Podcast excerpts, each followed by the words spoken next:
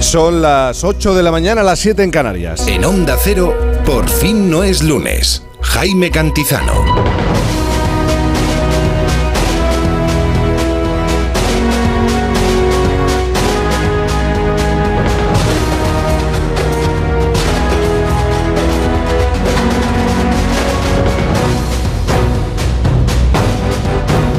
¿Qué tal? Buenos días. Bienvenidos al fin de semana. Bienvenido, bienvenida al fin de semana de Onda Cero. Esto es por fin no es lunes. Sábado por la mañana. No se lo puede permitir, no podemos llegar tarde. Y esta mañana me gustaría acentuar, aquí no necesitamos esto de la tilde, ¿eh? que nos encontramos en La Bañeza provincia de León. No sé qué pensará sobre la cuestión del solo el poeta del lugar, Antonio Colinas, Premio Nacional de Literatura, porque en este asunto, solo con o, sin eh, tilde, también hay bandos. Aunque si naces en la bañeza, en todo caso uno puede ser de la canela, la plancheta, la riñón o la pinta. Son las cuatro variedades recogidas por el Consejo Regulador de la alubia de la Bañeza León. Hemos cruzado esta mañana el río Duerna buscando referencias sobre la ruta Vía de la Plata y como me mantengo en mi idea de que el frío no existe y es solamente producto de nuestra calenturienta imaginación, a esta hora el termómetro marca aquí unos menos 4 grados. Vamos, para cualquiera de los que estáis en este teatro, pues casi verano. Comenzamos. Isabel Lobo, buenos días. Buenos días, de luz y de color. Pero qué temperatura más maravillosa. Casi verano, casi verano. ¿Eh? Evacuadora de primera hora de la mañana. Muy bien. Totalmente. ¿Cómo estás? Muy bien. Muy bien. Me ha gustado lo de, lo de la aluvia porque estamos en época de, aluviadas y oye lo del plato de cuchara que no nos lo quite el frío, aunque tú digas que no existe. ¿eh? Un, no existe plato de cuchara el frío. Para entrar en calor siempre está bien, con la radio. Bueno, un, platito de alubias necesita Ignacio Garela a esta hora de la mañana. Ignacio, buenos días. Hola, buenos días. De momento me conformo con un té caliente. Sí. Pero, pero aquí no hace tanto frío como allí, ¿eh? de todas formas. Aquí no hace tanto frío. Pero esa, esa tesis tuya de que el frío no existe, un día le dedicamos un rato. ¿Te parece? Pero ¿le sí, sí, sí, un comentario No quiero escuchar tus argumentos. y tú desenchufar el, el calefactor. Eh, el calefactor, pero de verdad. Mientras lo cuentas. ¿Eh? Bueno, pero no se oye el calefactor, hombre, tampoco seáis exquisitos. Eh, estas, son cosas, de Gemma que las hace precisamente para que me muera de frío. ¿no? Eh, bueno, efectivamente. Juan Diego Guerrero, buenos días. buenos días. Qué estupendos nos ponemos cuando hablamos del frío todos, ¿eh? Hay que ver. Pues sí, mira, en, creo que en 17 días, en algo más de 15 días, estamos ya en la primavera. Justo en 17, qué precisión tienes. 17 días. Bueno, todo bien, Juan Diego Guerrero. Te pregunto por el Betis o tengo que esperar a mañana. Hay que esperar no, hay que esperar al domingo porque el Real Betis juega frente al Real Madrid, el equipo de Ignacio Varela y de muchos otros seguidores del Madrid, naturalmente. Bueno, bueno, algo que decir, ver un Ignacio. Gran partido. Ignacio anda por ahí. ¿Algo que decir? Sí, sí, sí, estoy aquí, estoy aquí. Que sí, que me, acabo de enterar de que mañana el Betis juega contra nosotros. Nada más lo ha dicho, lo ha dicho bien, por ese orden. Lo ha dicho bien. bueno. eso es, el Benito Villamarín.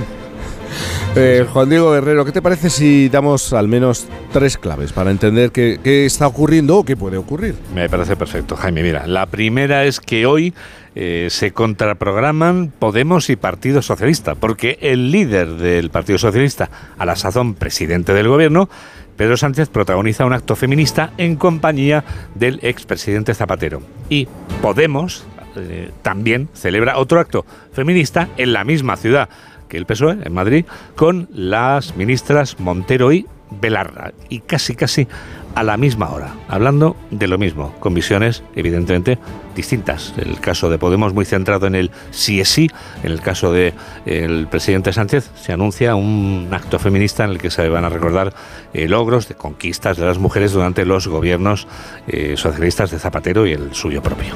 Bueno, es una de ellas y es la semana además. Es una, una semana de celebración. ¿La segunda?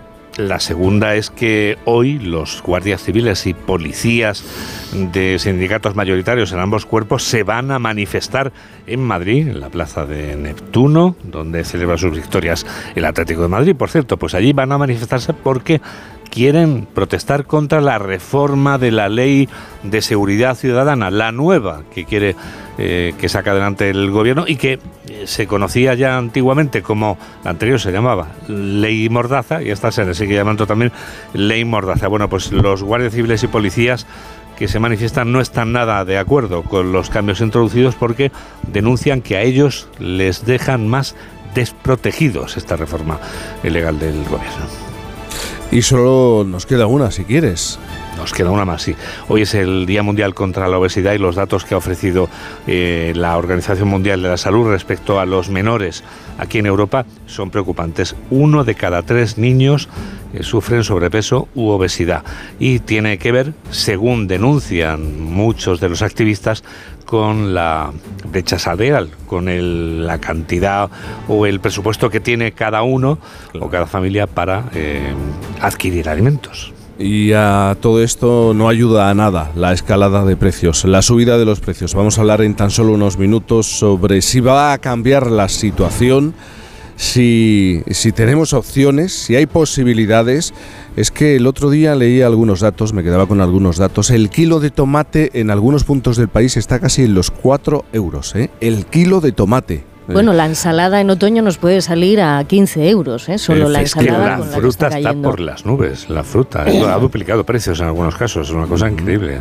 Son a- además productos que habitualmente han estado en nuestra dieta, en nuestro menú aquí en, en España. Si hablamos de otros países, en Reino Unido, pues es más difícil encontrar en, en su dieta, en su menú diario, eh, tomates y, y lechugas, pero aquí es habitual, pero casi 4 euros un kilo de tomates. Es un ejemplo. En tan solo un momento vamos a hablar con eh, José García Montalvo, es catedrático de Economía de la Universidad Pompeu Fabra de Barcelona, y Patricia Suárez, presidenta de la ASUFIN, Asociación de Usuarios Financieros. Pero va a ser en un momento, Juan Diego Guerrero, porque antes, como siempre, tenemos que contar otras cosas y además tienes que dejarnos un regalo. Pues sí, un regalo musical. Tenía 18 años cuando compuso esta canción, en el año 1980. Él estaba en Tequila y ahora Alejo Stivel ha reeditado esta canción. Hay una cosa que te quiero decir, que es importante al menos. Dime que me quieres.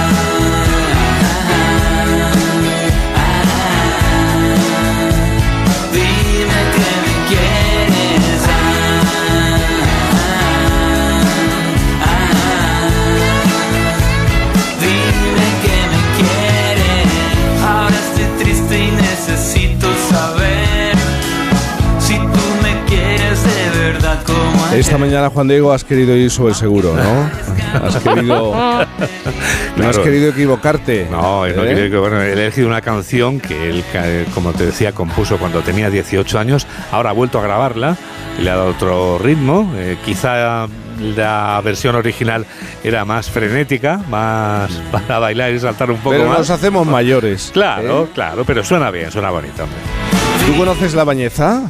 ¿Eh? Yo, yo conozco la bañeza, pero lamentablemente poco, pero estoy convencido de que hoy voy a tener muchas más ganas de volver. Bueno, es una ciudad eh, que se ha convertido a lo largo del tiempo en un cruce de, de caminos. Además, una parada obligada, obligada para todos, que para todos aquellos que quieren hacer la ruta de la Plata, la Bañeza, un enclave para descubrir eventos como el Gran Premio de Velocidad, la única carrera de motociclismo que se disputa en circuito urbano y cómo se vive, por ejemplo, su tradicional Semana Santa. Hoy emitimos un programa único desde este teatro municipal gracias al Ayuntamiento de La Bañeza. Te voy a pedir, Juan Diego, que te quedes con nosotros, como siempre. Por supuesto. Eh, que nos aguantes un, un ratito más. No, que porque- vosotros me aguantéis a mí, porque yo disfruto mucho aquí. Pues también es verdad, también, ta- ta- también es verdad. Isabel Lobo, ¿y qué pasa con el tiempo, con el, con el calor? Pues debe, debe de haber pasado algo especial porque Morty eh, se ha dado por vencido. Sí. No se lo ha encontrado Juan Diego. Eso No han hay dicho, de Morty, ¿no? hay pingüino en A3 media. Eso quiere decir que las temperaturas o algo está cambiando en el tiempo y esa es la previsión, ¿no? Así nos lo adelantaban en los episodios raciociclónicos. Ya- ya- es que se me cecean todas las palabras, pero todo el mundo sabe que yo quiero decir radiociclónicos. O como se diga. O como se diga, ¿no? Que suene a, a super borrasca. Bueno, la cuestión es que es el primer fin de semana de marzo. Estamos, como decía Juan Diego, a 17 días de la, de la primavera, pero vamos a vivir una alteración en estos próximos tres días bastante importante, porque la borrasca Juliet se va, la que nos ha dejado todo este, todo este frío, pero llegará otra borrasca a partir del mediodía de mañana domingo. De momento hoy suben las temperaturas de forma generalizada y además de forma progresiva, aunque en muchos lugares de España ahora mismo se mantienen las heladas y están eh, bajo cero, ¿no? menos 4 decíais en, en La Bañeza, también están así en Cuenca, menos 3 en León. Bueno, pues se van a llegar a los 20 grados en Andalucía, en Extremadura, 25 va, a haber en Canarias. Es decir, que la, la oscilación de, de los mercurios va a empezar a a funcionar. Eh, eso sí, alguna precipitación marca la AEMET en el Cantábrico Oriental y en Baleares, pero no demasiado relevantes. ¿eh? La lluvia nos la guardamos y se pronunciará más la semana que viene. Así que eh, lo que os digo, lo de hoy es un arreón térmico, que se llama, ¿eh? coloquialmente. eh, pues la primavera, casi verano, si es que es normal. 8.10, en las 7.10 en Canarias. Ojos de lobo que se fijan en la impuntualidad. Es, es la nueva longevidad. Esto dice la ciencia, que de casi todo tiene algo que decir y eso está muy bien y también que nos vayamos enterando de esto. Que quienes llegan tarde viven más años. A mí a veces cada fin de semana me confundes, que si hay que llegar o que no hay que llegar, o llegamos o no llegamos. La cuestión... No se puede llegar tarde. Eh, bueno, no se puede llegar Pues tarde. el que llegue tarde vive más. Y la pregunta, aunque induce a, a guasa, ¿eh? me van a disculpar el, el chiste fácil, ¿eh? ¿será que los que llegan tarde viven más años porque no llegan ni siquiera al día de su muerte en punto? Podría ser, podría ser. Bueno, a esa Viven- conclusión. Viven más años, Isabel, porque viven los suyos, más los que le quitan a los que les A eso vamos, a Es eso que vamos. con lo poco que le gusta la impuntualidad a Ignacio, que hizo una oda un día, lo recuerdo perfectamente, diciendo que era una falta de, de educación terrible, ¿no? De Ignacio, que era- Aberración, por No, favor. digo dijiste que es que era una lo que peor llevas en la vida, ¿verdad? La impuntualidad sistemática, creo que es un atraco al tiempo de los demás. Bueno, pues entonces agárrate, agárrate el pijama, Varela, porque es que la ciencia dice que esto puede ser hasta una cuestión de personalidad y que, claro, bueno, pues la personalidad hay que respetarla. Bueno, a esa conclusión que os digo ha llegado un estudio de la Escuela de Medicina, ojo, de Harvard, ¿eh? donde se ha detallado que a las personas que llegan tarde se les asocia un mayor índice de optimismo y alegría, ¿no? Un factor eh, muy importante para, bueno, presentar menos niveles de estrés, más posibilidades eh, de sufrir síntomas positivos en la vida. Pero como dice Varela, la conclusión final es que eh, este tipo de personas lo que hacen es robar el tiempo a los demás. La conclusión final es que cuanto menos nos preocupemos por llegar a tiempo, más felices seremos. Es decir, que cuanto más tiempo hagamos por perder el tiempo a los demás, más tiempo ganaremos de vida. Pero es que, eh, de, eh, de verdad, con tal de justificar la tardanza, Ahí está. ¿eh?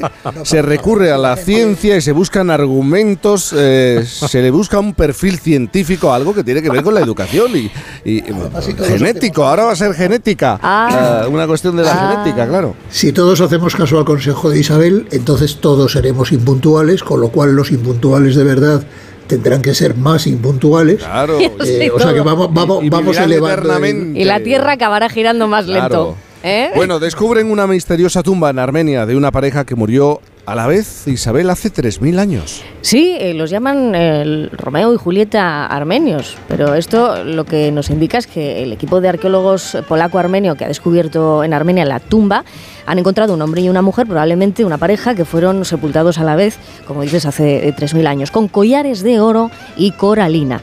Se trata de un hallazgo único, por eso le damos relevancia, porque la tumba no ha sido saqueada y está bastante equipada. Han encontrado muchísimas piezas y datan la tumba a finales de la Edad de Bronce, entre 1300 y 1200 antes de Cristo, en la época en la que el famoso Ramsés II el Grande gobernó en Egipto. Es un descubrimiento que nos lleva a una imagen muy concreta de nuestra historia, y que escenifica eh, muertes en pareja que, jamás serán olvidadas. Eh, no sé si así de pronto se os viene al imaginario el suicidio de Stefan Zweig junto a su mujer, eh, el cronista de, de Europa en guerra, la magnífica eh, el magnífico retrato ¿no? del mundo de ayer que hacía Zweig. Bueno, esa imagen, no sé si, si la tenéis eh, presente en, en vuestro imaginario, pero es difícil de olvidar, ¿eh? la de los dos postrados en su dormitorio y la causa que se atribuye a, a la decisión de quitarse la vida pues por el, el temor de que nada pudiera frenar la expansión del nazismo. Bueno, ahora se acaba de publicar todos los cuentos de Stefan Zweig. Y gracias a, una magnífica traducción, he de decir, de Alberto Gordo, eh, tal vez existe otra posibilidad sobre esa decisión que tuvieron de quitarse la vida. Eh, sin incurrir en una molesta y, y torpe alegoría, Zweig eh, nos cuenta, nos revela las consecuencias de vivir un ideal. Mm, No solo se renuncia a la felicidad, sino que además eh, se falsifica la realidad y no siempre de forma inconsciente. Mm, Me gustaba traerlo y, y recordar, eh, ya que se hace esta publicación, porque su literatura cuestiona su convicción de que la imaginación no puede rectificar las imperfecciones de la realidad. Las tildes sí, eso sí se puede rectificar, siempre, fíjate.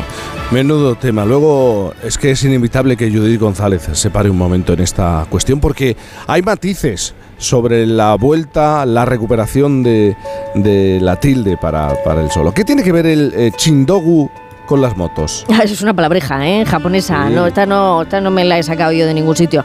Eh, se le pone nombre a un invento que aparentemente es la solución ideal a un problema particular, eh, pero que en la práctica resulta que es todo lo contrario. Vamos, que es una birria que alguien ha inventado con toda la intención de que fuera algo sorprendente.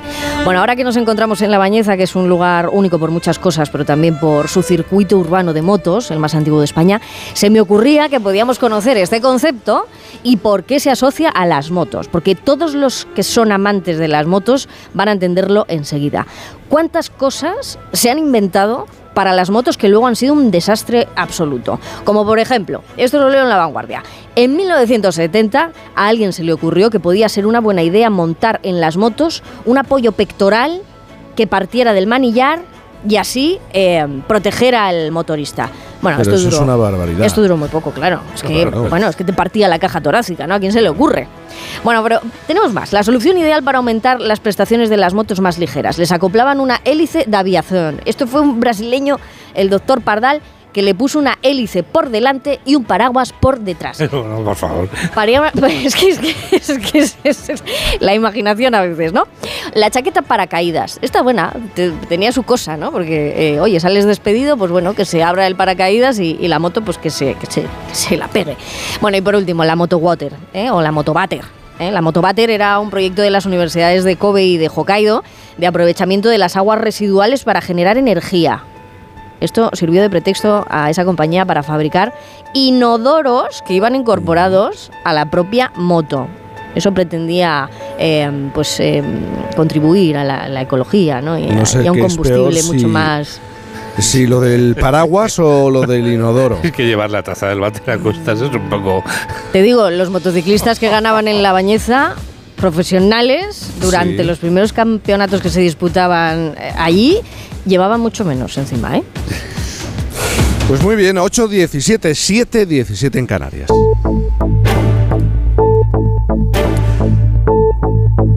Nos eh, despertamos cada día y nos tenemos que tocar el bolsillo. La cesta de la compra continúa ahogando la economía de familias españolas, de, una inmensa mayoría de familias españolas. Según datos del Instituto Nacional de Estadística, después de cinco meses consecutivos de, de bajada, de descenso, la inflación ha vuelto a dispararse en los dos primeros meses del año. El índice de precios al consumo, lo que conocemos como el IPC, ha subido dos décimas en el mes de febrero hasta situarse en el 6,1%. La inflación subyacente también preocupa al marcar un nuevo récord con un 7,7%. Y todo pese a la rebaja del IVA en algunos alimentos básicos. Eh, claro, hay una serie de preguntas. ¿Hasta cuándo van a seguir subiendo los precios? Eh, ¿Corremos el riesgo de que este encarecimiento se cronifique? ¿Se puede hacer algo desde el gobierno para contener los precios? Vamos a hablar de nuestra cesta de la compra, del bolsillo, de lo, de lo que no podemos gastar ya con José María Montalvo, es catedrático de Economía de la Universidad Pompeu Fabra de Barcelona. José María, buenos días. Hola, buenos días. Buenos días y con Patricia Suárez, presidenta de la ASUFIN, Asociación de Usuarios Financieros. Patricia, buenos días. Muy buenos días. Muy buenos días, eh, José, eh, José García. eh, la cesta de la compra no ha parado de, de encarecerse desde que comenzó el año. La, la inflación, hay un dato, se ha elevado dos décimas en el mes de febrero y ya es el segundo mes consecutivo de, de ascenso. Claro, todos nos preguntamos, ¿hasta cuándo vamos a tener que soportar esta escalada de precios? ¿Se puede eh, predecir, se puede apuntar? Es muy difícil porque estamos en una situación de una incertidumbre muy elevada, por lo tanto es, es prácticamente imposible saber exactamente hasta cuándo va a durar. Además tenemos ahora el efecto de, de retrasos en, la, en, el impacto que están teniendo precios del pasado sobre los precios, por ejemplo, alimenticios que estamos viendo ahora. Y para acabar de complicar la cosa, vamos a tener a partir de, de este mes lo que se llama el efecto base. Vamos a empezar a comparar la inflación o los, niveles de precios de los meses de marzo, abril, etcétera, con meses donde ya se sentían los impactos en la inflación por la guerra de Ucrania. Recordar que hemos celebrado el primer aniversario hace poco, por lo tanto vamos a empezar a comparar ya periodos en los cuales la- los precios ya estaban bastante altos, estaban subiendo muy rápidos y eso puede tener un impacto de retroceder o de hacer disminuir la tasa de inflación. Por lo tanto, estamos en una situación de una elevada incertidumbre. Eh, hay algunos ejemplos. Una lechuga eh, cuesta 0,19 eh, en origen y 1,15 euros en el supermercado. Lo mismo ocurre con el calabacín. En origen se paga 0,79 céntimos y en destino 2,16. Em, ¿Qué es lo que falla aquí? ¿Qué es lo que está pasando en este recorrido hasta, hasta que el producto llega a nuestras manos? Sí, este es un problema que no tiene que ver estrictamente con la situación inflacionaria que estamos viviendo en estos momentos. Si recordáis, hace dos o tres años eh, mm, tuvimos bastantes eh, noticias sobre los problemas de la distribución, etcétera, la ley de la cadena de la distribución y toda esta situación en la cual pues parece que los precios salen de la de, de las eh, de las de la cosecha pues a unos precios bajos y luego llegan al, al, consumidor a unos precios altos. Pero esto no es estrictamente, no está estrictamente relacionado con la situación que vivimos en estos momentos de inflación. Lo que, lo que sí que ha sucedido es que es verdad que en, muchas, en muchos casos de productos, sobre todo los productos que están creciendo en estos momentos más, que tienen que ver con la, con la alimentación, el impacto de, de, la, de, los incrementos pues de los fertilizantes, de los precios de la energía, etcétera, inicialmente no se vio eh, reflejado y poco a poco se ha ido viendo reflejado. Y entonces estamos sufriendo esto con un cierto retardo sobre el momento en el que se produjeron los aumentos de los costes. Y esto está dificultando que podamos ver realmente cuál es la relación entre los costes que existen y los precios que se están cargando, porque en cierta manera se está, en algunos casos se está recuperando la parte de los costes que no se, de los precios que no se subió inicialmente cuando saltaron los precios de, la, de los productos energéticos. ¿Y puede existir el riesgo de que el aumento de este aumento de precios o una parte de este aumento se cronifique y, y se quede fijado en, en todo aquello que pagamos, en productos básicos, por ejemplo? Por desgracia, eh, sí, por desgracia esto va a suceder con total seguridad. Fíjate que después de la pandemia y después de la guerra, lo que estamos sufriendo es una desglobalización muy clara. Los países y las empresas piensan que estas cadenas de, de suministro tan largas pues eh, generan problemas porque si hay pues eso una, una pandemia una guerra se interrumpen y entonces bueno hay problemas de suministros etcétera etcétera y muchos países se están convirtiendo en, en eh, y empresas están decidiendo llevar más cerca, relocalizar otra vez su parte de su producción. Esto obviamente va a significar precios más altos, porque cuando deslocalizaban y se iban pues a China o se iban a países, a Tailandia, etcétera, lo hacían porque esos los salarios en estos sitios y los precios de los inputs eran mucho más baratos y eso al final traía deflación o traía precios más bajos a los, a los países, digamos, desarrollados que, que, utilizaban estos procedimientos y a las empresas que usaban estos procedimientos. Si esas cadenas las hacemos más pequeñas o los relocalizamos otra vez, pues obviamente el efecto que vamos a tener es el contrario. En lugar de deflación vamos a tener inflación. Por lo tanto, parte de esta inflación se va a mantener con nosotros, a no ser que este proceso de desglobalización volviera otra vez, se revirtiera y volviera otra vez a ser un proceso de lo cual yo veo muy complicado, ¿eh? porque con los bloques comerciales que se están generando, etcétera, pues parece que el comercio se está, se está rompiendo. Eh, la ministra de Trabajo y vicepresidenta segunda del Gobierno, Yolanda Díaz, ha propuesto, entre otras cosas, topar los precios de los eh, alimentos básicos. En concreto, ha planteado crear una cesta de la compra que contenga 20 productos básicos de calidad, con, precios limitados y que roten semanalmente. Esta iniciativa ya se ha puesto en marcha en otros países. Estoy pensando en Hungría, en, en Venezuela incluso. ¿Qué es lo que ha ocurrido con esto de topar los precios? A ver, esta, esta iniciativa de la cesta proviene de, de Francia, de una propuesta que se hizo a principios de los, de los eh, 2010, pero digamos, hay experiencias posteriores de control de precios y la realidad es que no funcionan. Ya sabemos que no, que no funcionan, que generan efectos, eh, externalidades y efectos colaterales mucho más perniciosos que lo que intentan resolver. El caso de Venezuela es sintomático cuando en, los años 2012-2013, eh, con una inflación del 35-40%, se dice que los empresarios están subiendo los precios y que por lo tanto hay que controlar los precios, etcétera. Bueno, pues unos pocos años después, en 2018, Venezuela tenía una tasa de inflación del un millón por ciento. Quiere decir que si te equivocas en el diagnóstico, y yo creo que en, el caso de Venezuela claramente el diagnóstico era absolutamente equivocado, porque lo que estaba produciendo era una situación de financiación a través de, la producción de moneda de del déficit de los déficits exteriores, pues el resultado que tienes es muchísimo peor. En el caso español también la, la causa, digamos, no tiene nada que ver con lo que se con lo que sería una justificación porque existen muchas situaciones en las cuales está justificada controlar y regular los precios pero en esta situación no eh, Patricia, vosotros desde Asofin estáis haciendo un seguimiento de los precios desde que el gobierno decidió rebajar eh, el IVA de algunos alimentos y acabáis de hacer públicos los resultados de vuestro tercer análisis. Eh, ¿Qué arrojan los datos que tenéis sobre la mesa? Pues sobre todo lo que arroja es que hubo una primera bajada que nosotros eh, eh, creemos que se debía a que veníamos de las últimas semanas de diciembre y que digamos los precios estaban más altos y empieza enero con, un, con la, la, cuesta de enero, las, los supermercados lo que hacen es eh, poner muchas ofertas en el mercado, entonces ahí hay una bajada y era muy difícil saber si era por el IVA o por estas ofertas. Y conforme se ha, ha ido avanzando eh, las semanas, eh, dos meses después lo que tenemos es que empiezan a subir otra vez. Es decir, que no, el, el, el, el IVA, el impacto del IVA no está siendo tal se lo están eh, comiendo poquito a poco. Eh, la subida del, en, la, en, la, cesta de la compra eh, rompe con la tendencia a la, a la baja continuada, pero eh, claro, ¿todas las grandes superficies han actuado de la misma manera o, o unas han bajado y otras han subido los precios? Todas bajaron en la primera semana de enero de manera, digamos, drástica.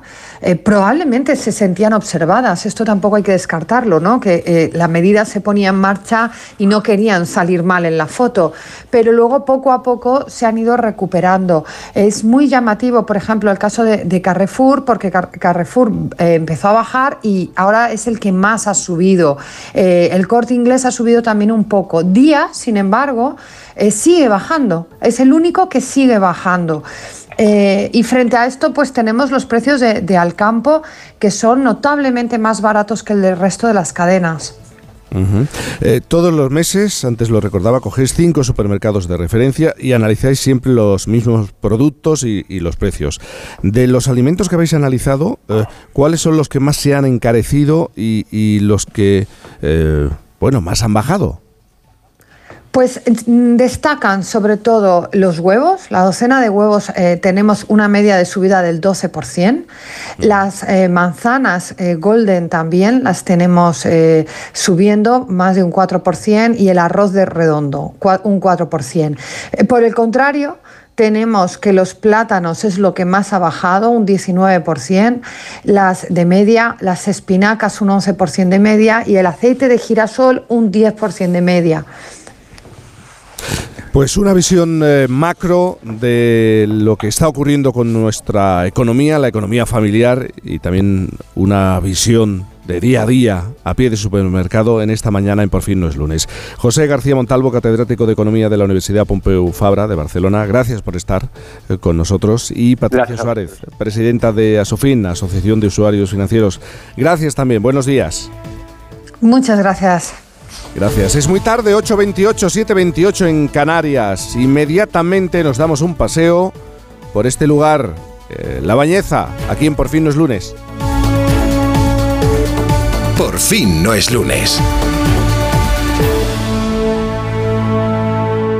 ¿Y tú que vives en un piso? ¿Qué necesitas para tu seguridad? Pues yo vivo en un bajo y tengo un pequeño patio. Es muy fácil acceder y necesito que esa zona esté protegida. Pues con la alarma de Securitas Direct lo estará. Gracias a sus sensores y cámaras de seguridad exteriores, si accede un intruso al patio, lo detectan. Y además, se enciende un potente foco de luz para disuadirlo. Y es que tú sabes lo que necesitas y ellos saben cómo protegerte. Llama ahora al 900-272-272 o entra en securitasdirect.es y descubre la mejor alarma para ti. Buenos días. El número premiado en el sorteo del cuponazo celebrado ayer ha sido 1706 01706, serie 110. Puedes consultar el resto de los números premiados en juegos11.es. Hoy tienes una nueva oportunidad con el sueldazo del fin de semana. Disfruta del día. Y ya sabes, a todos los que jugáis a la 11, bien jugado.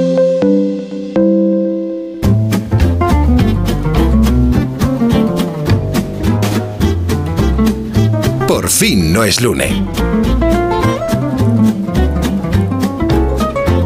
Hoy amanecemos en el Teatro Municipal de La Bañeza, una ciudad cuya historia se cuenta en época romana, que es parada casi obligatoria de la ruta Vía de la Plata y famosa por su cultura. Sus mercados, ferias y fiestas tienen pues una larga tradición y si hablamos de su Semana Santa, una mención especial a su potaje, ¿Qué potaje reparten? Esto me lo van a tener que contar. Eh, es un santo potajero declarado de interés turístico provincial. La Bañeza propone y nosotros disfrutamos de su gastronomía, sus museos, los parques, espectáculos. La verdad que es un lugar para todos los gustos, también para los que madrugamos, como lo ha hecho el alcalde Javier Carrera de Blas, alcalde de La Bañeza. Buenos días. Buenos días, Jaime. Buenos días, alcalde. Eh, ¿El alcalde de La Bañeza es de madrugar también?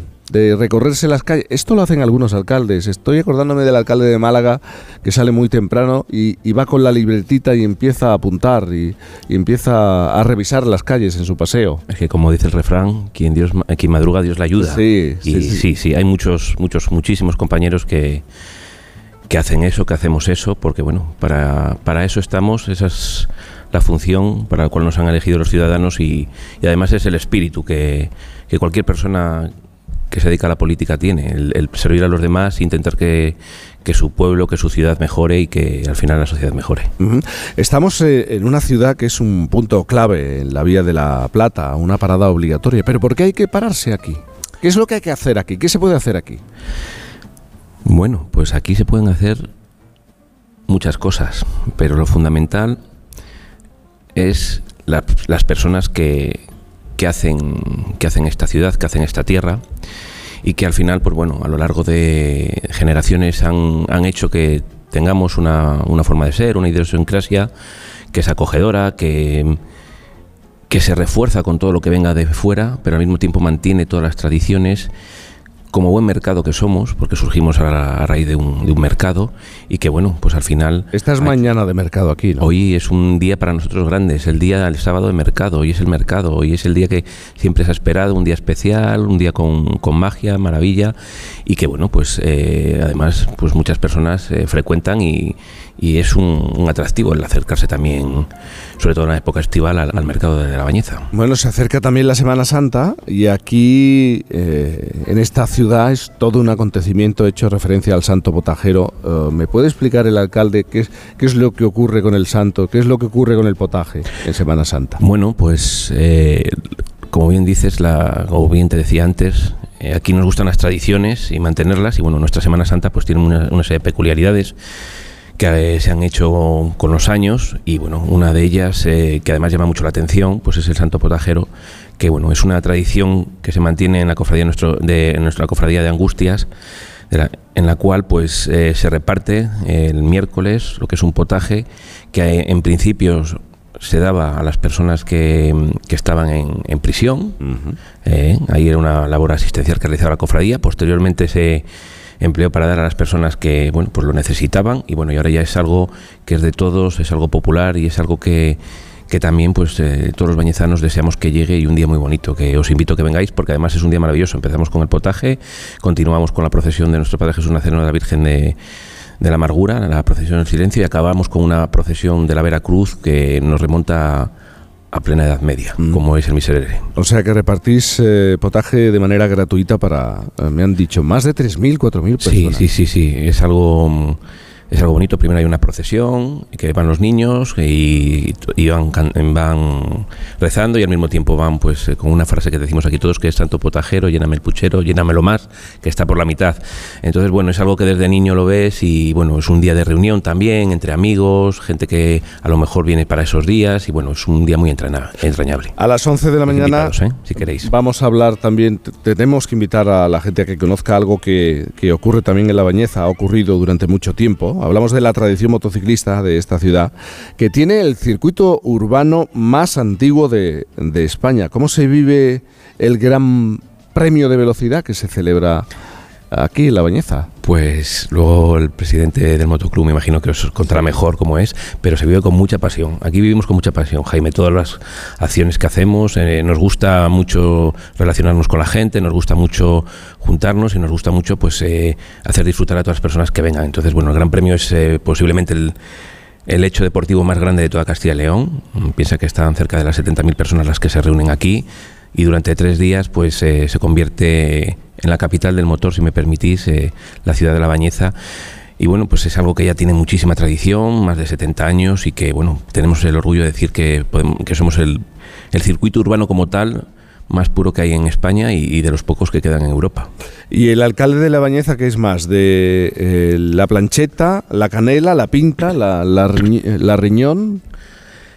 A mí me gustan las legumbres todas, pero bueno, me gusta la riñón, me gusta y la plancheta por bueno, por cambiar, porque la alubia tiene muchas muchas formas de cocinarla. Estamos acostumbrados a una forma que es como alubias eh, a la bañezana, que, que es la, la que realizamos, que también si queréis estáis invitados a acercaros el día que realizamos la alubiada en el tercer, en septiembre.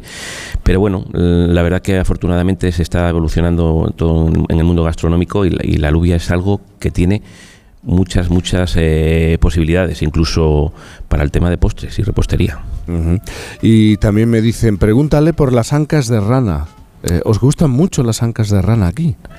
Bueno, es un plato que choca un poco al visitante, pero que bueno, la verdad que hace las delicias, ¿eh? sobre todo con esa salsa que se echa. Y bueno, es una tradición también que era un plato también que antaño se utilizaba para las personas pues cuando tenían menos recursos y ahora mismo es un, manjar, porque bueno, cada vez es ver- conseguirlas frescas es más complicado y, bueno, es algo muy rico. No sé si te invitarían ayer a, poder comer o hoy. Yo creo que alguien tiene que invitarte o tienes que probarlas. Tengo que probarlo. Tengo, tengo que hacer también un ejercicio yo eh, para ponerme. No riáis ante, ante el plato. Eh, seguramente tengo que cambiar mi manera de pensar, pero oye, todo es probar. La vida hay que probarlo todo. Coges un trocito, eso es, pero coges un trocito de pan, lo mojas un poco en la salsa y después ya verás Pero que es como, po- como pollo, eh, sabor a pollo. Sí, Mira, sí, me dicen que sí. Bueno, lo vamos a intentar. Ahora no, a esta hora de la mañana. lo- No, no, ahora no es Lo, lo veo difícil. Eh, Javier Carrera de Blas, alcalde de La Bañeza, muchísimas gracias. Por cierto, buen teatro, ¿eh? Aquí hay un buen teatro, una Esto buena instalación. Es una joya, 90 años de, de historia, 90 años de representaciones y bueno, algo de los que nos sentimos todos muy orgullosos y que por estas tablas han pasado eh, grandes eh, personalidades del teatro español y de lo cual nos sentimos muy orgullosos.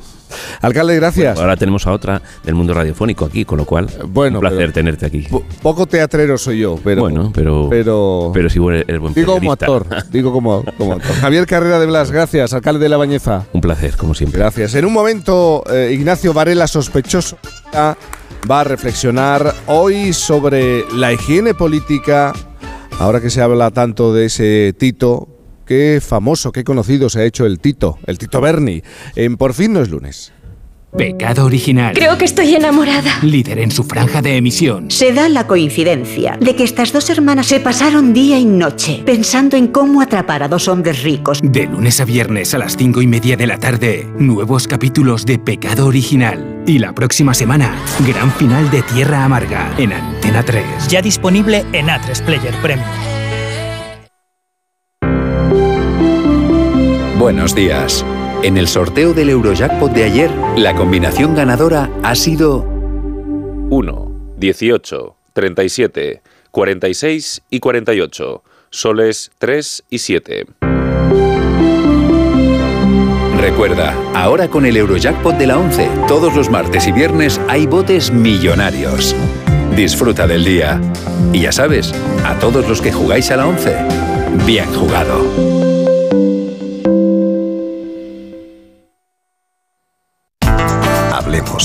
Seguimos hablando de cruceros.es, la primera agencia de viajes online líder en Europa especializada en cruceros. Con la oferta más amplia del mercado y más de 10.000 cruceros, su gran equipo de agentes os ayudará a elegir vuestro destino perfecto. Mónica, ¿con qué compañía viajarías en familia? Sin duda MSC Cruceros. Tiene clubs infantiles, entretenimiento diario, parques acuáticos. Los niños se lo pasarán en grande mientras los padres saborean una cena romántica en uno de los restaurantes de especialidades. Si entran en cruceros.es verán todas las facilidades de pago que dan. Gracias, Mónica. A vosotros. La Comunidad de Madrid cuenta con una línea de ayudas para la rehabilitación y mejora de edificios, con el objetivo de reducir el consumo energético de tu vivienda.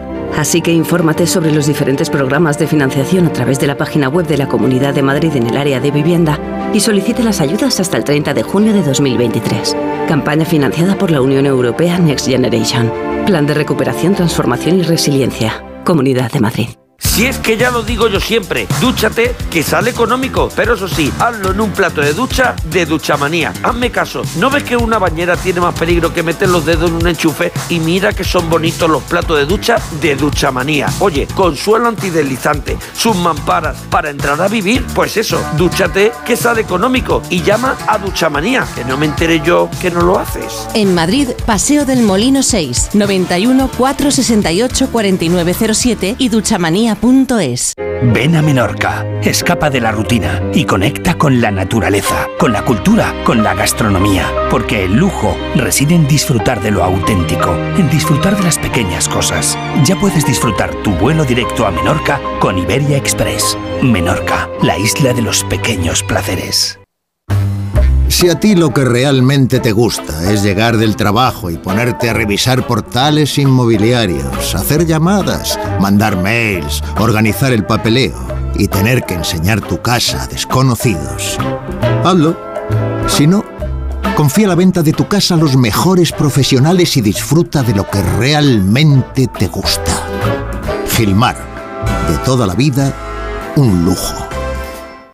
Clínica Oliver y Alcázar. Especialistas en implantes para pacientes con muy poco hueso. Cirugía mínimamente invasiva con prótesis definitiva en un mes como máximo. Diagnóstico gratuito y financiación. Consulte su caso en el 91 564 6686 o a través de la página web oliverialcázar.com. Más de 30 años de experiencia. Díaz Pérez Yolanda. Sí. Abascal Conde Santiago. Sí. Núñez Feijó Alberto. Sí. Sánchez Castejón Pedro. Sí. ¿Te imaginas un país donde todos los políticos se ponen de acuerdo? Sucedió en España. Descúbrelo en Puy du Fou a partir del 1 de abril.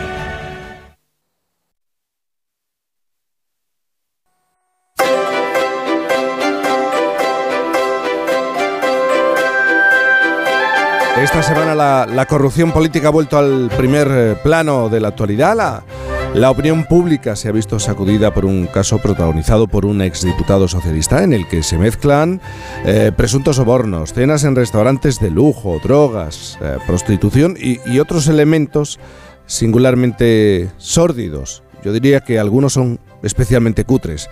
Eh, se piensa que hasta ahora solo ha aparecido la superficie de este escándalo, que podría tener un impacto importante en las próximas elecciones. Y Ignacio Varela, nuestro sospechoso del sábado, quiere aprovechar este asunto para reflexionar sobre el estado de la corrupción en España, o, como él prefiere decir, sobre la higiene política en nuestro país.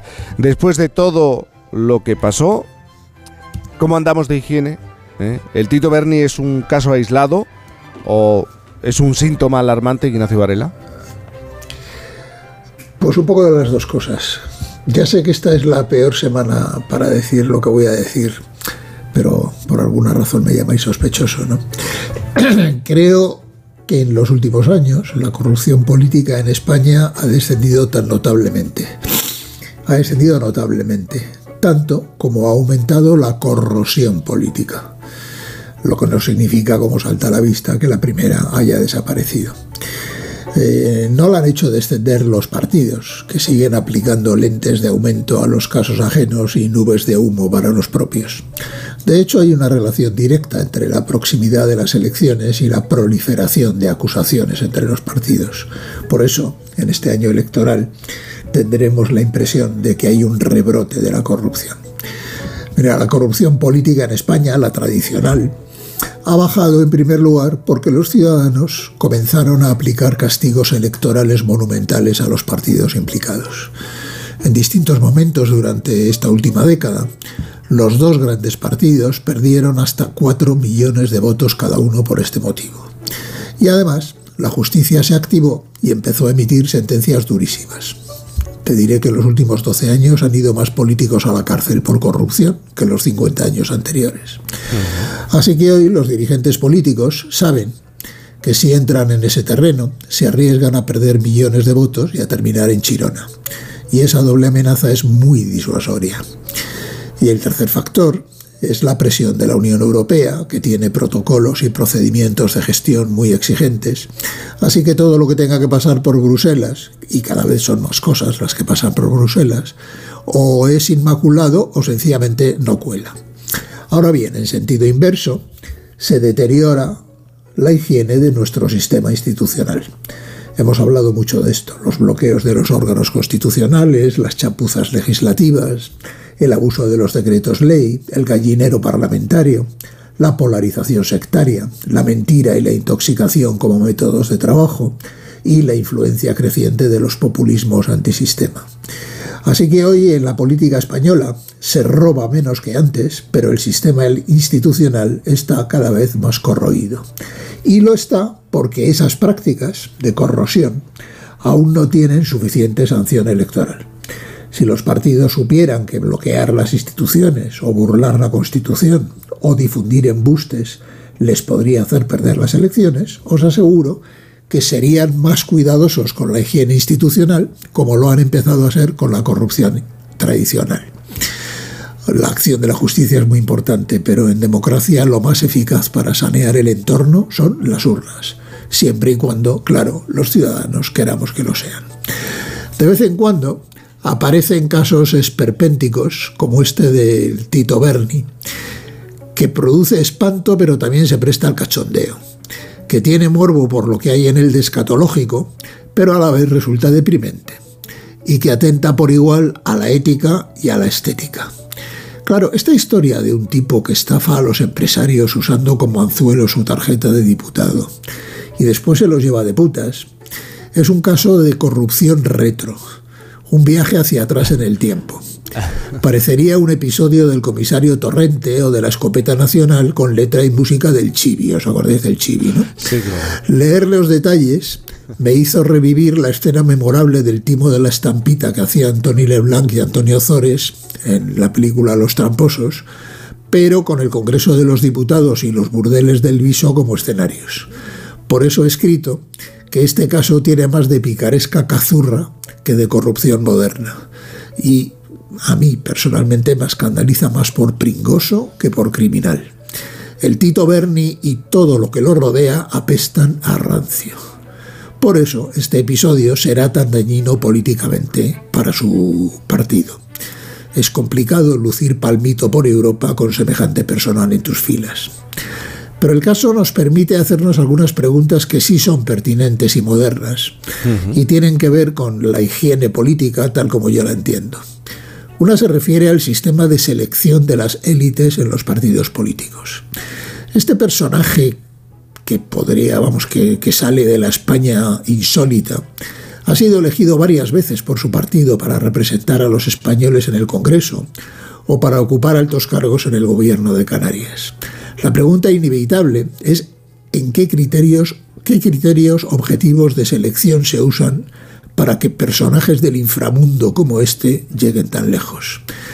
Recuerdo incidentalmente un individuo que fue diputado socialista por Madrid durante 30 años y se despidió del escaño sin, que, sin que en el hemiciclo se escuchara el sonido de su voz. Eso sí, en la lista de Madrid solo había dos nombres indiscutibles, el líder nacional del partido y él. Son las cosas que pasan en los sótanos de los partidos. Mira, en el Parlamento Europeo existe un sistema que permite seguir al detalle todo el trabajo de cada eurodiputado. los documentos que elabora, los proyectos en los que participa, las reuniones, las intervenciones, absolutamente todo lo que hace. Y este, esto es público, de tal forma que cualquier persona, cualquier ciudadano puede medir en tiempo real la productividad de cada uno de sus representantes.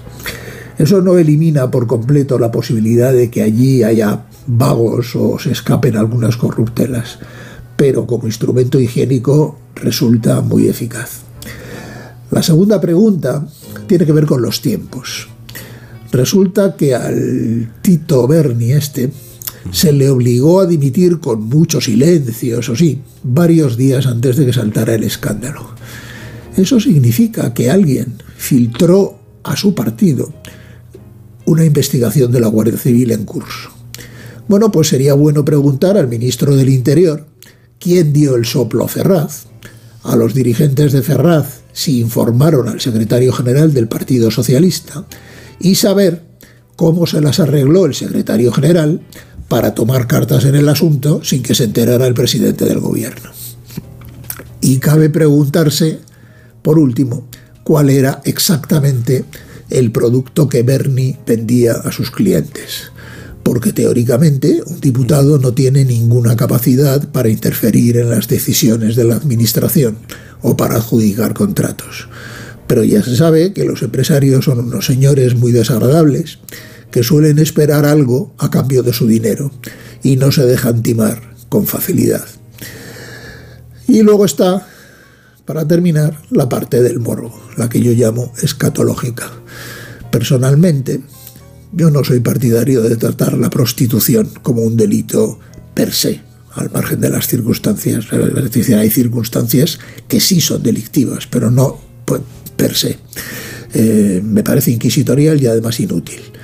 Pero, eso sí, si un partido decide ponerse estupendo con ese asunto y hace bandera ideológica del abolicionismo, debe tener precaución extrema con los puteros de la familia, porque si no, sus líderes pueden terminar convertidos en la versión progre de aquellos macarras de la moral que cantaba Serrat. Porque, en definitiva, como dijo Perón, en la política se puede volver de cualquier lugar menos del ridículo.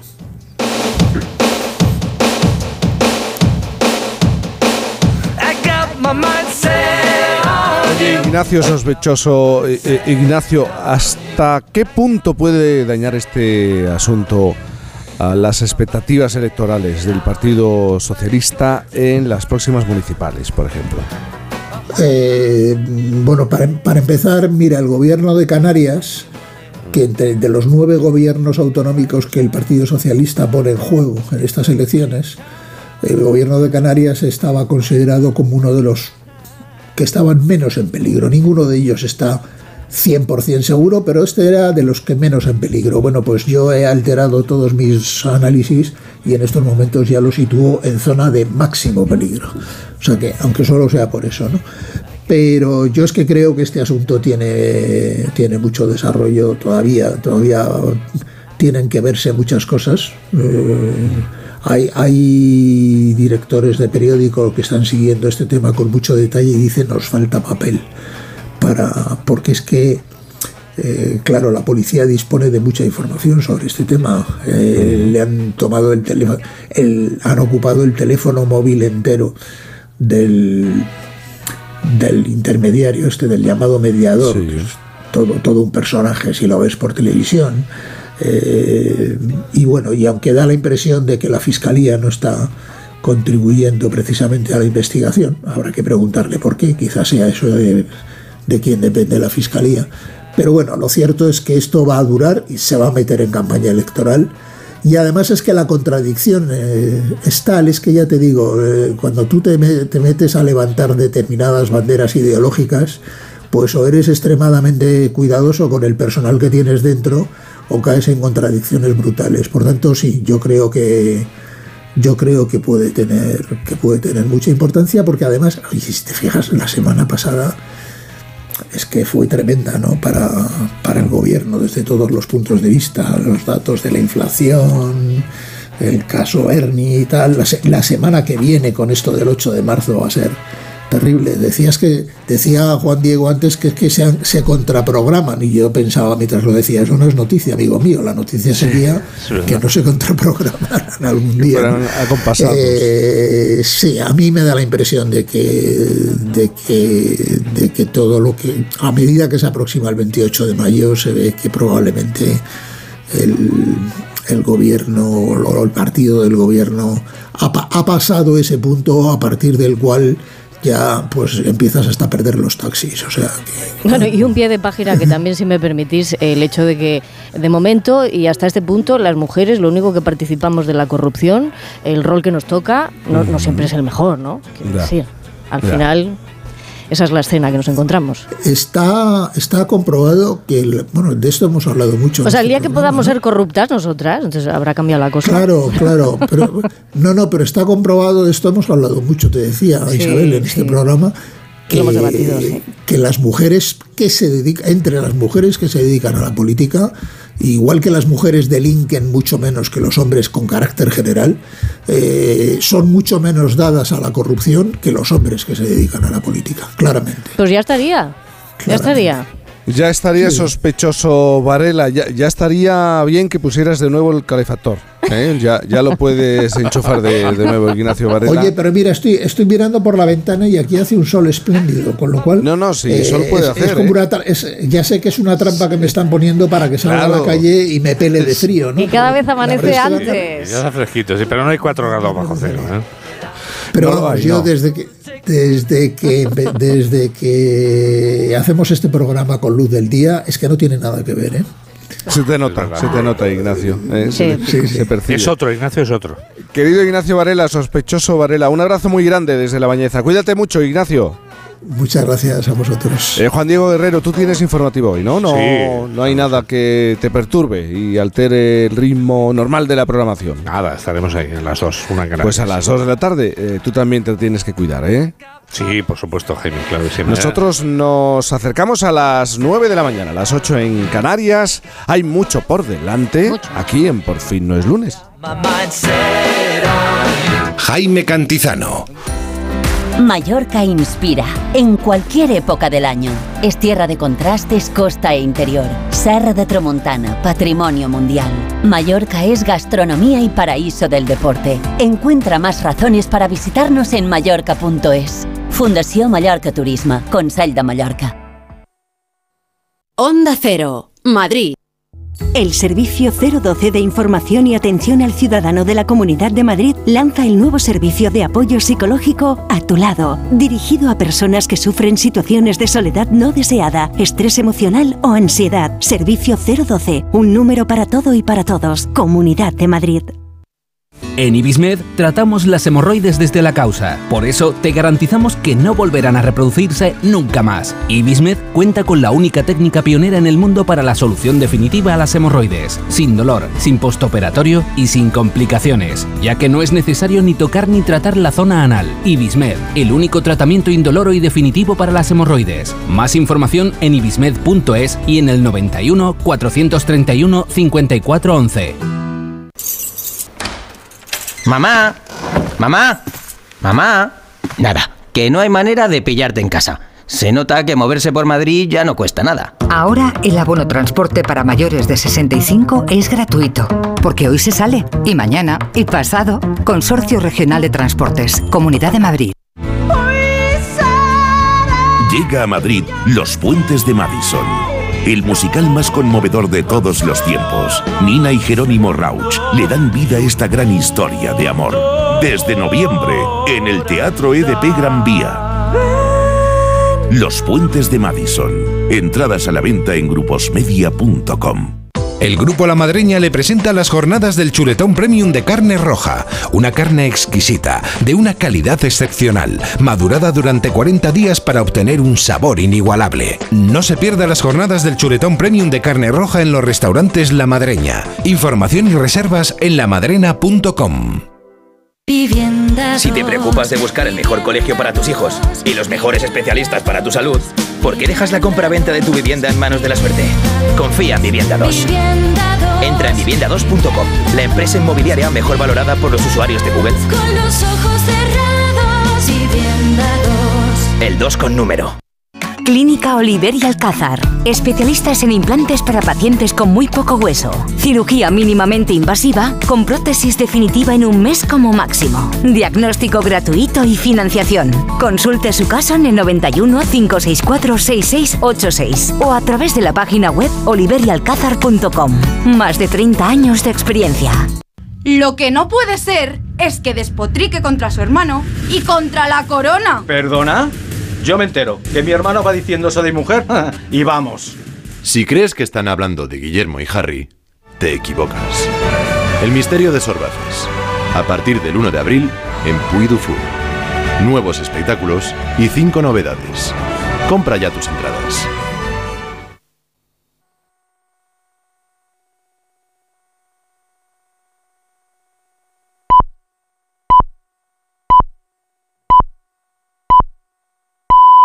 Son las 9 de la mañana, las 8 en Canarias.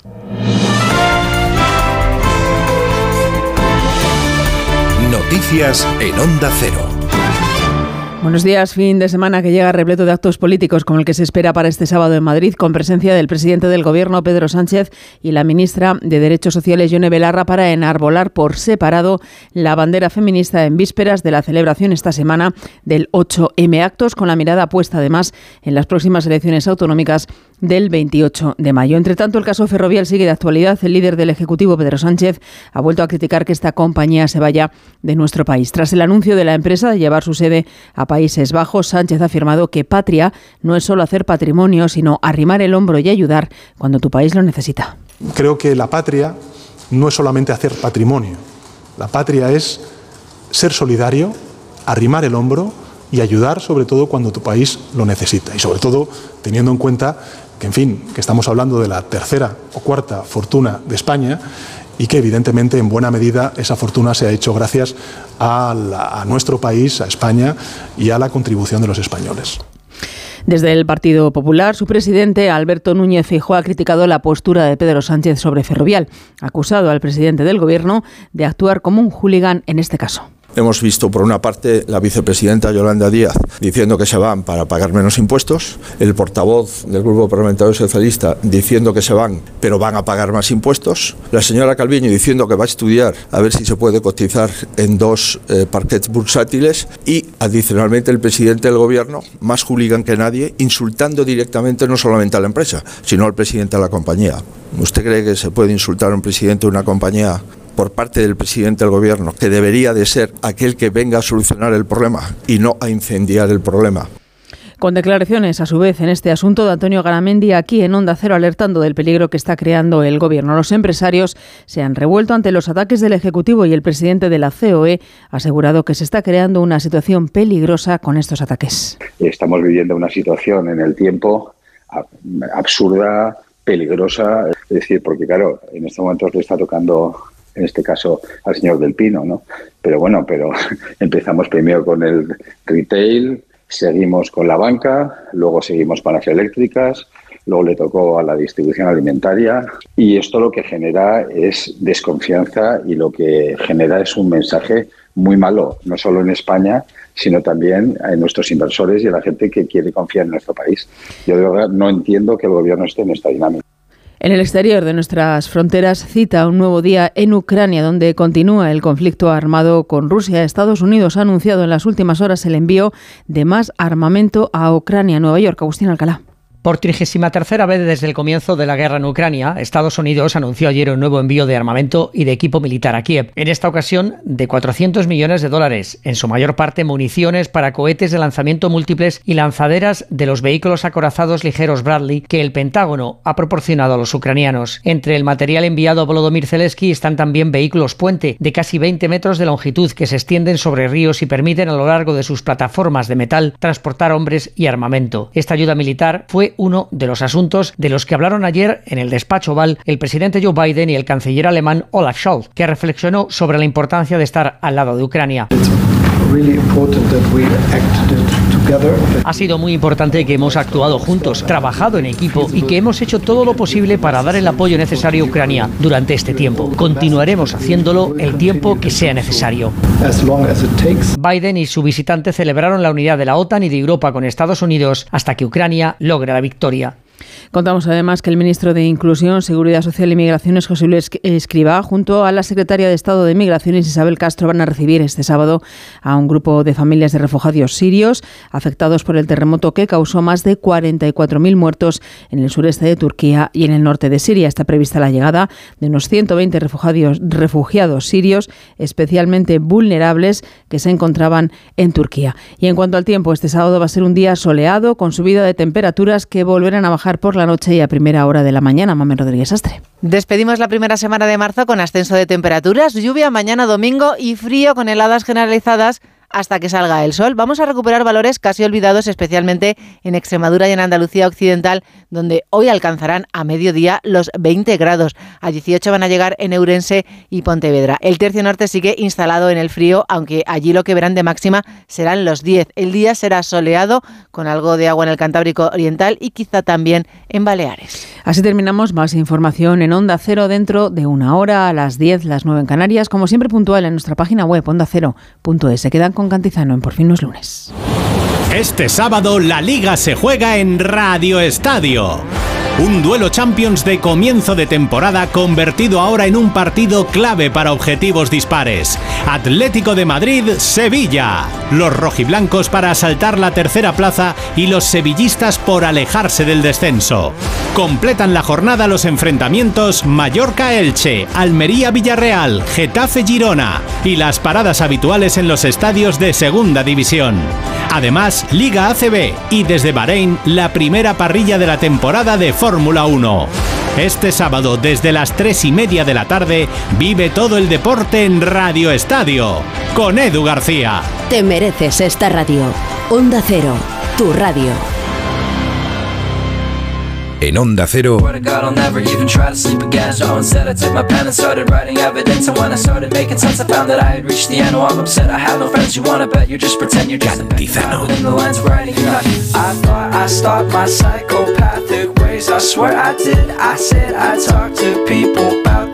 problematic life I.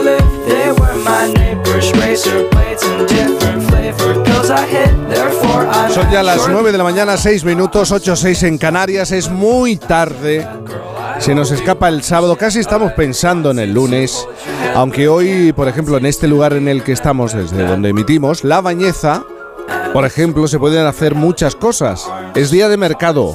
Hay una larga tradición. Fernando Eiras, que es muy de mercado, bueno, es muy de mercado, muy de bares, muy de, De vender cosas, también. ¿eh? Él vende muchas Soy- cosas. Buenos días, Soy muy Fernando de la. Bañeza, buenos Muy de la Bañeza. Un aplauso para Fernando muy Eiras. majo.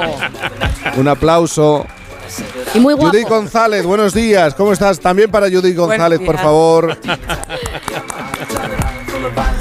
¿Cómo estás, Judith? Este- eh, ayer te, te estuvieron abrazando, acribillando con mensajes. ¿Qué pasa con, con eh, la tilde para solo? ¿Qué, qué ocurre? ¿Qué, qué- pasa con la tilde del Y ella solo? qué pobre, Sí, ¿eh? sí. Nada. Y Arturo Pérez Reverte encendido con el, con, con el tema que la ra- pero que pero si decidimos nosotros en Es ¿no? una tilde muy pasional, muy pasional. Es muy Estamos pasional. todos- Es muy pasional. Intestinal. ¿Y qué no lo es en este país? Por favor. Sí, eso es lo que pensaba, digo, también en esto hay bandos, trincheras, también en... ¿Se puede hacer política? O sea, es decir, ¿puede, ¿podemos politizar la tilde de solo? Sí. Yo creo que ¿Puede sí. haber derechas e También. izquierdas con la tilde de solo? Pues mira, ¿Podemos llegar a ese nivel de estupidez? Yo siempre por pienso que Por favor, quiero ser testigo. Una tilde que no es visceral y que está también en todo este lío es la de los demostrativos. Ah. O sea, los demostrativos los arrastra el solo y, y nadie hace bandera de ellos, pobrecillos míos. No, pues ya llegará. Oye, de todas maneras vas a hacer referencia un poco más tarde, Y pero tú vienes con un tema, los verbos imposibles. Sí. Eh, ¿Me pones un ejemplo de verbo imposible? Eh, no sé, alguno de los que... Madrugar. madrugar, madrugar hoy. Ejercitarlo. Imposible. El verbo asir. Asir, como lo conjugamos, ¿no? Muy interesante. Y Fernando Eiras, ya sabéis que él viene con, con sus cosas. ¿eh?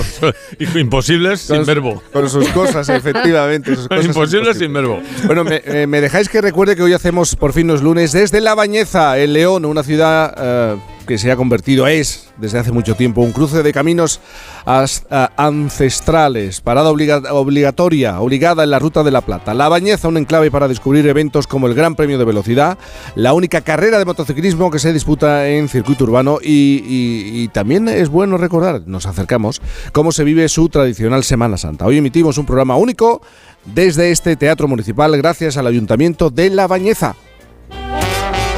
Por fin no es lunes. Empieza el espectáculo. Vuelve la Fórmula 1. Nuevas batallas, estrategias de equipo, paradas en boxes. Amantes de la Fórmula 1, empieza nuestro momento. Toda la Fórmula 1 solo en Dazón. Cuando Sofía abrió su paquete de Amazon, los ojos se le abrieron como platos. Botones sensibles al tacto y sensor de presión inteligente. Era el cepillo de dientes eléctrico de sus sueños por un precio menor del que jamás habría imaginado. Cinco estrellas de Sofía.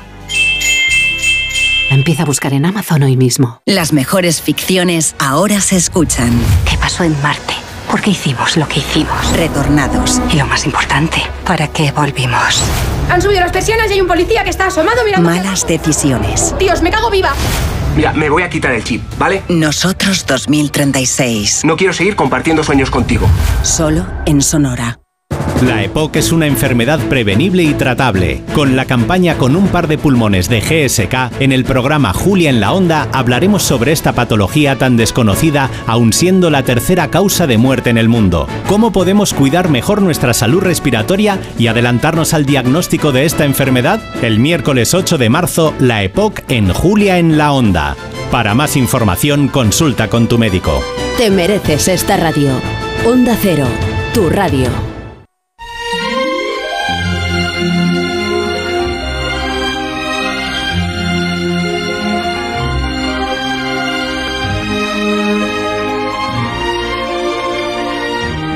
Onda Cero. Cantizano.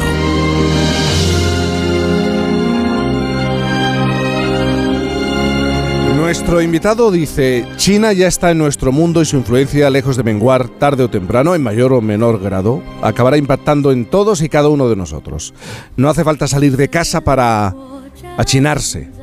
Si yo, por ejemplo, nunca hubiese venido a China, si no hubiese salido del pequeño lugar en el mapa de donde procedo, el gigante asiático también hubiese acabado llegando a mi vida. Se llama Julio Ceballos, un hombre de negocios que desde el año 2006 dirige en China el negocio de marcas líderes, un negocio de marcas líderes y asesora a empresas occidentales en su implantación en el mercado asiático. Pero esto que dice Julio, deberíamos yo creo interiorizarlo todos. ¿eh? A lo mejor no es hoy ni mañana, pero China va a ser, va a liderar el planeta. Ya lo hace eh, en muchos aspectos, como en los intercambios comerciales. Ya es el primer socio comercial de 140 países, el mayor exportador y el principal acreedor. Por estos y otros muchos motivos, Julio ha escrito un libro para explicarnos cómo habitar un mundo liderado por China. Un libro que se llama Observar el arroz crecer. Julio Ceballos, buenos días. Buenos días, Jaime. Buenos días, Julio. Por cierto, eh, esta semana ha sido cuando he podido leer eh, un artículo, eh, no recuerdo exactamente el medio, pero se indicaba que China ha dejado de ser la gran fábrica del, del planeta, o empieza a dejar de ser la gran fábrica del planeta. ¿Tú estás de acuerdo con esta afirmación, Julio? No, no, no estoy de acuerdo porque además no es cierta. Eh, hay- es cierto, hay una narrativa eh, que lo que pretende es mm, mostrar una, una imagen de China cada vez más antipática, pero lo cierto, y eso nos guste o no, y puede no gustarnos, es que China sigue siendo el principal centro de producción de la mayor parte de los artículos que siembran nuestro día a día. Y esto va a seguir siendo así. Sí, de hecho hay muchos esfuerzos eh, por parte de Occidente para desacoplar parte de las cadenas de producción de, de esos artículos que consumimos de China o traerles a lugares más cercanos y eso tiene una lógica y es que la pandemia ha dejado nos ha dejado desnudos con una serie de vulnerabilidades en artículos que son clave, que son estratégicos para mantener eh, bien nuestro bienestar o, bien una serie de cadenas de suministro que son clave, como pueden ser la farmacológica o la de productos de, mm, relacionados con la transición ecológica, como pueden ser las baterías de los coches eléctricos o las placas solares. Pero, y, y eso, eso sí que es algo que Occidente tiene que parchear, pero aquellos que están intentando, que estamos de hecho intentando diversificar eh, China como mercado de producción, nos estamos encontrando con curvas de aprendizaje eh, altísimas, con unos ritmos muy frustrantes, porque al final, ¿sabes qué sucede, Jaime? Que lo que los chinos hacen fácil, esa capacidad eh, de trabajo, esa, esos valores, esa agilidad, esa flexibilidad en, en, la producción, lo que los chinos hacen, pues inmediato, fácil y, y casi, eh, casi evidente, es, es en realidad muy complicado. Y, Julio, ¿tú crees que nosotros, yo, tengo 50 años, ¿tú crees que nosotros vamos a ver ese momento en el que China se convierte, es la primera potencia en, a todos los niveles? Yo creo que no. Yo creo que no. De, ninguna manera el ascenso chino está garantizado. Es cierto que el título, eh, el subtítulo del libro es Cómo habitar un mundo liderado por China, porque lo que pretende es sacarnos de nuestro área de confort. Eh, es, es, una llamada de atención, es una llamada, una llamada de alerta. Ojo, eh, China ya es una realidad eh, absolutamente mmm, innegociable, tenemos que convivir con ella, estamos obligados a competir con ella porque les hemos eh, invitado a, a, participar en un, en un sistema internacional que está basado en la, en la productividad y la competición, pero eso no quiere decir, uno, ni que vayan a superar a Estados Unidos, dos, ni que lo vayan a superar a lo largo de este siglo y, e incluso superando económicamente a Estados Unidos, tecnológica y militarmente están muy por detrás. Sin embargo, eh, todas esas disquisiciones de, si van a superar o cuándo van a superarlo son hasta cierto punto irrelevantes porque ya están ahí. O sea, eh, la realidad de China, el peso geopolítico, económico y comercial que tiene ya afecta a nuestro día a día y tenemos que aprender a convivir con ello. Oye, eh, dices una cosa muy interesante y es real. China sabe mucho sobre nosotros. Nos conoce muy bien, conoce muy bien a los occidentales, pero nosotros tenemos pocos detalles o hemos mostrado poco interés en conocer o saber cómo se desenvuelve este gigante, el gigante asiático, cómo eh, reacciona la población ante determinados estímulos, cómo es el día a día eh, en China, ¿no? Así es. Eh, mira, todos los que habitamos hoy el planeta, y es una de las primeras frases del libro, hemos nacido y crecido en un mundo eh, dominado por Occidente que se rige por reglas y valores occidentales. Pero no solo nosotros, sino que las últimas cuatro, cinco, seis generaciones no, no han tenido conciencia autobiográfica de, de, otra cosa diferente a ese modelo, ¿no? A ese modelo, a ese mundo eh, occidentalizado. Pero hace 150 años eh, China era primera potencia mundial y ellos ellos tienen muy fresca esa memoria y tienen muy fresca la memoria de que eh, de cómo cayeron de ese, de ese primer puesto, de cómo perdieron el tren de la modernización y de cómo no lo van a de cómo no lo van a perder ahora. Y en ese ejercicio de explicarse a sí mismos, han hecho un ejercicio que guarda algunas, eh, pocas, pero algunas similitudes con el que tuvo que hacer España tras la pérdida de las colonias. Oye, ¿cómo es posible que hayamos sido un imperio de, la magnitud del que llegó a ser eh, en, en, en, términos geopolíticos eh, China? ¿Cómo es posible que hayamos perdido ese primer puesto y hayamos caído en la irrelevancia? Ellos nos han estudiado, han estudiado ese proceso de decaimiento, de, de declive y han identificado que lo que explica eh, el último siglo y medio, los últimos 200 años, ha sido mm, fundamentalmente un problema de, de perder el tren de de la tecnología. Nosotros, en cambio, estamos hasta cierto punto cómodos, ¿no? Como, como potencia eh, que pertenece a ese, a ese mundo occidental que ahora lidera el mundo. Y, durante muchas décadas, hasta hace 50 años, yo tengo 43, tú tienes, eh, me has dicho que 50. Primero hemos ignorado a China. De esa ignorancia hemos pasado al, al al, al menosprecio, ¿no? Del al menosprecio hemos pasado a la admiración, porque es cierto que lo que han logrado en los últimos 30 años, pues es verdaderamente formidable. Pero es que de la admiración, en muy pocos años, en apenas, en apenas son 8 años, hemos pasado al recelo y ya estamos instalados en el temor a un paso del pánico.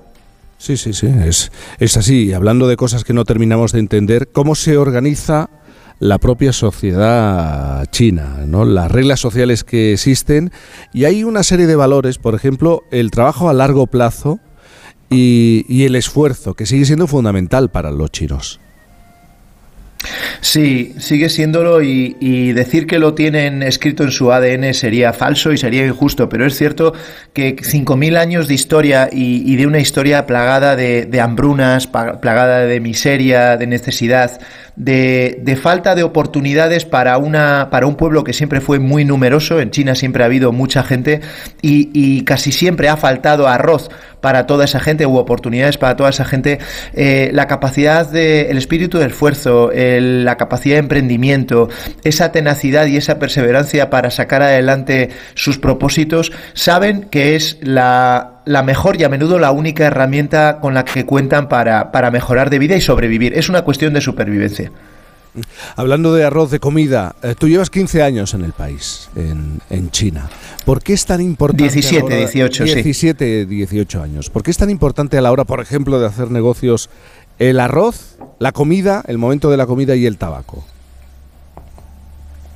Eh, bueno, en realidad son tres cosas eh, que no deberían ir de la mano, pero, pero en China se, se, juntan, ¿no? Eh, empecemos por el arroz. Yo, yo he querido introducir la palabra arroz en el título porque primero el arroz eh, siempre ha dado de comer a mucha gente y las culturas que cultivan arroz siempre son numerosas. Yo cuento en el libro que no sé si, si hay muchos chinos porque han cultivado arroz o si es que el cultivo de arroz exige de mucha gente, pero es cierto que el arroz eh, explica en parte esa conciencia de, del hambre y del, del, del trabajo duro. ¿no?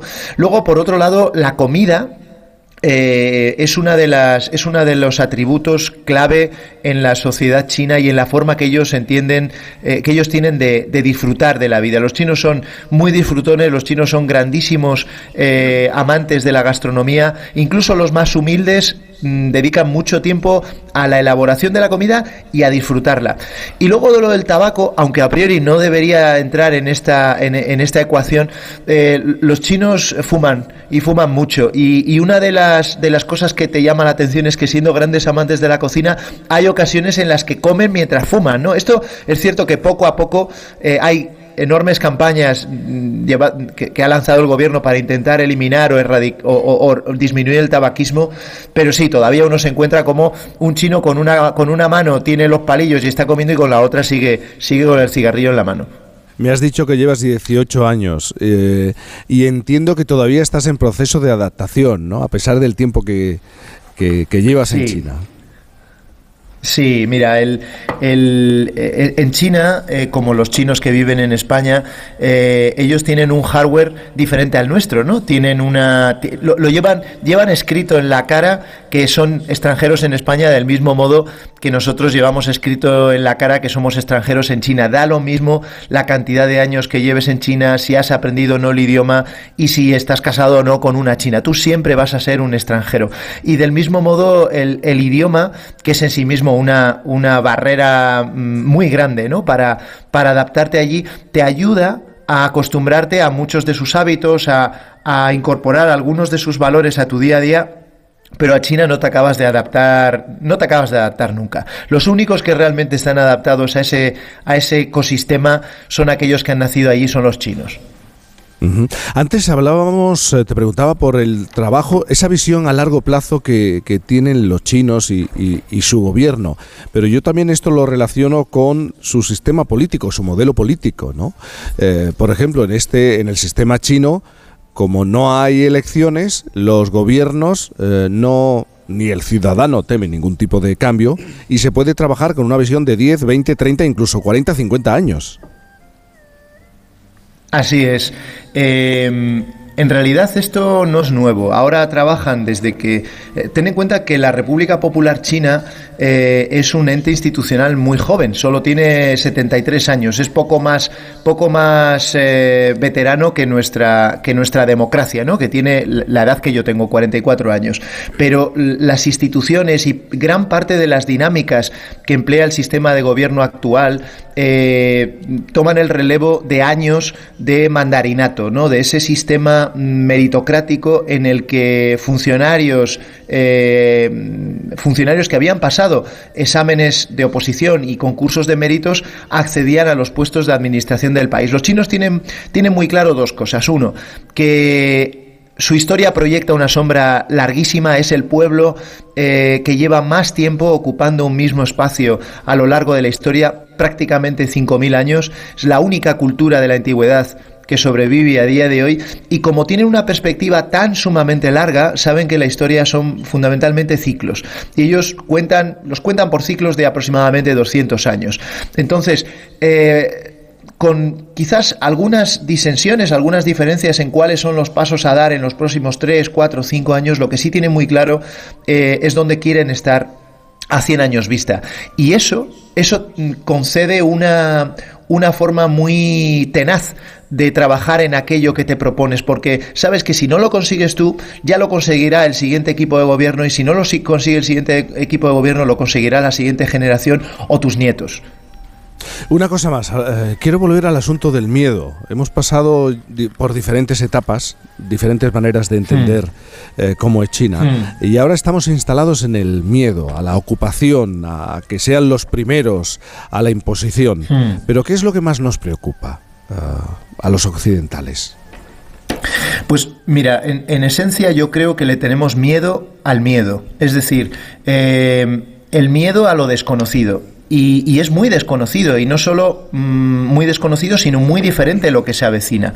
Eh, China eh, es una realidad en ascenso, no, da- es hasta cierto punto irrelevante discutir si van a superar o no eh, a Estados Unidos y cuándo. Lo cierto es que es una realidad inmensa y que no es occidental, no es capitalista, no es un país en, no es un país desarrollado, es un país emergente en vías de desarrollo, no es un sistema democrático, es un sistema de partido-estado autoritario, en fin, que lo que nos da miedo es no entender las reglas y los valores con los que, con los que se mueven. Por eso yo digo que más que un problema que debamos solucionar o una realidad que, que debamos contrarrestar, eh, esto es un nuevo factor que debemos incorporar a la ecuación y una nueva situación que tenemos que aprender a gestionar y a manejar. Por eso, yo en el libro eh, lo que pretendo son dos cosas. Uno, eh, dar una imagen algo más humana, algo más agradable de China. Estamos acostumbrados a una imagen muy desagradable, muy hostil, muy antipática, que lo único que hace es generar rechazo y que rompe esos puentes de, oye, vamos a entender esta realidad. Y segundo, es una llamada de alerta. Es decir, mm, yo no creo que debamos temer a China, pero sí debemos prestarle mucha atención y poner el foco a eso que está sucediendo al otro lado del mundo y que antes o después nos va a acabar afectando a todos nosotros. Observar el arroz crecer, el libro de Julio Ceballos que nos acerca a esta realidad que desconocemos o no queremos conocer o no entendemos muy bien o no terminamos de, de aceptar. Yo no sé, Fernando Iras, tú has estado en China, has Sí, yo viajado. estuve. estuve. Yo estuve en China eh, cuando, en el 99, era un país absolutamente distinto al que es ahora. De- en Shanghái, de hecho, estaban construyendo la primera bola del edificio de las bolas. Estaba- No estaba, o sea, no estaba nada, Sí. nada en construcción.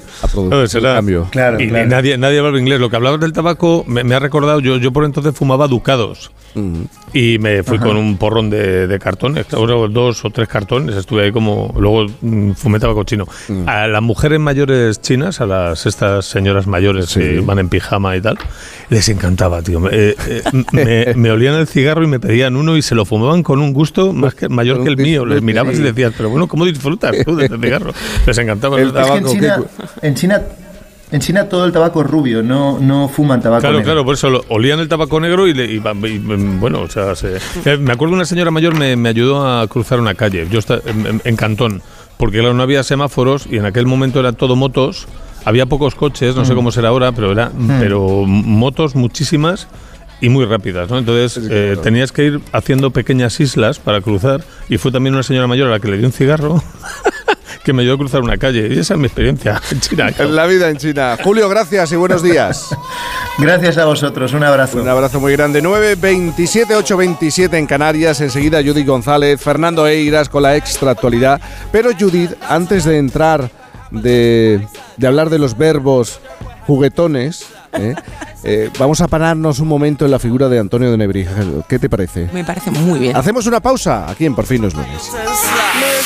Por fin no es lunes. ¿Y tú que vives en un piso? ¿Qué necesitas para tu seguridad? Pues yo vivo en un bajo y tengo un pequeño patio. Es muy fácil acceder y necesito que esa zona esté protegida. Pues con la alarma de Securitas Direct lo estará. Gracias a sus sensores y cámaras de seguridad exteriores, si accede un intruso al patio, lo detectan. Y además, se enciende un potente foco de luz para disuadirlo. Y es que tú sabes lo que necesitas y ellos saben cómo protegerte. Llama ahora al 900-272-272 o entra en securitasdirect.es y descubre la mejor alarma para ti. Una mayor eficiencia energética es buena para el medio ambiente y para nuestro bolsillo. La temperatura del hogar es la clave. Lo ideal es que esté entre 19 y 21 grados, apagar la calefacción por la noche, no cubrir los radiadores, un buen aislamiento de puertas y ventanas. El 9 de marzo en Julia en la Onda, de la mano de la compañía CEPSA, hablaremos con expertos de los beneficios económicos y medioambientales de una mayor eficiencia energética. El jueves 9 en Julia en la Onda, con Julia Otero. Te mereces esta radio. Onda Cero, tu radio. Onda Cero Madrid, 98.0. Un día descubres que tienes humedades en techos, paredes, están por todas partes. ¿Qué puedes hacer? Llama a Murprotec. Llama al 930 1130 o entra en murprotec.es. Si con las humedades te las tienes que ver, ¿qué puedes hacer? Llama a Murprotec. 930 1130. Murprotec. Cuidando tu hogar, cuidamos de ti. En Ahorramás sabemos que si los precios se ponen chungos, el rompeprecios de Ahorramás los machaca en un segundo. ¡Vamos a ahorrar a lo bestia! Porque llega el rompeprecios de Ahorramás con ofertas brutales. Como la chirla o la gamba rocera por 9,99 euros el kilo. El botón del Pacífico en anillas por 8,99 euros el kilo. O el mejillón extra por 3,99 euros el kilo. En Ahorramás estamos que lo rompemos. Muebles Adama. Renovar sus muebles es renovar su vida. Venga a conocernos y le sorprenderá todo lo que podemos hacer por usted. La más amplia variedad de muebles de calidad y diseño a un precio increíble. Muebles Adama. Ver a la calle General Ricardo 190 o entra en mueblesadama.com. Atención, el grupo la madreña presenta Cachopo and Go, un nuevo enclave en el mercado de Chamberí para disfrutar del mejor cachopo, además de otros muchos deliciosos platos de la cocina asturiana, para tomar allí o para llevar a casa. Cachopo and Go, más de 10 cachopos diferentes elaborados con las mejores materias primas. Llévese a casa el plato estrella de Asturias, Cachopo and Go en el mercado de Chamberí, lamadrena.com. Dobla tu ahorro con Ocasión Plus. Hasta 6.000 euros de descuento en 7.000 coches. Y ahora con la mejor financiación del mercado, al 6,90%. Este mes somos imbatibles. Ven a vernos. Ocasión Plus. 16 centros en Madrid. Nuevas tiendas en Fuenlabrada, Arganda y Torrejón. Localiza tu centro más cercano en ocasiónplus.com. Abierto sábados y domingos. ¿Quieres ventajas exclusivas en Brico Depot? Únete a nuestro club y disfrútalas. Y además, si eres profesional, tenemos un club exclusivo para ti. Brico Depot. Clínica Oliver y Alcázar. Especialistas en implantes para pacientes con muy poco hueso. Cirugía mínimamente invasiva con prótesis definitiva en un mes como máximo. Diagnóstico gratuito y financiación. Consulte su caso en el 91 564 6686 o a través de la página web oliverialcázar.com. Más de 30 años de experiencia. Ana, qué mala casualidad encontrarnos precisamente en un hospital. Hola Juan, pues sí, sí es mala coincidencia. Es por mi marido que se resbaló en la bañera y se ha dado un golpe muy fuerte en la rodilla. Vaya por Dios, nosotros ese problema ya no lo tenemos. Hace tiempo llamamos a Duchamanía y cambiamos la bañera por un plato de ducha. Hazme caso, llama a Duchamanía y evitarás este tipo de accidentes. En Madrid, Paseo del Molino 6, 91 468 4907 y duchamanía.es. Onda Cero, Madrid.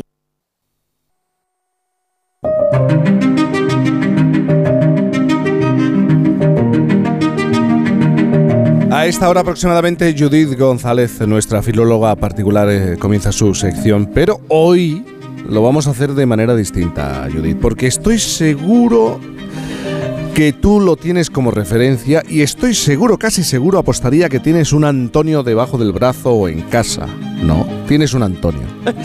Hombre, el, el Antonio. El, el Antonio. Hagamos un viaje en el tiempo a una historia que se cuenta en latín. Grammaticus nomen est professionis. Un viaje por la gramática y el orgullo de ser gramático, que era lo que sentía Antonio de Nebrija, humanista, filólogo, filósofo, que amaba todo tipo de conocimiento. Ha, sido el quinto centenario de su muerte y no piensen que Nebrija era un hombre de letras. Él tenía una mente inquieta y quería mejorar el derecho, la medicina, incluso la teología a partir de sus manuales de gramática y los diccionarios. Él fue un impulsor y hay que recordar su figura. Por eso me pasó, eh, hace unos días pasé ante la Biblioteca Nacional y me di cuenta de, de esa exposición, la mayor exposición sobre Antonio de Nebrija y, y además vi eh, que había mucha gente Sí. eh, queriendo disfrutarla y queriendo entrar. De hecho yo estudié, mi colegio se llamaba Antonio de Nebrija, es decir, que es una figura, de todas maneras, Judy, eh, una figura que recordamos poco, ¿no? que no está muy presente en general. ¿no? Pero yo creo que es de esas figuras que despierta interés, ¿no? O sea, quizá por esto también que comentas, ¿no? La cola, por ejemplo, para ver la exposición. O sea, yo creo que, que sí que el- tenemos una percepción de Nebrija como una figura, por una parte, esto un sabio, ¿no? O sea, esa idea de, sí, un, un trabajo profundamente gramatical, pero él entendía la gramática un poco, yo creo que como mm, la base de, de muchas más ciencias, de la medicina, era sabio en ese sentido más clásico. La corriente del humanismo del, Esto del es. siglo. Y luego un, un tío moderno, ¿no? O sea, Nebrija te- tuvo muchas ideas en su momento muy rompedoras para, para la época, completamente. ¿Me dejáis que salude un momento a Teresa Jiménez Calvente? Ella es comisaria y catedrática de Filología Latina, además de gramática, eh, como Nebrija. Teresa, buenos días. Hola, buenos días, Jaime, ¿qué tal? Buenos días, Judith. Teresa y Judith y Fernando y Fernando Eiras. Cuando hablamos de, de ser gramático, ¿qué tenemos que entender? Bueno, a lo, que se entendía como gramático en la época en la que Nebrija se autodenominó así, es decir, un profesor de gramática. La gramática era exclusivamente la gramática latina, no existían gramáticas de otras lenguas. Y era el artífice de que, bueno, ese conocimiento de esa lengua que era un- una llave necesaria para acceder a todos los saberes, él tenía la, puer- la llave y la daba a los alumnos. Es decir, el gramático era el primer paso, el primer escalón para poder acceder al conocimiento. Él fue, eh, ha sido el mayor representante, fue el mayor representante de esa corriente de humanismo eh, presente en toda Europa en aquel momento. Eh, en su época es que es un humanista pionero. Evidentemente luego a lo largo del siglo XVI tenemos muchos otros personajes eruditos que encajarían en ese perfil. Pero Nebrija es de los primeros que cumplen con toda esa especie de requisitos que nosotros estimamos que ha de tener un humanista. Es decir, alguien, lo he oído hoy esta mañana en el programa, de que a partir de esos conocimientos, podemos llamar de letras, literarios, del latín, se interesa absolutamente por todo lo que le rodea. Es decir, él se interesa por la historia, se interesa por la medicina, por la botánica, por, el mundo que está alrededor. Y eso le lleva a ser un hombre muy polifacético y a comprender muchas obras muy distintas. Y en ese sentido, teniendo además el deseo de recuperar el mundo de los clásicos como un comparándum, como un elemento que hay que traer al presente, es lo que nos define a un nebrija humanista. Fue y, y es reconocido en nuestro país, pero también eh, en Europa. Además usa la imprenta como herramienta de difusión, ¿no? Sí, en eso es muy. He oído hablar la palabra de ser muy adelantado a su época y darse cuenta de, de las novedades. Mm, Yo me gusta recordar el dato de que la imprenta llega a Salamanca en 1480 y en 1481 Nebrija lo que hace es preparar su manual de gramática latina y la confía, confía su difusión a la imprenta. Y a partir de ahí va a establecer una relación muy estrecha con ese invento y además es muy consciente de que ese invento tiene muchas, muchas ventajas frente al libro, al libro manuscrito. En primer lugar, la capacidad de llegar a muchísimos sitios y a muchísimos lectores. Él tiene una frase que está entresacada entre las frases así eh, sacadas de, de Nebrija, que está puesta en las paredes de la Biblioteca Nacional, diciendo que cuando él eh, idea sus diccionarios los quiere estrechitos y manejables. Y dice estrechitos para que el precio no espante a los posibles compradores.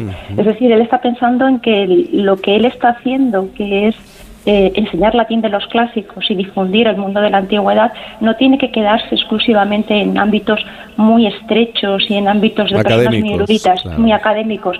Él desea que eso se difunda y con esa con ese paso hacia adelante, pues que su, su invento y su nueva pedagogía llegue, como he dicho antes, a cualquier sitio.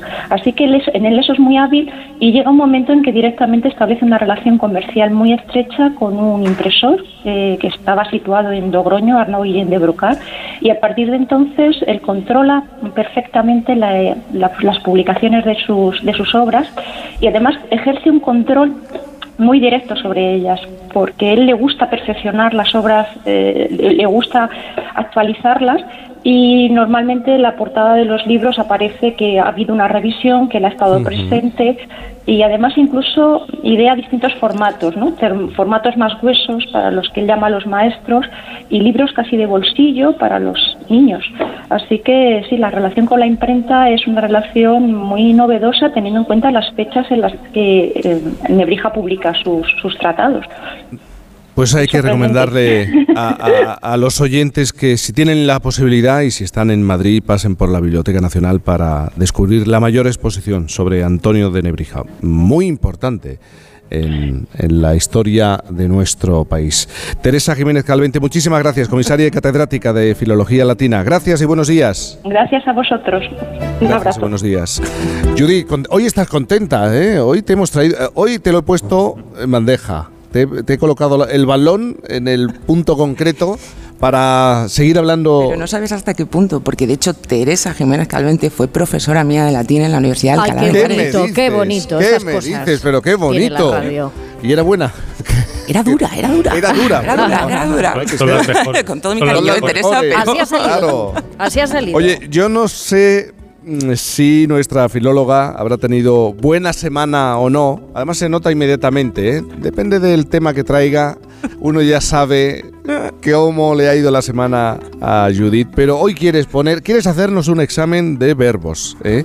pero no de verbos comunes y corrientes, no. Eh, Judith, tú quieres hablar de me gusta verbos imposibles. De verbos imposibles, claro, porque, a ver, para el yo amaba, tú amabas, él amaba, pues hombre, hasta ahí esto, esto llegamos, ahí llegamos. Oye, pues Nebrija tenía una cruzada con esa palabra, ¿eh? Con amo mm. y amó, que era su solo de la época en las tildes, que tampoco le dedicaba mucho tiempo. Lo que pasa es que entonces no había Twitter, ni, ni, estaba la cosa tan animada como ahora. Exacto. bueno, pues oye, eh, pasando un poquito de esta fase así, ¿no? Como más básica, más de la, de la MAVA y demás, vamos un poquito un paso más allá, ¿no? Rebuscando un poco más en el repertorio, digamos, global de verbos de nuestra lengua y vamos a intentar encontrar ahí algunos de los más difíciles. Porque yo he hecho balance esta semana y me he dado cuenta de que creo que hay verbos que aunque no son difíciles, pues a veces no los acertamos, nos cuestan, mm. y otros que francamente, pues no me extraña que no acertemos, porque es que son tela de complicados. Van a pillarnos. Vale, entonces traigo unos poquitos de, unos poquitos de uno, otros poquitos de otro, y así vamos viendo si, si, fallamos todos, ninguno, o cómo va la cosa. Mirad, quiero empezar por, por uno que yo creo que no es muy difícil, pero que solemos engancharnos con él, nos cuesta, que es el verbo denostar. A ver, denostar es un verbo irregular, entonces, bueno, ya entiendo que esto pues de antemano puede generarnos alguna duda. Pero es que en las noticias es muy muy frecuente encontrar, por ejemplo, que un político denosta la labor de otro, ¿no? Entonces, oye, a ver, hay que recordar que denostar se conjuga como contar, por lo tanto, pues la forma adecuada es con dictongo, es denuesta, yo denuesto, denuesta. tú denuestas, él denuesta, ¿no? Denostar es además proferir denuestos. Esto me encanta, proferir de nuestros. O sea, es que desaprovechamos un poco, yo creo, las veces, las oportunidades que nos da nuestra lengua de ponernos estupendo, ¿no? Preferir de nuestros. Suena total, ¿no? Ya el diccionario de autoridades avisaba en 1732 de que este verbo tiene la anomalía, decía el diccionario entonces, de mudar la O en UE en algunas formas. Oye, más de tres siglos después, pues aquí seguimos insistiendo y no, no nos acaba de entrar. Otro verbo con el que siempre hay alguien que tropieza es el verbo satisfacer. Son incorrectas, aunque de nuevo no es infrecuente eh, encontrarlas incluso por escrito, formas como satisfaciera, satisfaceré, satisfacería. Las formas adecuadas son satisficiera, satisfaré, satisfaría. A ver, como sé que esto igual suena un poquito como un trabalenguas y que luego no nos vamos a acordar dentro de dos minutos, pues yo os doy un truco. Satisfacer se conjuga como hacer en casi todas sus formas. Es el truco. Claro, todos sabemos conjugar el verbo hacer, ¿no? Cuidado, A en ver. casi todas. En, Eh. en una vas a meter la pata seguro. Pero este problema le solucionamos con ese consejo. Entonces, mirad, lo adecuado es satisfice igual que hice, satisficiera igual que hiciera, satisfaré igual que haré.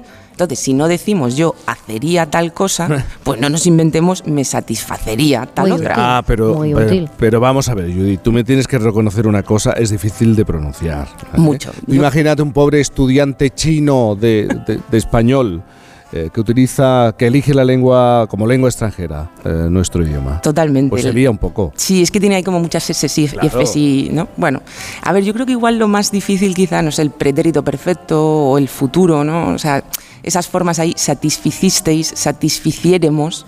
Es que, a ver, si la dices varias veces, satisficiéremos, es que no parece ni una palabra real, ¿eh? O sea, si nos paramos a pensarla. Pero bueno, por suerte yo tampoco creo que a lo mejor mm, nuestro estudiante chino tenga que emplearla mucho, porque nosotros como nativos tampoco es que, que la tengamos exhausta esta forma. Pero hoy es verdad que hay muchos verbos que no se lo ponen fácil, digamos, ¿no? a, nuestros estudiantes. Hay verbos a lo mejor que nosotros mm, podemos conjugar con soltura, como el verbo caber, pero claro, mm, es que si nos paramos a pensarlo es si mm, no sé, tiene ahí unas conjugaciones, ¿no? O sea, si tú cabes, yo quepo, si tú cupiste, yo cabré. O sea, tela con el paradigma, esto para, ¿no? para un estudiante. Y luego eh, hay otras formas verbales que usamos poco, porque yo entiendo que son de estas casi imposibles, pero que a mí me parece que podrían darnos mucho juego. Y yo, de alguna manera, pues quiero reivindicarlas esta semana, este sábado, ¿no? ¿Por qué no? Eh, a ver, el verbo asir, te lo decía antes. Asir es un filón, Jaime, es un filón. Mira, es que ya desde la primera persona del presente de indicativo, yo asgo. Asgo. Yo asgo. Pero espera, espera, Jaime, porque yo asgo, pero tú, tú haces. Ah, no, no Tú haces.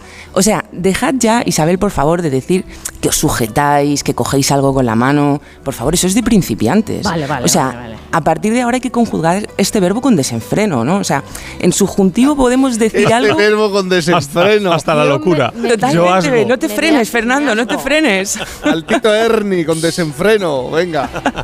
El Tito Ferni. Claro, o sea, vamos a ver, en subjuntivo podemos decir algo como que nosotros asgamos. Asgamos. En futuro, que tal vez, quién sabe, esta tarde, asieremos algo. Oy, oy, Yo oy. puedo decir que ustedes asgan por ahí cosas. Asgan. Claro, y todo esto, Isabel, dentro de la perfecta gramaticalidad de nuestra lengua. Maravilla, ¿sí o no? No, Ya, no, ya. tú eres Sí. Está así. fenomenal, pero... Total. Pero tengo más verbos imposibles. Tomémonos un momento para hablar de erguir. Oy, oy, oy, oy, oy, oy. A ver, yo yergo con Y, bien, más o menos conocido. Pero, pero, pero, siempre hay un pero. Hay otra forma válida de la que yo quiero hablar, claro, y es yo irgo. Bien. Irgo. Irgo. Claro, si yo yergo y también irgo, tú irgas, Fernando, Yo, por ejemplo. tú yergues o irgues. Yo- yo irgo, Según yo- veas. yo Yo soy irgo más de- irgo. Pero es que, oye, ellos, todas estas personas que tenemos hoy aquí en la bañeza, Sí. ellos incluso erguirían e irguieren si quisieran. Bueno, Vamos si les eh, apetece, claro. Eh, yo no sé si os habéis dado cuenta, pero Judith me ha venido. ¿eh? Además, lo, lo ha plantado aquí en, en solo unos minutos con satisfacer, eh, eh, satisfacería, asgamos, irguieran, irguieren. Eh, ¿Tienes más todavía? A ver, nuestro sistema verbal es que está lleno de animales Ah. salvajes, Jaime. Así no nos dejan volver. Mira, taña usted es el imperativo del verbo tañer, tocar un instrumento musical. Yo yago es el presente del verbo yacer, echarse o, o tenderse, ¿no? Argullere o argulléremos, aunque parezcan cualquier cosa, y un queso o lo que sea, son parte del paradigma de futuro de arguir. Un O sea, queso, a ver, ¿a qué suena eso, no? Mira, a mí estos escondrijos de la lengua es que eh, me encantan, ¿eh? No es que necesariamente yo haya tenido mala semana, Jaime. No. Pero, no necesariamente. Todo lo contrario. Pero bueno, si tenéis por ahí algún amigo listillo, ¿no? Pues preguntadle si sabe estas cosas. No sé, ese cuñado que os da las cenas, ¿no? pues así como que no quiere la cosa. Y lo desarmas. Claro, tú un día le dices que se irga un poco más en la silla, que no le ves cómodo, ¿no? Se queda tieso. A ver qué cara pone. un, cu un, un, cuñado pierde la atención. Vas viendo cómo reacciona Fernando. Házgate, anda, un rato. Claro, tú le puedes decir, Isabel, que si te asiera o asiese la sal, pues que alinearías la ensalada, ¿no? Uy, uy, uy, uy. Bueno, a ver, no quiero yo proferir ningún de nuestro contra nadie. Veis que ya lo he dicho cuatro veces, o sea, esto se puede utilizar todo el rato, ¿vale? Pero estos animales de, salvajes, un poco, ¿no? De nuestra lengua, estos verbos imposibles, oye, pues igual te valen para dejar ahí pensando algún listillo que para ganar un concurso en la tele. O sea, no sé, yo, mi recomendación, repasaos la, la conjugación de embair. Yo creo que esta es pregunta del millón algún día, fijo, o sea, embair. ¿Y cómo? Es que es imposible no preguntarte por el tema el tema de la semana. Ayer de pronto un debate... Eh, algunos académicos los sigo a través de Twitter y se ha montado un pollo porque los titulares eran después de 10 años la RAE recupera la tilde para pero sí, para el solo. Más, sí, sí. Pero es que va con matices, es que no es así. Sí, a ver, ponemos un poco en situación. O sea, este jueves eh, la Real Academia, la RAE, volvió a abordar en su pleno la cuestión de la tilde del solo.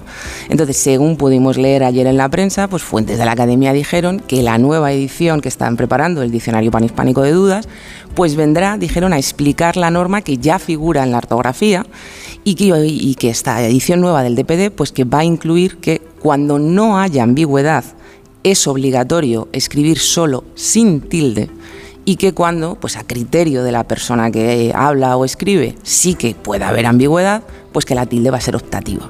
Y que esto se va a aplicar también a los demostrativos.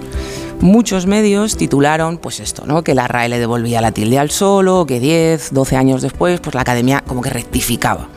Bueno, si finalmente la incluyen así, que habrá que verlo, la norma no es muy distinta de la que ya figura en la ortografía, esta es la realidad. O sea, el nuevo DPD dirá, parece que sin ambigüedad la tilde es optativa y la ortografía dice hoy en día que sin ambigüedad no es necesaria. Quiero decir, tanto monta, en fin.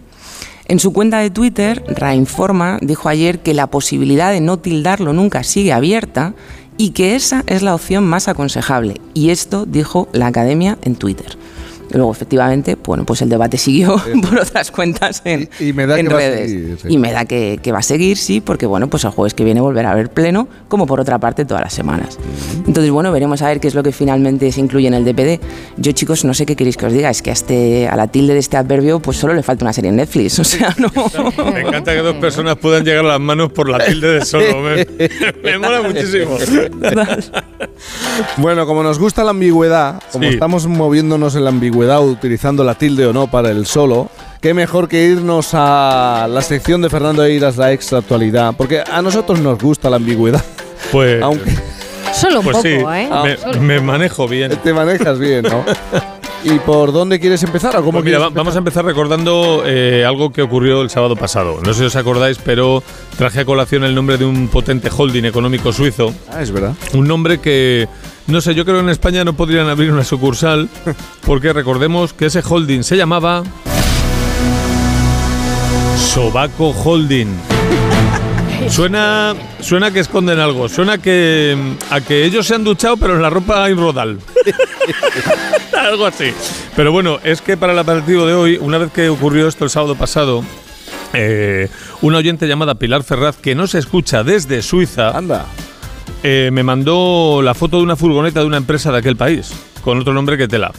Es una empresa de Neubauten oder Umbauten, que significa obra, obra nueva y reformas en alemán. Lo he pronunciado fatal, pero es lo que hay.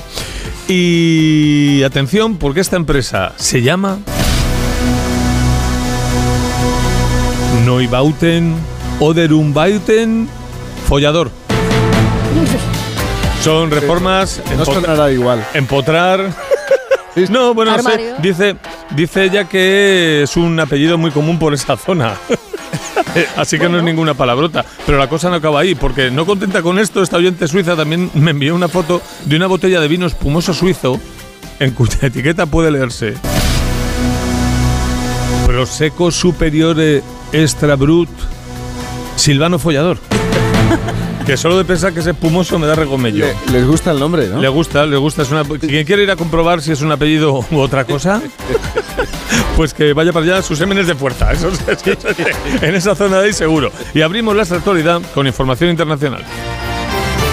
CNN. Vladimir Putin firma un decreto para honrar a Steven Seagal, actor estadounidense y ciudadano ruso. Esto- Seagal. Esta, no la Espérate, esper- esta no la esperabais. Siempre hay un tonto útil y esta vez le ha tocado a Steven Seagal. Steven Seagal apoyó la invasión de Ucrania subido a un tanque, su mejor película, seguro fue eso. Y tiene la ciudadanía rusa desde 2016. ¿Qué me dices? Sí, y Steven Seagal es un actor mediocre, para quien no lo conozca, de del cine de Mamporros. Y es un tipo que ha hecho declaraciones como esta. El secreto para actuar es no actuar. Lo que hace él, ¿no? Que en Claro. su caso es el secreto para pensar también. Tiene el secreto para, tiene el secreto para un par de cosas. Y pasamos a comentar una noticia de deportes. Diario de León. Messi y Putella se llevan el de best. El astro argentino y la jugadora del Barça han sido los mejores futbolistas de 2022 para la FIFA y ambos han conquistado el galardón por segunda vez en sus carreras. ¿Y sabéis cuál es para mí la principal diferencia entre el fútbol masculino y el femenino? Oye, Las declaraciones. Porque ellas, todo lo que tú quieras, jugarán y tal, pero jamás son incapaces de hacer declaraciones como las que hacen los futbolistas masculinos. Pues vamos a ver. Por ejemplo, voy a poner un ejemplo. Esta que hizo en su día el centrocampista británico Mark Draper, que dijo: Me gustaría jugar en un equipo italiano como el Barcelona. Anda. Escucha, 10 turistas más y concedido. Sido concedido, ¿sabes? Acabó jugando en un equipo alemán, el Rayo Vallecano. Eso es cierto. Declaraciones como estas son más de futbolistas hombres. Esto es así. Es verdad. Cambiamos de tema. Estrenos.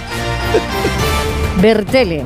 A3 Media presenta Nacho, su serie sobre Nacho Vidal. Aquí quería llegar. Mañana domingo se estrena esta serie en A3 Media Player sobre el controvertido e internacionalmente conocido actor español de cine porno. Una carrera que ríete tú de la empresa Reforma Suiza y la del vino Pumoso No. juntas. Una carrera larga, súper larga. Y, y ancha, también lo suyo tiene. Y vas a seguir con. Hombre, a ver, ¿te crees que me voy a parar aquí? Yo hasta que no nos llegue un burofax del defensor del menor no paro. Lástima que Nacho Vidal haya nacido en los tiempos del vídeo porno corto, del clip, ¿sabes? Y no en la edad dorada del largo- largometraje de este género, con títulos, títulos de, hombre, de relevancia y prestancia. Donde podría haber protagonizado cintas, cintas tan españolas como por ejemplo Si no soy Curro Jiménez, ¿qué hago con este trabuco? Eso es un título. eh. Eso es un título de una película que recomiendo que, bueno, verla, en fin. Pero la- está, mu- está muy bien bus- buscar el cartel. el cartel está muy bien. O, por ejemplo, esta otra película muy apropiada para tiempos de inflación y desempleo titulada Por un puesto de trabajo por arriba y por abajo. bueno, y cambiamos de tema porque entre los suizos y Nacho Vidal me, me van a empapelar. Música. El español. Fanny Carbajo, La Isla de las Tentaciones. Debuta como cantante en fiesta en riguroso playback. ¿Esta quién es? Esta- Fanny Carbajo, la de Estefanía. Aquella de las Vale. tentaciones, vale, pues que nada, eh, que para quien pensara que, que ha sacado un disco.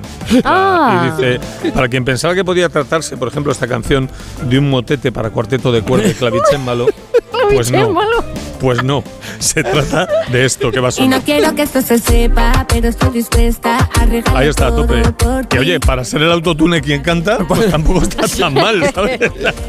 El caso es que Fanny siempre ha levantado pasiones y decepciones, y su novio, aquel que gritaba Estefanía, tiene una confesión maravillosa. Cuando descubrió que le había puesto los cuernos, sí. pues fue y dijo: Yo a Fanny la tenía en un pedestal y se, y se me ha caído. Pues lógico. O evaporado. Eso significa, en un pedestal. Borracho le gustaba mucho, pero cuando de resaca vio que su sombra tenía cuernos, ya dijo, me cago en la mano. Esto no. Bueno, pasamos a hablar de celebrities. 20 minutos. Leticia Sabater se encuentra con Tim Burton y lo confunde con Johnny Depp. Es maravilloso como persona y como actor. Es que, es que no me No puedo sé, aguantar. no- no sé si esperáis que haga algún chiste después de este titular, pero que Leticia Sabater confunda a Tim Burton con Johnny Depp. Estaban Tim Burton y Mónica Bellucci por Madrid y tuvieron la gran suerte, la fortuna de cruzarse con Leticia Sabater.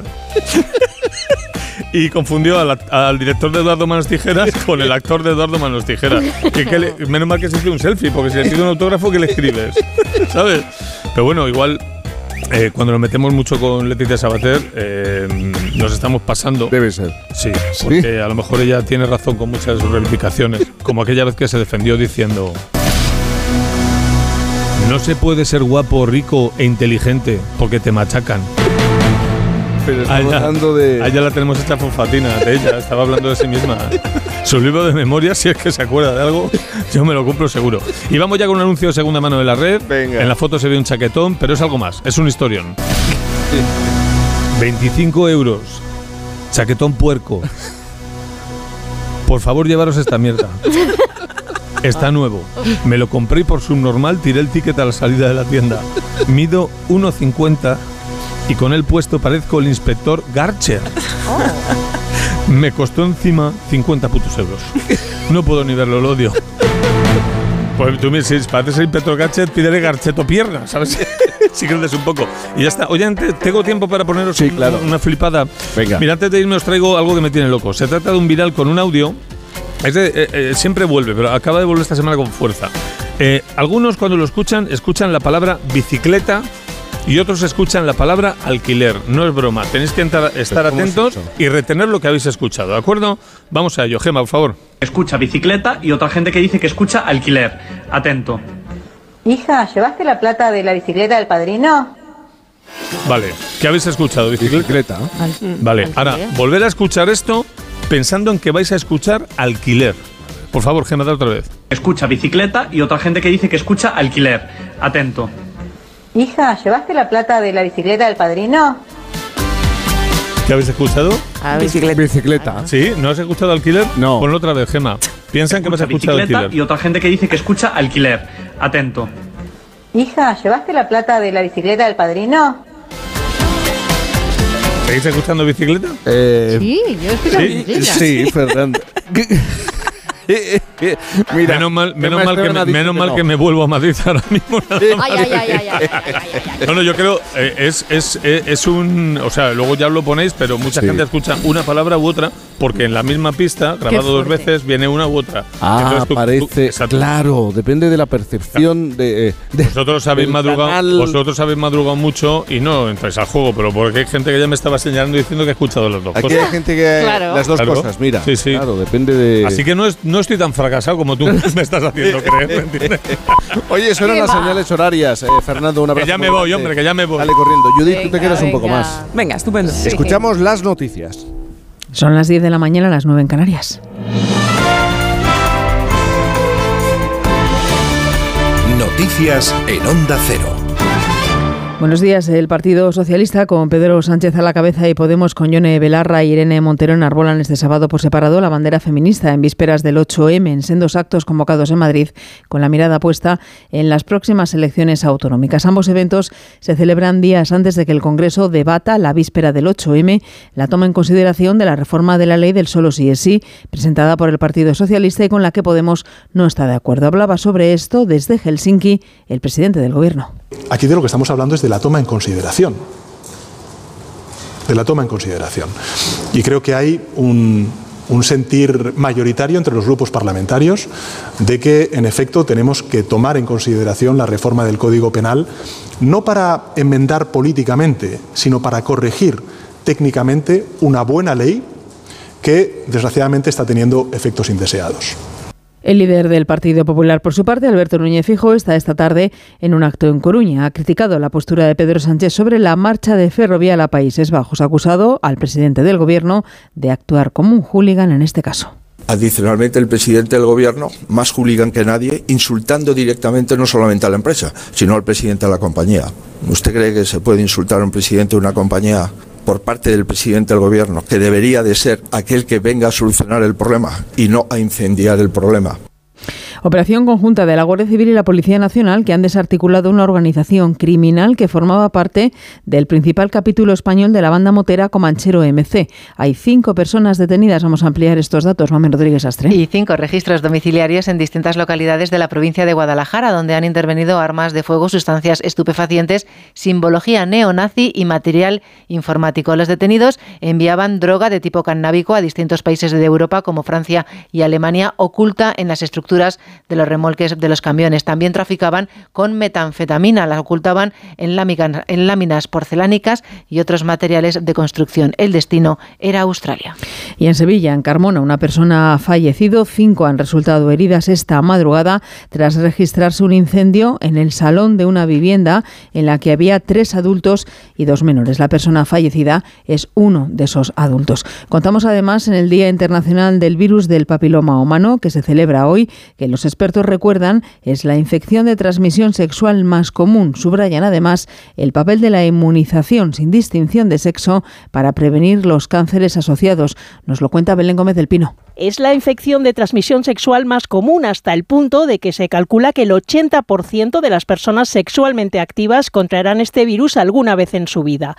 Cada año se producen 660 millones de infecciones en el mundo y el VPH está estrechamente ligado a verrugas anogenitales y a hasta cinco tipos de cánceres genitales y también al orofaringeo. De ahí la importancia de la prevención a través de las vacunas que, como recuerda la ginecóloga Mercedes Herrero, no son solo cosa de chicas. Ellos, además de adquirir la infección en sus relaciones sexuales, también pueden sufrir enfermedades por el virus no son meros transmisores de la infección. La vacuna frente al virus del papiloma humano ya está incorporada al calendario vacunal nacional y financiada para chicos y chicas por el Sistema Nacional de Salud. Vamos con la información deportiva, David Camps. Real Sociedad y Cádiz empatan a cero en el encuentro adelantado a la vigésimo cuarta jornada de Liga en Primera División. Reparto de puntos que complica al equipo Donostiarra en su tercera posición.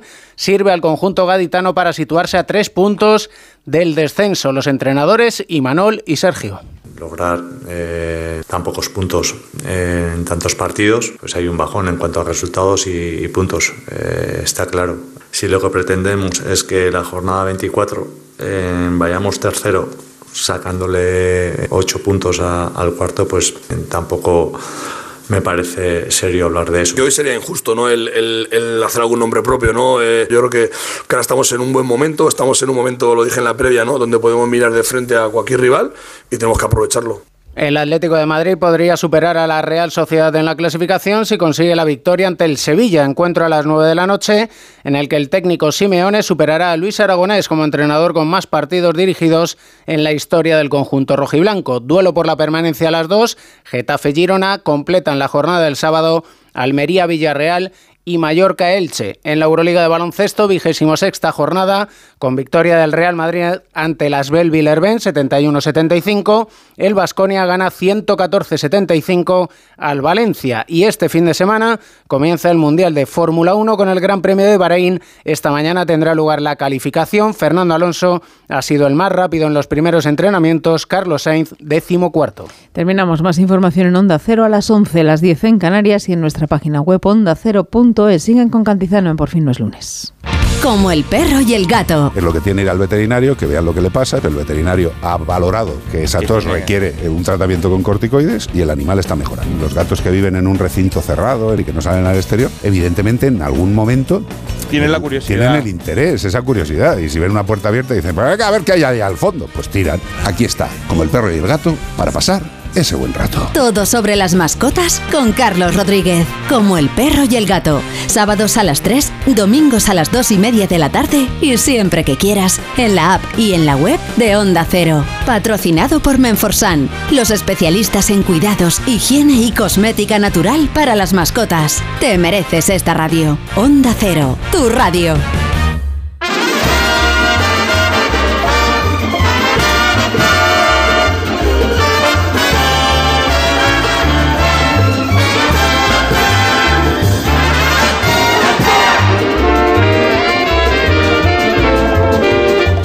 A entrar en la tercera hora de Por fin no es lunes, las 10.06, las 9.06 en Canarias.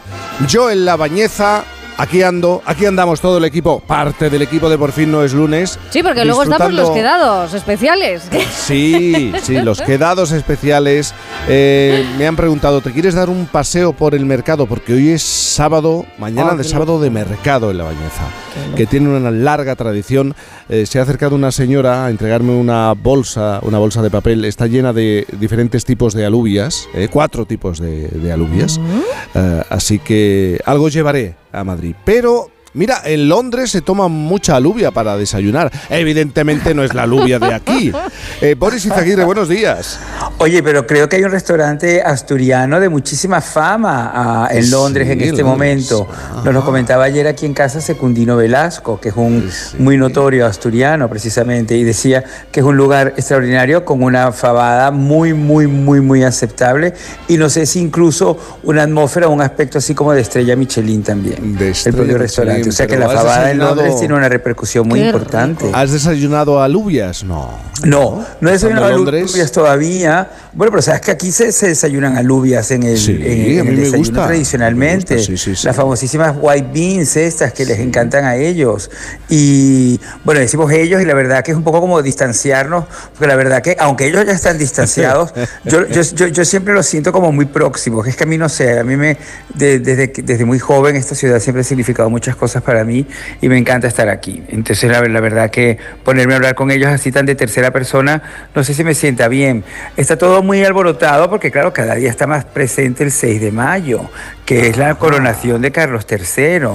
Ah, ah, ah, ¡Qué han- han echado a- extravagancia! a- a- a- sí, sí, sí, o sea que vamos a tener por fin a Carlos Rey, que es como algo increíble. Estabais hablando de China antes, porque os estaba Sí. escuchando, y que China tiene pues en realidad como, como existiendo, así como la conocemos hoy con la República Popular de China, 75 años o algo así, me pareció Sí. escuchar que comentabais. Es más o menos yo creo que la edad del propio Carlos de Inglaterra, de la- de- y de esa edad, de, de- esa edad, la misma cantidad lleva esperando ser rey. O sea, es, es- es- como algo increíble lo que por fin va a suceder el 6 de mayo.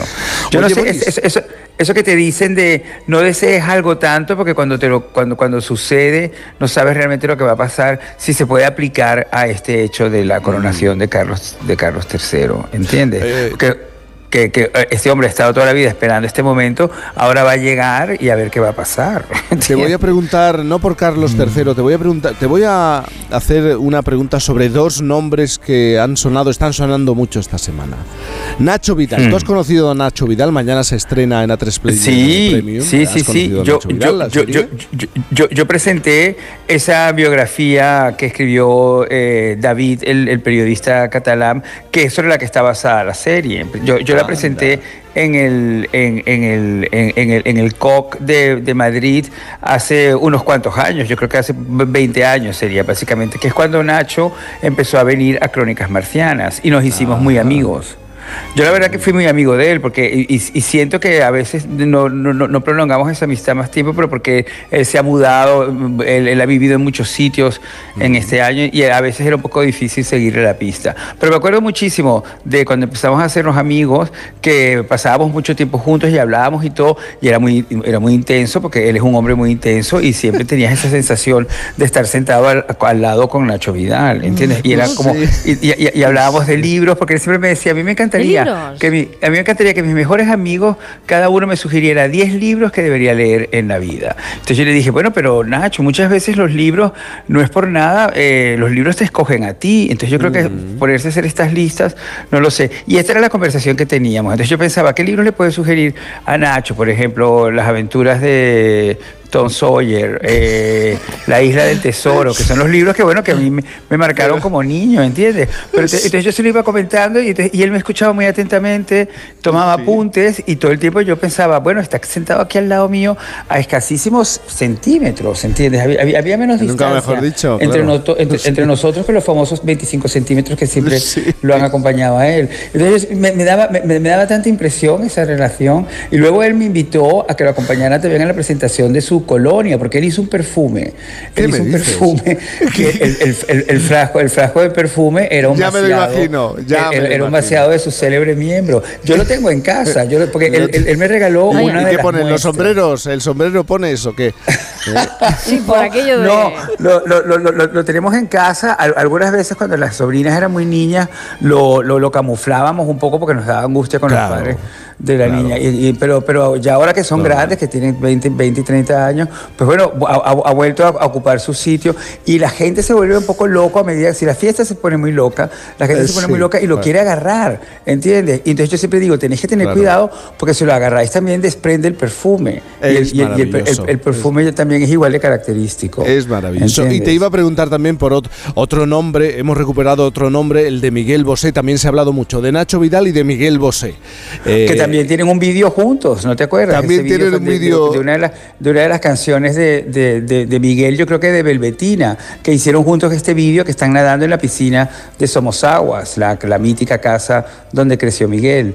Pero Miguel también, a- a- a- ayer se ha estrenado la, la serie en la que yo formo parte de los, de los guionistas. Sí, lo soy, soy, soy, soy sí, parte de ese grupo de guionistas, lo hemos comentado aquí varias veces. Mm. El estreno de la plataforma ha sido como algo increíble. Mm. Yo, la verdad que mm, yo llegué tarde, que por eso no estoy en la foto con todo la- el, el- el equipo, que me da mucha vergüenza, porque es que tuve un conflicto de vestuario. Eh, estaba vestido de una manera y de repente me di cuenta que estaba, no estaba bien vestido. Entonces tuve que cambiarme y ahí perdí esos minutos preciadísimos para pero llegar a- esos a minutos que son 30 minutos. Bueno, fueron 30 minutos. Es que cuando tienes un conflicto de vestuario no sabes lo que puede durar. Son- es los 30 problemas de- minutos. Que fueron como el- dos. es que un, un problema de vestuario, por eso los estilistas tienen tanto éxito, porque evitan ese tipo de problemas. Que llegué tarde, llegué, llegué tarde para la foto más importante, yo creo, de mi carrera en este momento, porque formar parte de este proyecto es algo muy, muy importante. De hecho, me di cuenta de lo importante que era ante la cantidad de medios que habían apostado Que había, en, la, en la alfombra roja, que creo que ha sido la alfombra roja más larga que yo he hecho toda mi vida. Pero, de nuevo, otra vez. pero, con pero por favor, con todo lo que has hecho tú, ¿cómo, cómo va a Pero ser esta, la más? esta- esta- la más larga, pero la más larga. Ayer me explicaba Macarena Rey que parece que estaban acreditados 120 medios. O sea, tú imagínate, es que es, es lo que es la- el poder de Miguel y yo creo que es un poco lo, lo- lo que significa también esta ficción. Que en el fondo, eh, esta ficción podría tener todas las temporadas que, que- que- que- quisiera, porque como Miguel es un experto en, en- en- en re- en recomponerse, en reconstruirse, Sí. en reconvertirse, que es eso que, que todos a- a- aspiramos desde hace unos cuantos años, que como es el superviviente absoluto, pues mi- mi- Miguel podría tener seis temporadas de, de su propia vida, es lo que yo pienso. Pero, mm, pero, pero, pero creo que ha estado fabuloso en el hormiguero y, y- y me, me- me viene muy bien que hablemos de esto. y una cosa- la entrevista Sí. del hormiguero volvió a demostrar esa capacidad increíble que tiene él de, de recomponer las cosas y de, y de- y de volver a manifestar de nuevo su liderazgo, que es lo que él es. Él es un líder, es una persona nacida líder. Pero una cosa, Boris, se cuenta un 20-25%. No, eh, No, se sabe hombre, un creo- 20-25% del, Bueno, de es todo que lo que te- ha vivido. Ten- No. Tenemos el 25 muy, tenemos el 25 muy, Muy vivido, muy nosotros. intenso, Lo- lo- ¿no? lo- lo- lo tenemos Parece ser el número de la mañana, ¿eh? El Es 25. el número de la mañana, pero, hombre, pero un 25% de la vida de Miguel es como un 79% de la vida de la mía. completamente. Porque es algo increíble, es una persona, Ya. sobre todo como, como lo explicó en el hormiguero que me encantó, esa cosa de que de repente él, to- todos tenemos conflictos con nuestros padres, es verdad, es una Sí. relación siempre muy difícil, superar a tu padre y a tu madre siempre es como una, una, una angustia que tiene cualquier hijo, ¿no? Eh, pero la de él es su- superar a Luis Miguel Dominguín y a Lucía Bosé, o sea que él, ya nace en una situación que, que la mayoría de la gente evidentemente no ha nacido y es lo que lo hace tan diferente, tan distinto. Y que encima consiga eh, superarlos no solamente e imponer su propia marca, su propio sello, sus ideas, su concepto. Es lo que yo creo que es lo que tiene buenísimo esta primera temporada de la serie, que es ver cómo Bosé eh, crea a Bosé, ¿entiendes? Sin ningún tipo de referencia, porque no había nada como él eh, eh, eh, en, en España, desde luego, ni, ni, ni en su entorno. Y él y se inventó a esa persona que bailaba de esa manera, cantaba de esa manera y expresaba es- esa libertad que estaba surgiendo en ese momento y de la que él inmediatamente se aferró, ¿entiendes? Y la, y la ha convertido en su mensaje a lo largo de todos estos años. Pues Boris, no 25 sino 15 minutos, 10-15 en Canarias, eh, 10-15 en Canarias, no, 9-15 en Canarias, hacemos una pausa y enseguida hablamos con Ginés García Millán aquí en Por fin no es Me lunes. encanta, me Genial. encanta. Y me encanta la obra de teatro. Tenemos que hablar mucho con él de esta obra Sí. de teatro, que es una idea buena. Enseguida, enseguida, enseguida. Con Cantizano. Hablemos. Hoy hablamos de autoconsumo con Emilio Rousseau, director general de Factor Energía. Bienvenido. Gracias. Sabemos que el autoconsumo producido por las placas solares contribuye a frenar el cambio climático. Representa una energía a coste cero 100% renovable y aun con todo hay reticencias en instalarlas. ¿Por qué? Sobre todo por lo que la gente cree que cuesta. Esta es una inversión que se recupera en el plazo de entre 3 y 5 años y sobre todo una vez amortizada te proporciona energía a coste cero durante 30 años. Así no hay excusa, ¿no? Claro, además en Factor Energía les financiamos y les ayudamos a conseguir subvenciones y al generar nuestra propia electricidad también ahorramos en la factura de la luz. De hecho, el año pasado Factor Energía pagó a sus clientes los excedentes de energía al precio más alto de mercado. Así es. Sin embargo, la gestión puede hacerse cuesta arriba, ¿no? Por eso en Factor Energía tenemos un departamento de placas solares desde el que lo gestionamos todo. No solo financiamos y tramitamos subvenciones, sino que también hacemos el diseño y la instalación. Es un verdadero servicio llave en mano. Qué bien, gracias Emilio. A vosotros. Onda Cero. Un día descubres que tienes humedades en techos, paredes, están por todas partes. ¿Qué puedes hacer? Llama a Murprotec. Llama al 930 1130 o entra en murprotec.es. Si con las humedades te las tienes que ver, ¿qué puedes hacer? Llama a Murprotec. 930 1130. Murprotec. Cuidando tu hogar, cuidamos de ti. El mejor flamenco te espera en el Teatro Real. Ven al Real y descubre un espectacular tablao en su histórico salón de baile con la temporada de Flamenco Real. Disfruta cada mes de tres espectáculos únicos con grandes figuras del cante y baile como Eduardo Guerrero, Marco Flores, Lucía La Piñona o Patricia Guerrero. Entradas desde 29 euros en teatroreal.es y Fiber. En Ahorramás sabemos que si los precios se ponen chungos, el rompeprecios de Ahorramás los machaca en un segundo. ¡Vamos a ahorrar a lo bestia! Porque llega el rompeprecios de Ahorramás con ofertas brutales. Como el lote de una bolsa de acelgas de 300 gramos, más una de ensalada gourmet de 175 gramos alipende, por 2 euros el lote. En Ahorramás estamos que lo rompemos. En Seniors somos más que cuidados, somos confianza. Mejoramos la calidad de vida de personas mayores y dependientes gracias a nuestros cuidadores y cuidados a domicilio. Estamos acreditados por la Comunidad de Madrid para la solicitud del cheque servicio. Contáctanos en seniors.com, seniors con doble N, en el 91 934 1944 o ven a visitarnos a la calle Arapiles 17. Las vacas Angus y Wagyu del Ganadería Organic comen pastos naturales reforzados con una mezcla de secos y pasta de aceite de oliva virgen extra. Es una carne increíble. Y como queremos que la pruebes, te llevamos del campo a tu casa dos solomillacos de 300 gramos, un chuletón de un kilo y cuatro hamburguesas de 150 gramos por solo 69 euros. Todo Angus Eco de Organic. Haz tu pedido 910 2010 910 2010 o en carneorganic.com. Organic, la mejor carne del mundo. En Ahorramás sabemos que si los precios se convierten en un marrón, ¡Vaya marrón de precios! el rompeprecios de Ahorramás los machaca del tirón. Siempre ahorrando y con el mazo dando. Porque llega el rompeprecios de Ahorramás con ofertas brutales. Como el calabacín, por 1,69 euros el kilo. En Ahorramás estamos que lo rompemos. En marzo, ríete como nunca en la ópera. La nariz de Sostakovich se estrena en el Real con un ingenioso e hilarante espectáculo. Una divertidísima ópera en la que su protagonista descubrirá que su nariz ha desaparecido y cobrado vida propia. ¿Qué pasará mientras trata de encontrarla? Descúbrelo del 13 al 30 de marzo. Siete únicas funciones. Compra tus entradas desde 17 euros en teatroreal.es.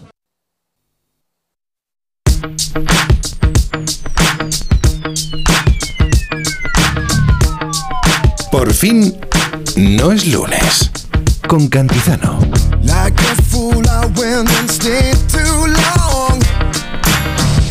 Now I'm wondering if your love's still strong. Isabel Lobo, Boris Izaguirre, vamos a hablar con un actor que, aunque siempre se quiso dedicar a la interpretación, él iba para portero de fútbol, incluso mm, llegó a soñar con ser portero de la selección española. Ay, Pero si hubiese cumplido ese sueño, el de ser portero, pues no habría interpretado a, no sé, Adolfo Suárez o al villano de la serie Isabel, o no habría estrenado hace un par de semanas su última película que se llama La novia de América. Que levante la mano alguna invitada que no se haya tirado a Arturo. ¡Y a los novios! Odio las bodas, las novias, los novios. Ana, hija mía, escúchame, que me voy a casar. La novia es de América. La novia de América. Qué tremendo es vuestro padre. Siento mucho lo de Arturo, hija. Yo pensaba que era el definitivo. Bueno, ¿y dónde está esa novia? ¿Ves? ¿No nos la presentas o qué? Pues yo soy la Lupe. Ah, pero no eres Rose. Si Ginés García Millán hubiese cumplido su sueño de ser portero de la selección española de fútbol, pues no se habría convertido en uno de los rostros más conocidos de la televisión de nuestro país, tampoco eh, en un animal de teatro donde le podemos ver en la obra Amistad de Juan Mayorga. Amistad es saber que un día uno cargará con la muerte del otro. No se hace uno a la idea, pues hay que hacerse. Con toda la vida que tenía dentro, era el mejor de los tres. Tenía sus cosas. Nos ponía en pie, una vitalidad, una energía. Una vanidad. Y la culpa siempre la tenía otro, él no tenía culpa de nada. Ginés García Millán, buenos días. Hola, buenos días, un abrazo a todos. ¿Cómo estás, Ginés? Pues muy bien, aquí descansando un poquito. Acabo de Sí. levantar después de la función de anoche y bueno, tomando un Mm. poco de fuerzas para estas dos últimas funciones que nos quedan en Matadero. Eh, Boris quiere hablar de, de tu obra de teatro, pero antes te tengo que... Claro, es la, la cuestión, si hacemos un poco un recorrido por tu historia, ¿de verdad te habrías perdido todo esto que has vivido por ser portero de la selección española de fútbol? No, yo creo que no, yo creo que tomé la decisión acertada. Esta profesión me ha dado muchas, muchas alegrías y he conocido a gente maravillosa, me ha permitido viajar por, por casi todo el mundo y, y vamos, yo creo que, que estoy muy, puedo sentir muy, muy agradecido, desde luego. Tú llegaste a jugar en el Valladolid Promesas, pero de Así tu es. estancia en, en- en esta ciudad, al final lo que te tiró precisamente fue la Semana Internacional de Cine, ¿no? Fue lo que te abre la puerta a- al mundo de la interpretación. Sí, así es. Y, siempre los, los- los inicios de curso eran muy difíciles porque coincidía con la semana de cine y siempre perdía las clases, ¿no? Porque lo que me gustaba era ver las películas de esos grandes directores, eh, entrar por esa ventana a los sueños y ahí aprendí mucho y vi grandes películas y yo salía del cine y yo decía, yo quiero ser eso, yo quiero ser actor, yo quiero dar lo mejor que pueda en haciendo cine, haciendo televisión, haciendo teatro. Eso.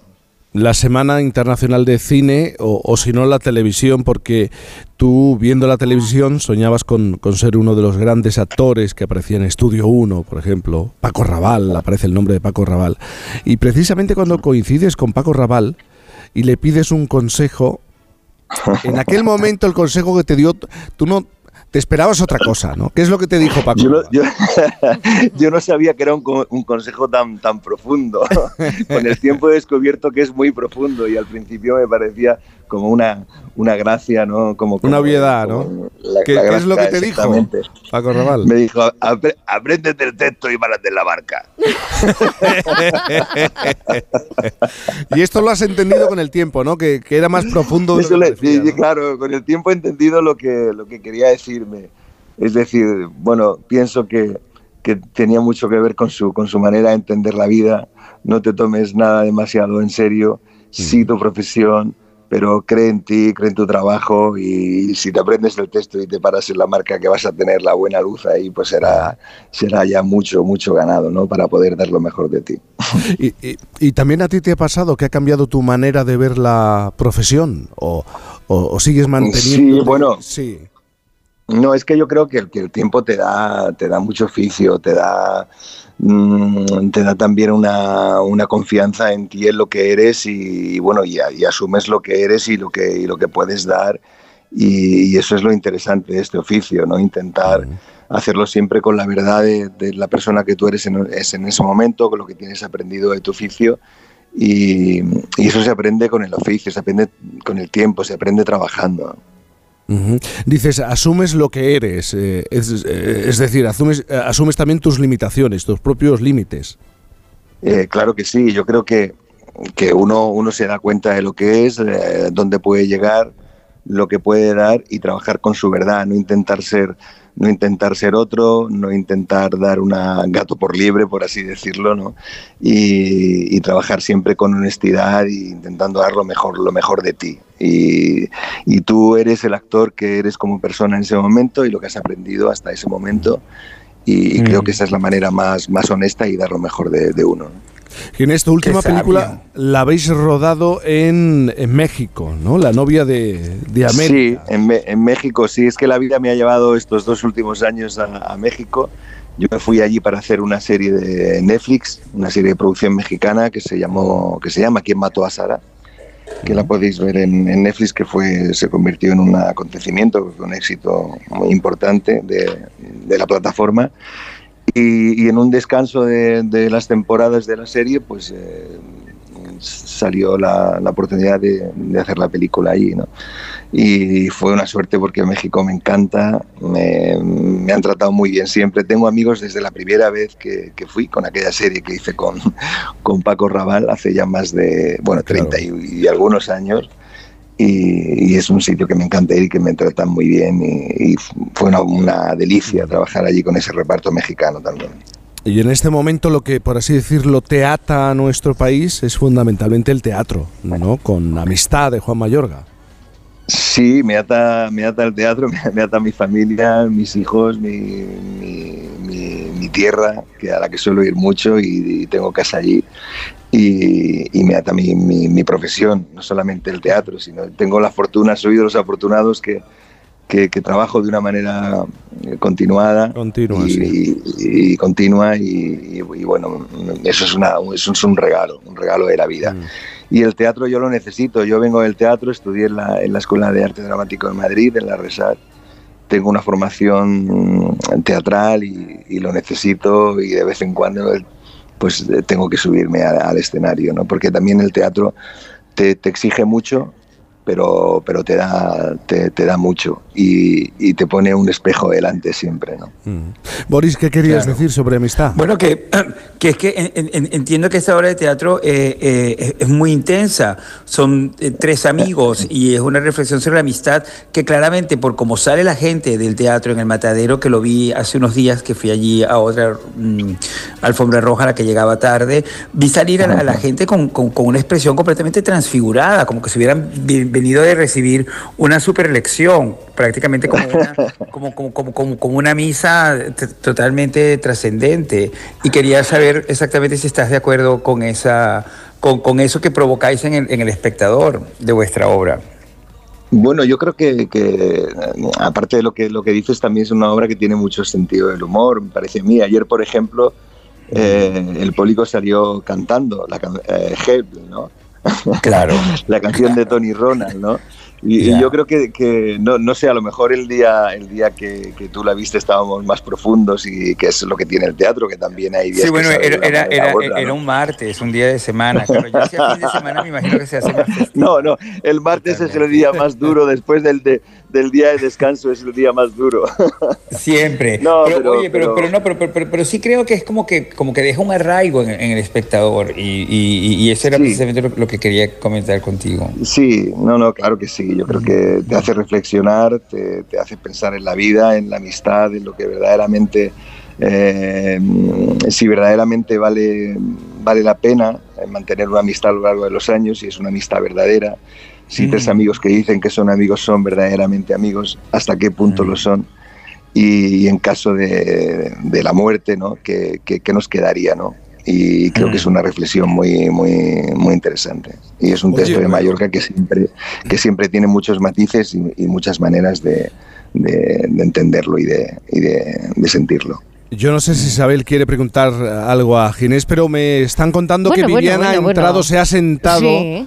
Eh, ya Acabo en de llegar, ahogadita. Parece- A- ahogadita. Mira, te estoy ¿Qué con- parece, Viene, Isabel? viene que parece una barca. Mira, yo me vais estaba a entender, escuchando a de, de Ginés Xochimilco, ¿eh? hablar, sí, estaba escuchando hablar Eso, eso. a Ginés del día de descanso y dije, ay, el día de descanso, ¿qué problema tiene este hombre con el día de descanso? Si yo el día de descanso lo voy a coger ahora y no lo voy a soltar hasta el lunes que me tengo que levantar por narices. Y las perras están con tres carteles pidiendo que me echen de la casa. Manifestando. Realidades cotidianas, ¿no? Oye, Viviana, ¿tú conoces a Ginés? ¿Has, co- has coincidido con, con Ginés? Eh, en estos Viviana, ¿tú has coincidido con Ginés? Perdona, que es que estaba buscando los cascos, que, es que resulta que estoy sin cascos. Sí. Pues mm, no en teatro, pero me encantaría. No, a mí también, a mí también. Te admiro, mm, te, te sigo desde siempre. Yo creo que la primera vez que te vi fue precisamente cuando yo estaba en, en Valladolid Yo era un chavalín que acaba de llegar allí al, al- al equipo juvenil de Valladolid y tú tenías un espectáculo, me parece que en la, creo que se llamaba la Sala Palladium en Valladolid, creo. Pues imagínate, Y- pues sí, eso tiempo, ¿eh? De eso tiempo. Mira, de todas maneras, ayer estuve en un programa grabando, no voy a hacer alusión al programa, pero sí voy a contar que había un chaval de 18 años y entramos yo y Anabel y claro, pensamos que nos iban a, a dar un aplauso estruendoso, no sabía quiénes éramos. Es una cura de humildad buenísima, la gente joven no sabe quién eres. No, no tenían ni idea de quién éramos. Los chavales aplaudían al, al- No, no, no. a los pero jóvenes, sí, ¿no? ellos nos miraban y tú la conoces, dices, sí, a mí me suena de algo. Entonces, es maravilloso eso porque es una cura de humildad muy grande porque tú te crees que eres la reina de Saba y llegas allí y te das cuenta que no, que no saben ni quién eres. No es que no se acuerdan de ti porque hayas cambiado y estés más mayor. No, no, no, no te conocen. absolutamente, absolutamente. Y eso es muy bueno, por eso yo... Bueno, muchos, Hombre. muchos de esos jóvenes seguramente que le pondrán cara a Adolfo Suárez, pero con la cara de. No, Adolfo. Suárez que le Yo van a te- poner yo cara, tengo si no me clarísimo ponían esto. cara a mí, Anabel Alonso, que es más joven que yo. Pero gracias al trabajo de Ginés. eh, ¿no? Efectivamente, efectivamente, ¿no? De todas maneras, Ginés, hablando de la popularidad, ¿cómo es esto de la televisión, verdad? Lo- como como escenario para que te reconozcan eh, en cualquier parte, ¿no? No ocurre, no suele ocurrir con el cine, no suele ocurrir con el teatro, ¿no? Has hecho No, mucha televisión y es sigues haciendo mucha claro. televisión. Sí, sigo haciendo televisión. Yo le debo mucho a la televisión. Yo tuve- he tenido la suerte de hacer series que, que calaron en el público, que son series muy queridas. La primera vez que sentí eso en la calle creo que fue con periodista. Con hace Periodista, unos años, una serie que le tengo mucho, Recordamos, recordamos periodistas. Sí, claro. Y bueno, ahí fue, ahí fui el hombre más envidiado de España, ¿no? Porque mi Mm. relación entre entre eh, Esther y, y ahí me he quedado, me he quedado, me he quedado en blanco, madre. Bueno, han pasado 20 años, ¿eh? Es lógico. ya, ya. No, no, no es nada, entre ya lo Esther y dice el Belén. Es que, no, entre Esther y Belén. Y es que estaba- quería recordar el nombre de los personajes. Sí, en- Claro, entre claro. Esther y Belén Rueda, ¿no? Y bueno, fue una experiencia maravillosa. Y ahí sentí, pues eso, la primera bueno, reacción del público por la, de, de- de- de la gente por la calle que te conocía, ¿no? De todos Y- modos, y perdona que te interrumpa, es muy bueno para la gente que nos dedicamos a esto, saber que, que, el, que por ejemplo, tú que estás ahora en teatro, pues no, no, no pensar solo en televisión, porque en televisión te dan muchos likes, muchas cosas, pero eso no Sí. más que significa un momento de popularidad y esta profesión es una profesión de largo recorrido. Mm, Y, y realmente una se hace a base de hacer teatro, de hacer series, de hacer películas, de hacer todo tipo de trabajo y eso te va curtiendo y es muy importante saber que tú no vales lo que vale un like o que yo no voy a ser menos porque el chaval de 18 años no sepa quién soy. No valgo ni No, más no. ni menos. Quiero decirte, tampoco valgo más cuando la gente te reconoce muy pronto y mm, porque te ha visto en un programa de televisión y entonces, bueno, pues tienes un índice de popularidad mayor, pero eso no te hace mejor. Yo tengo una duda, ¿eh? Yo tengo una duda muy grande. Venga. Es, este, Ginés, ¿de verdad que tú naciste en un hotel? Yo nací en un hotel, así es. ¿Qué sí, es? sí, Qué nací en un hotel. qué increíble. Nací en el hotel de mi familia. Mi familia regentaba un hotel en Puerto Lumbreras, que era un sitio de paso muy conocido, donde había un parador y, algunos hoteles importantes. Y allí nací, allí me crié y, y yo hice, creo que mi primer café subido en una caja de Coca-Cola de aquellas antiguas porque no llegaba a la cafetera. Qué bonito. Y, y mi primera guardia de noche en aquello en, en un hotel un hotel de carretera que estaba en el centro del pueblo pero las carreteras pasaban por, por los pueblos. Ya. y, mi primera guardia la hice creo que con 14 años siendo un niño no y ahora lo pienso y, y me parece una barbaridad no pero sí ahí aprendí todo. El hotel era una una ventana abierta al mundo y aprendí muchas cosas, vi a mucha gente diferente. Ahí me Bueno, di claro, que el mundo es muy Eh, Que no diverso. encontrarías. En el hotel tenías eh, diferentes películas al mismo tiempo, ¿no? Dependiendo de Claro, los personajes que entraran por, por la puerta, pues te eh, enfrentabas a Una, una multipantalla total. una multipantalla. Mira, aprovechando la pregunta de Isabel, es que mañana le vamos a, a plantear a los oyentes una cuestión que tiene que ver con los hoteles. ¿Qué es lo que más te molesta de los hoteles? Ay, ¿Qué es lo que más ay. te perturba de los hoteles? Que si las persianas, eh, los botoncitos, los mandos de las persianas de algunas habitaciones, que si la luz, que si la almohada. Bueno, Ginés, tú por la vida que llevas, eh, has estado en muchos hoteles, sigues utilizando muchos hoteles. No sé si hay Sí. algo que te perturba especialmente, conociendo el sector, conociendo la materia de los, eh, de los hoteles actualmente. Pues mira, ¿sabes qué pasa? Que a mí lo- los, hoteles me encantan y yo me siento... encanta, tú eres me de los que me siento- Porque me Les buscas la parte buena de todo. Sí, Te sí, yo si hay algo, ah, si hay algo regular eh, prefiero no, no prestarle mucha atención y para mí es un es una burbuja. Yo me siento me siento muy bien. Es también es un, un- quizá un no lugar, ¿no? Cuando te estás en la habitación eh, donde también es un lugar para plantearse muchas cosas, para también Mm. ser consciente de- del tiempo. Y mira, curiosamente, ahora que con las giras de teatro, que siempre estás cada fin de semana en un sitio, vas a un hotel diferente, ¿no?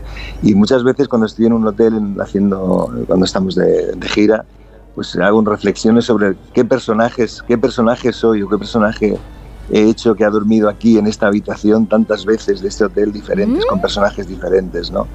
Y me parece que, que, no sé, me parece una, una- algo, algo bonito. Y eso significa que, bueno, que eh, a lo largo del tiempo y con el paso del tiempo sigues trabajando, sigues viviendo este oficio y es algo muy, muy hermoso Bravo. por lo que hay que estar muy agradecido. Claro. Ginés, pues teníamos muchas ganas de, de hablar contigo. De verdad, muchísimas gracias por acompañarnos en esta mañana. Gracias a todas, por, a todos. por este trabajo y esa obra Amistad de Juan Mayorga en, en Madrid. Hasta mañana, ¿no? Es eh, la última. Hasta mañana. Funciones ya, mañana. ya no, ya no podéis ir porque ya está todo agotado. ya Lo he visto, lo he Bueno, estado bueno, curioseando, lo he eso visto. es muy buena señal. Esa es la buena señal, el no hay localidades. Yo cada vez que veo unas lloro.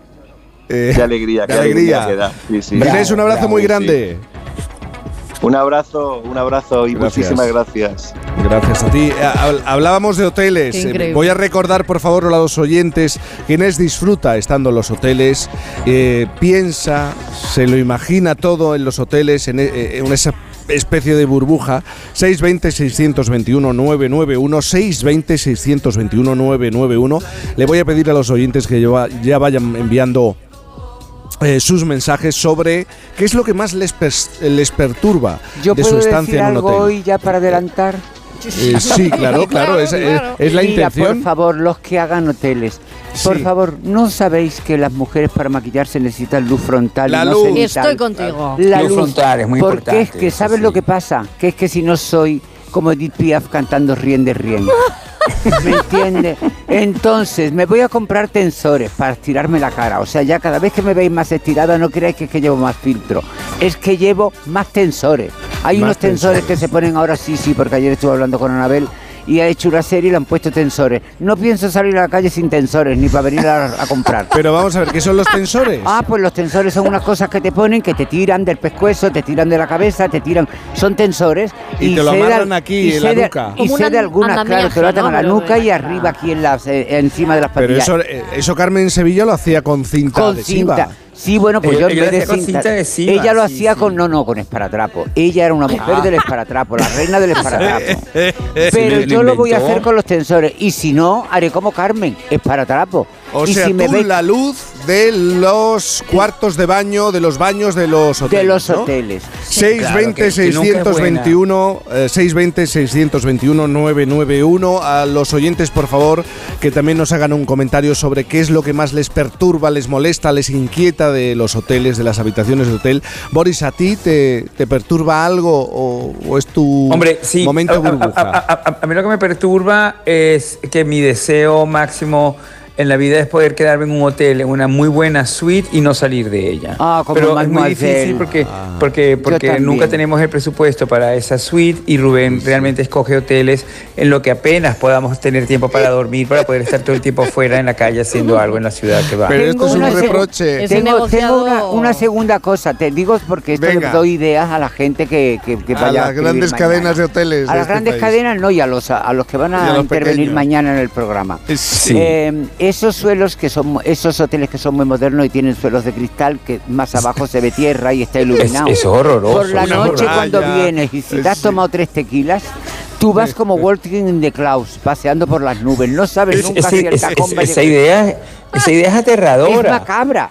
Eh, Es macabra, Es el suelo tiene que ser suelo. el Eso- suelo tiene que ser suelo. Es- Los hombre, suelos de cristal. Los, lo- no, los suelos de cristal con un fondo más abajo iluminado, con lo Sí. cual tú, la luz viene de abajo y claro, las que no vemos mucho, si encima llevas tres tequilas, claro, ya no ves nada y entonces tú vas como intentando pasar en los fijos. ¿Tú te acuerdas de, de Jack Nicholson en aquella película que hacía que no podía pesar el perro la- las rayas?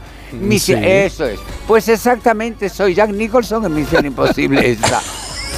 620 621 Mejor, mejor imposible, 991 620 621 991 ¿Veis cómo estoy? Estoy aquí luchando contra la congestión desde hace tres horas. Yo estoy Estoy aguantando- desde anoche. Pero bueno, Desde antes de anoche. estás gripando, Sí, no porque puede fuimos ser, ¿eh? Estoy, estoy gripando No, un no, poco, no, estoy no, gripando un poco. Fuimos a ver la presentación Eres de buena Bosé, cilindrada, que no estuvo también permite. eh, aquí Boris, el amigo Boris. Y estuvo- resulta... Estuvi- estuvimos juntos. Estuvimos divina, qué juntos. bonito traje. Pues es, fíjate, de preciosa, Paco Rabanne del Viviana. 2004. Pero por eso Pero no es puedo engordar.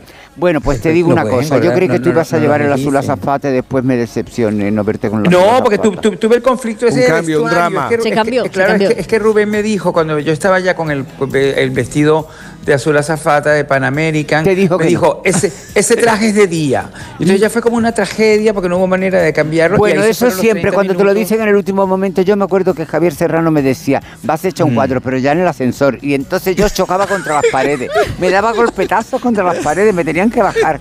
Pero bueno, a lo Pero que íbamos. También te digo una cosa, Viviana. No te pueden decir que vas hecho un cuadro o- o- o- Ya en, En el el ascensor, ascensor, en el ascensor. chiquillo, no me estás viendo vistiéndome. Claro, guárdate. Pues Ya, dímelo ya, cuando ya. no, dímelo cuando me estoy vistiendo y si no calla para Claro. siempre. Bueno, Claro, otra cosa. claro. Claro, Otra yo cosa, cuando venga, vamos a los ¿de sitios. qué me no, vas a hablar? ¿De los hablando de lo hoteles de Bosé. Ah, No, no, no, hablando de lo de Bosé. Llegamos allí. Yo, claro, a mí me cogen los coches, me suben y me llevan a donde sea. Yo sé dónde voy. A la presentación de la serie nueva de Miguel Bosé. Entonces, Vale, ¿qué te pasó? Pues que yo no sé nunca de dónde lo hacen y lo hicieron en unos iglú al aire libre. Y entonces, claro, yo iba con ese traje tan bonito, pero de tirantes y un abriguito echado por los hombros. Tengo media pulmonía cogida. Y ayer en esa grabación que duró 12 horas, porque mi amigo sabe que esas grabaciones duran muchas horas, Es verdad, acalambrada. te- Cené un plátano y he desayunado un plátano porque tenía como potasio. Tenía las manos como la viscondesa de Rives. ¿Te acuerdas de la baronesa de Rothschild que las manos se le iban para los lados Ay, acalambradas? ay, ay, ay. Pues igual. Hacemos una pausa, si os parece. Me tomo alguna ¿eh? pastillita para. No, para me lo mío. no tengo potasio, me tomo Bueno, pastillas de o- todo. o un plátano, me tomé un plátano anoche y otro por la mañana. o Y- sea, ha oye, que hacemos una pausa y enseguida objetología. Aquí en Por fin no es lunes. ¿Quieres participar? Mándanos una nota de voz al 620-621-991. Regresa el Movistar Madrid Medio Maratón el próximo 26 de marzo. Cálzate tus mejores zapatillas y ven a sudar la camiseta. Únete a la carrera y completa el recorrido por el centro de la capital. ¿A qué esperas? Apúntate ya. Movistar Madrid Medio Maratón.es. Movistar. Tu vida mejor. A ver esa foto, decir patata. ¡Hijolusa! Es que decir patata es decir hijolusa. Para freír, guisar, asar o hacer al microondas. Entre nuestra gran variedad encontrarás la patata perfecta para tu plato, siempre con la misma calidad. Patatas hijolusa. El reto de comer bien cada día. ¿Qué tengo que hacer si presencio un caso de violencia de género? Lo primero, siempre llamar al 091. Y mientras llega la policía, ¿es mejor intervenir o no? Si actuando no se agrava la situación, hay que ayudar a la víctima, pero nunca hay que intervenir si el agresor está armado.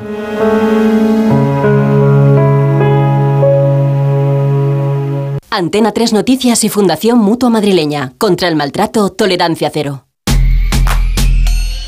Si buscas coche sin caer en el derroche, ¿Qué coche me compro.com? Rentino nuevo sin dejarlo para luego. ¿Qué coche me compro.com? Usados, 100% garantizados. ¿Qué coche me compro?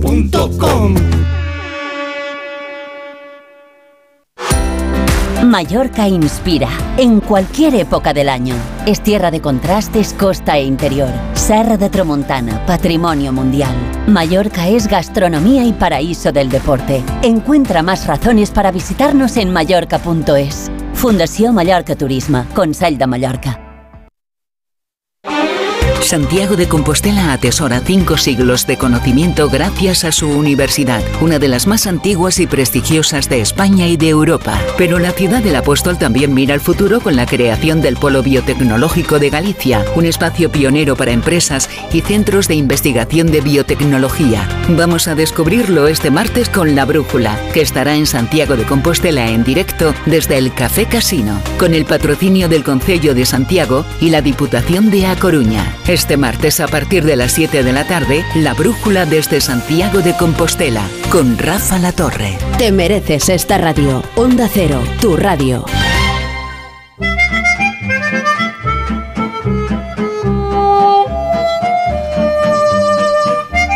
Tenemos a Isabel Lobo que a esta hora suele objetar. Menuda es que- Por cierto, me están diciendo, claro, es que mira cómo estás. Mucha atención porque estamos en- entrando ya en una segunda ola, viviendo una segunda ola de gripe. Hay que cuidarse ¿eh? y Mm. controlarse. Pero tú no vas a hablar de la gripe, ¿no, Isabel Lobo? No, bueno, vas a porque ni por aquí ni por allá. Quiero decir, a mí. Ya tiene otras cosas. Hay, hay está- otros objetos que nos hacen mucho más Sí. daño, incluso, ¿eh? Es decir. Pero bueno, eso depende de lo que cada uno tenga en su casa, ¿eh? Porque esto es la objetología. Yo en ¿eh? mi casa es un poco síndrome de Diógenes. O Claro. sea, tengo de casi Sí. de todo. Por eso hacemos objeción de conciencia de los objetos en Por fin los lunes. Bueno, lo- perdóname Isabel, de lo que tengas en casa o a quien tengas en casa, ¿eh? que también Ah. algún día podrías objetar mm, sobre personas. Ah, ¿eh? sí. ¿Te o sea, parece? Vale, bueno, sí, puedo ver esa versión de objeto de la, de la persona. Uy, eso ¿no? da pa' es muy mucho, ¿eh? interesante. Sí, sí, sí. Sí. Bueno, mientras de- descubrís que es un sueñífero de pesaraña huicholinguero, que esto es un Sí. objeto muy bonito y es Yo mi me estoy favorito. comiendo la cabeza y no doy. Y no sabes lo que no es, ¿no? doy. El año pasado a- a- acertaste lo que era un boquiche. Bueno, yo se lo dejo ahí, el sueñífero, a ver qué es eh, lo que es. Pero este sábado vamos a objetar sobre objetos llamantes. Boris ya ha dicho que tiene uno por ahí por casa, ¿no? No sé qué, no sé qué objeto de Nacho Vidal, que es, que es muy llamante, ¿no? Muy Sí, Colonia, sí, sí, un sí. perfume. Yo, yo lo recuerdo, perfume. su colonia, El perfume. colonia. Sí, yo- perfume, Yo sí. necesito que nos remontemos a nuestros ancestros para contar un poco la historia de cómo nos hemos ido llamando los unos a los otros, ¿no? Desde que el mundo es mundo y desde que vinimos aquí a, a poblarlo, a habitarlo o a saber. Vete tú a saber. Lo primero fueron los cuernos, ¿eh? Esto puede Los sonar- cuernos se han llevado toda la vida. Claro, los cuernos, las conchas y otros tubos. Esto fue lo primero que hicimos. ¿Creéis realmente que eso fue lo primero que hicimos? ¿O empezar a gritarnos los unos a los otros ¿eh? en la lejanía? ¡Oye tú! ¿Qué- Yo creo que lo del primero, grito. no? Claro, nos gritamos primero. Yo soy más primero del grito. Mm, con lo cual, oye, eh, esto en los principios de la evolución cuenta mucho sobre nosotros.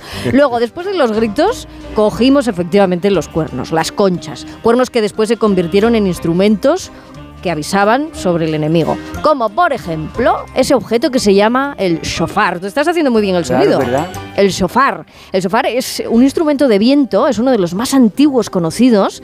Los hebreos lo usaron desde hace más de 3.000 años y se fabricaba vaciando el interior de los cuernos de ciertos animales. Bueno, está el shofar, pero también están los colmillos, el olifante. Olifante. Olifante. El olifante, para que todo el mundo lo sepa, se trata de un instrumento de viento tallado en un colmillo de elefante, no en el cuerno, sino en el colmillo, que utilizaban los caballeros durante la Edad Media, haciéndolo sonar como señal de aviso. ¿Qué le sigue a esto? Venimos de los cuernos, los colmillos, Sí.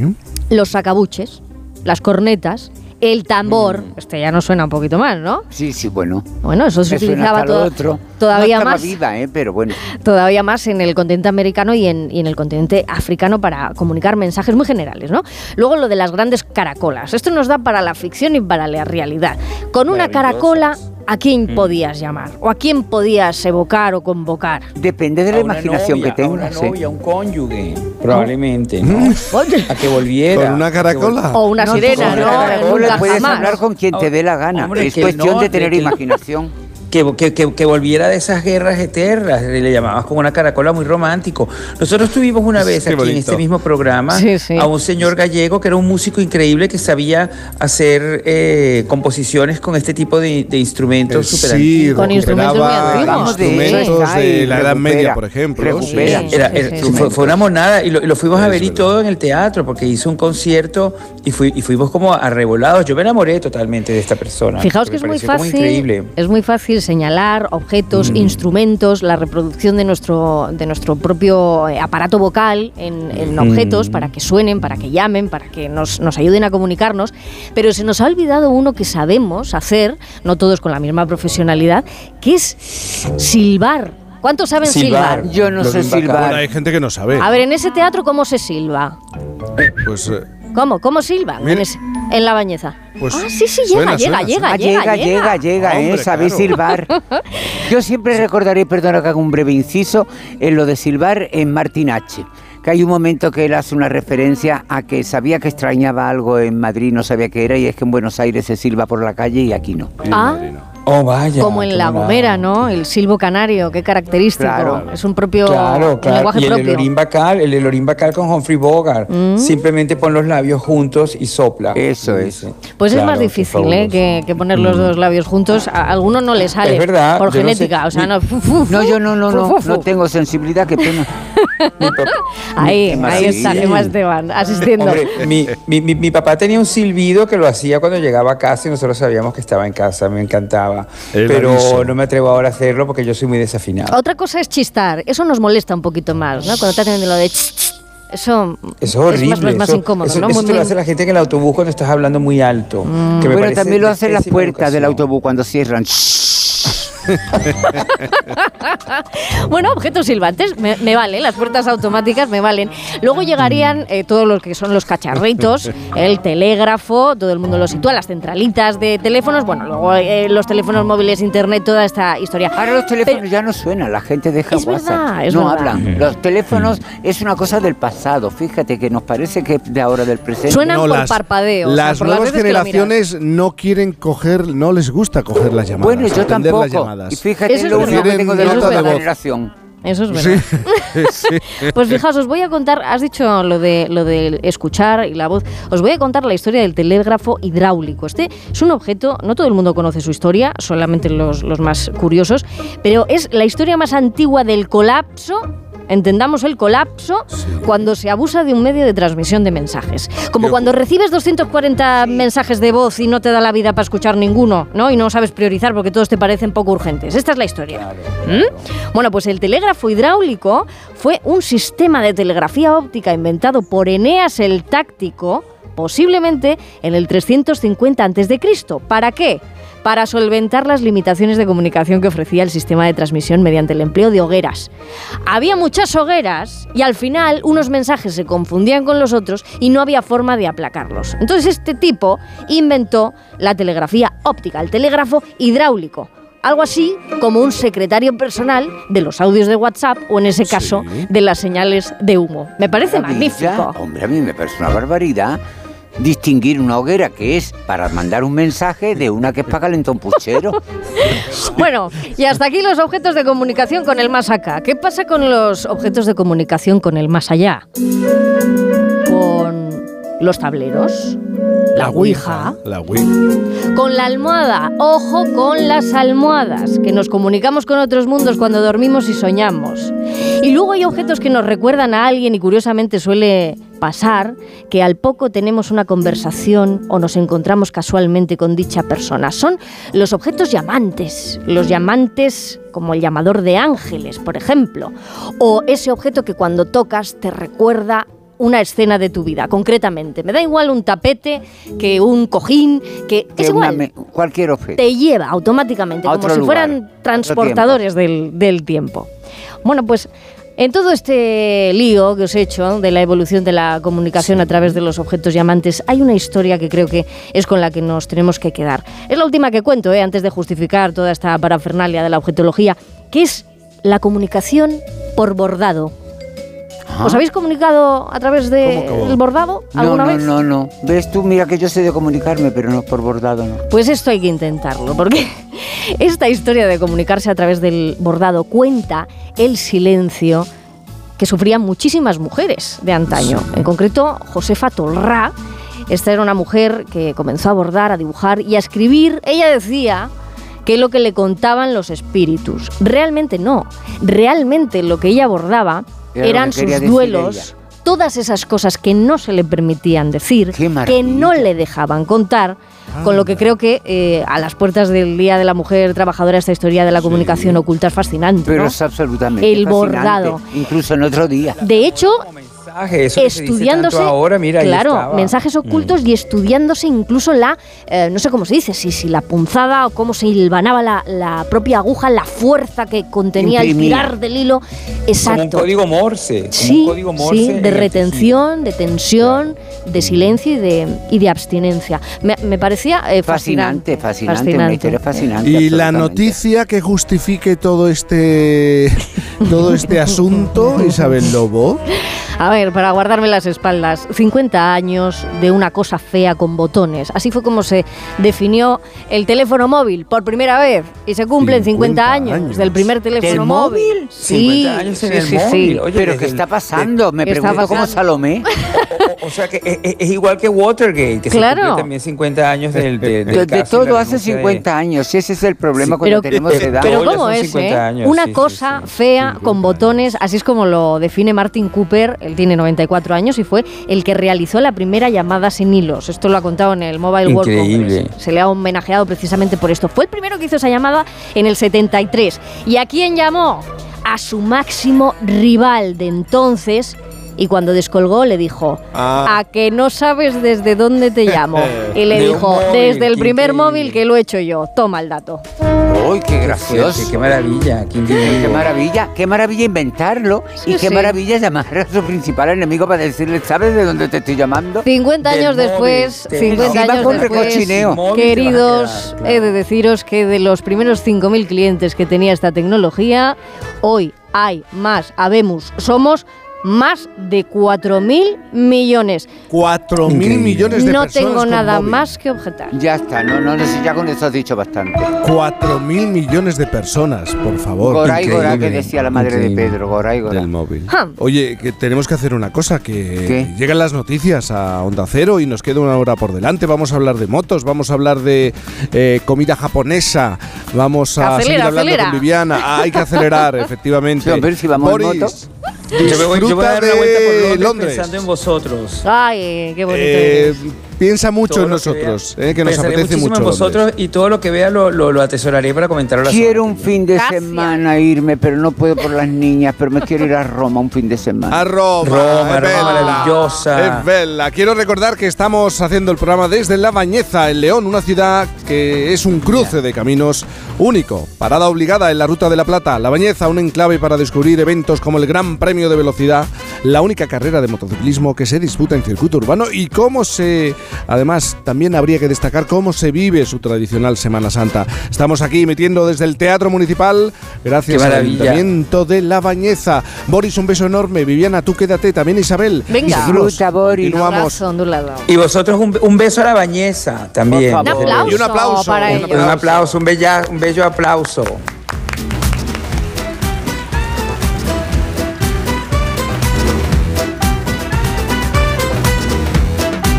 Se ha perdido. ¿Y tú que vives en un piso? ¿Qué necesitas para tu seguridad? Pues yo vivo en un bajo y tengo un pequeño patio. Es muy fácil acceder y necesito que esa zona esté protegida. Pues con la alarma de Securitas Direct lo estará. Gracias a sus sensores y cámaras de seguridad exteriores, si accede un intruso al patio, lo detectan. Y además, se enciende un potente foco de luz para disuadirlo. Y es que tú sabes lo que necesitas y ellos saben cómo protegerte. Llama ahora al 900-272-272 o entra en securitasdirect.es y descubre la mejor alarma para ti. Santiago de Compostela atesora cinco siglos de conocimiento gracias a su universidad, una de las más antiguas y prestigiosas de España y de Europa. Pero la ciudad del apóstol también mira al futuro con la creación del Polo Biotecnológico de Galicia, un espacio pionero para empresas y centros de investigación de biotecnología. Vamos a descubrirlo este martes con La Brújula, que estará en Santiago de Compostela en directo desde el Café Casino, con el patrocinio del Concello de Santiago y la Diputación de A Coruña. Este martes a partir de las 7 de la tarde, La Brújula desde Santiago de Compostela, con Rafa La Torre. Te mereces esta radio. Onda Cero, tu radio.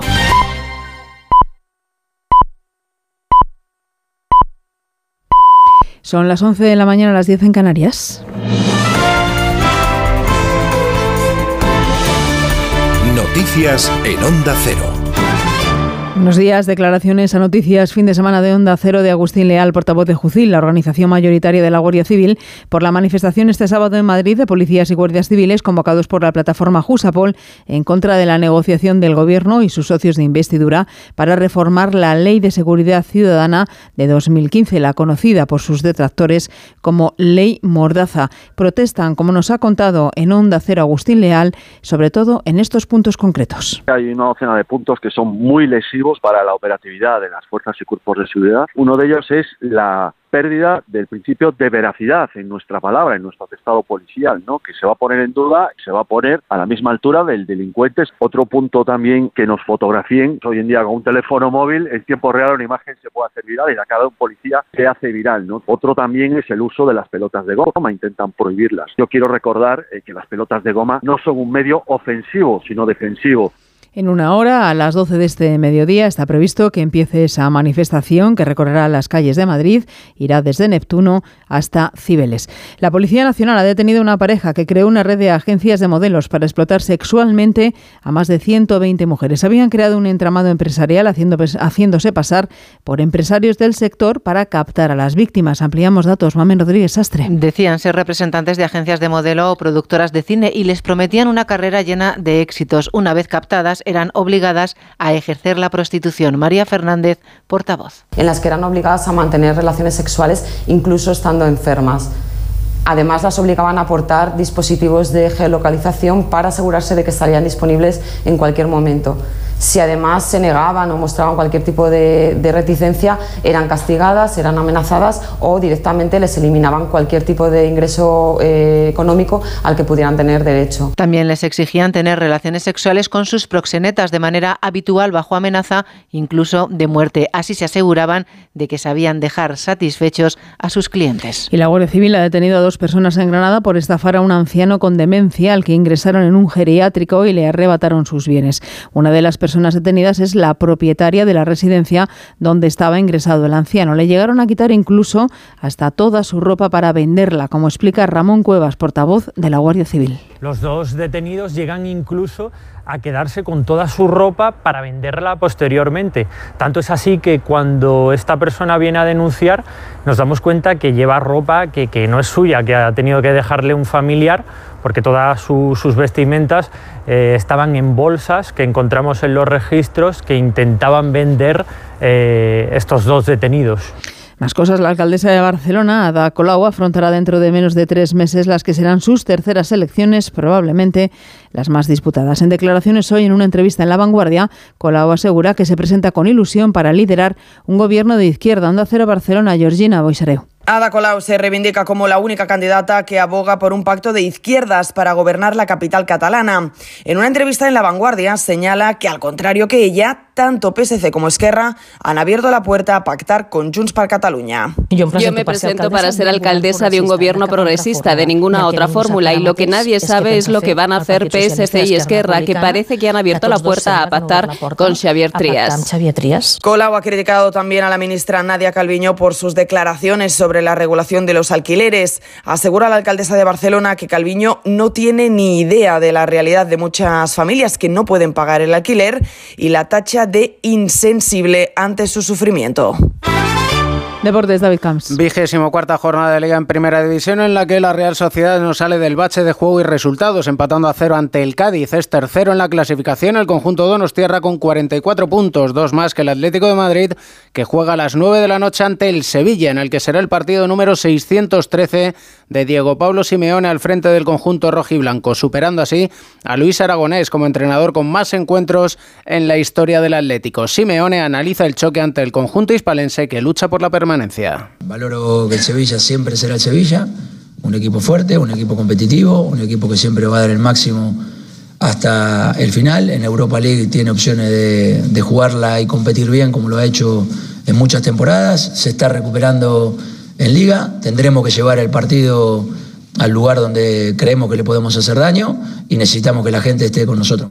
A las 2 Getafe Girona, Almería Villarreal a las 4 y cuarto y Mallorca Elche a las 6 y media. Se disputan los europeos de atletismo de pista cubierta en Estambul. El español Adel Mechal consigue la clasificación para la final de los 3.000 metros. Mechal es ambicioso de cara a la obtención de una medalla para la delegación española. Sí, ya estamos en la final. Ha sido una carrera bastante limpia, una carrera muy a ritmo. Eh, se ha coincidido que dos atletas del mismo grupo han salido, han tirado un ratito cada uno y, se ha hecho a corrido 750, que al final que, bueno, es una buena marca, sensaciones buenas y ahora hay que descansar para esa final, intentar ponerle las cosas a Jacob Ingebrigtsen lo, lo más complicado posible, aunque se presenta muy complicado después de, de ver que ayer hizo 3 tiene 3 completamente solo.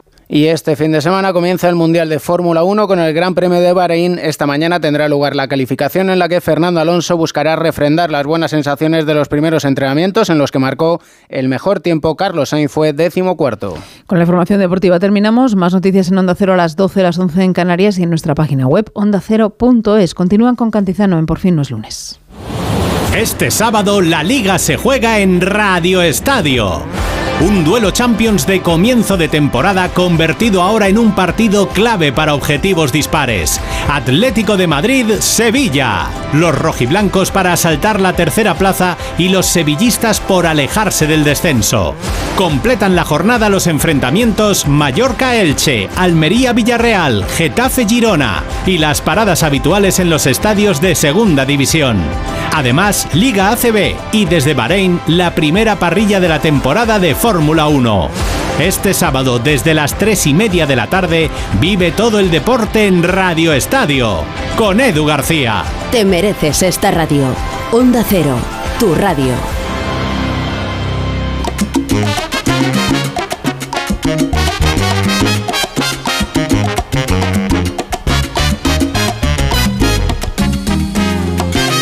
Por fin, no es lunes. Hoy puede ser un gran día, plantéatelo así. Aprovechar lo que pase de largo depende en parte de ti. Dale el día libre a la experiencia para comenzar. Y recíbelo como si fuera fiesta de guardar. No consigas que se esfume, asómate, consume la vida granel. Fíjate, Viviana, fíjate, Judith, eh, Isabel. Bueno, bueno, sí, por favor. Tengo ya alubias, ¿vale? Para Tengo comer de la bañeza, hombre, claro. Hombre, no me falta la cecina, que ya me han dicho. Cuando termines aquí a las 12, te vamos a llevar a un sitio a comprar cecina de buey, ¿no? Tengo que Ay, pedirla sí, de sí, buey, que sí, está muy rica. ¿Qué más me puedo llevar de aquí? ¿Qué más? eh, pagando, ¿eh? Pagando. Pues, pues muchas ¿Qué- cosas. ¿Qué de la más me recomendáis? Pues mira, Eh, el ¿qué morcón también es de por ahí. El, eh, el morcón, me dice Viviana, ¿el morcón también? No, el morcón.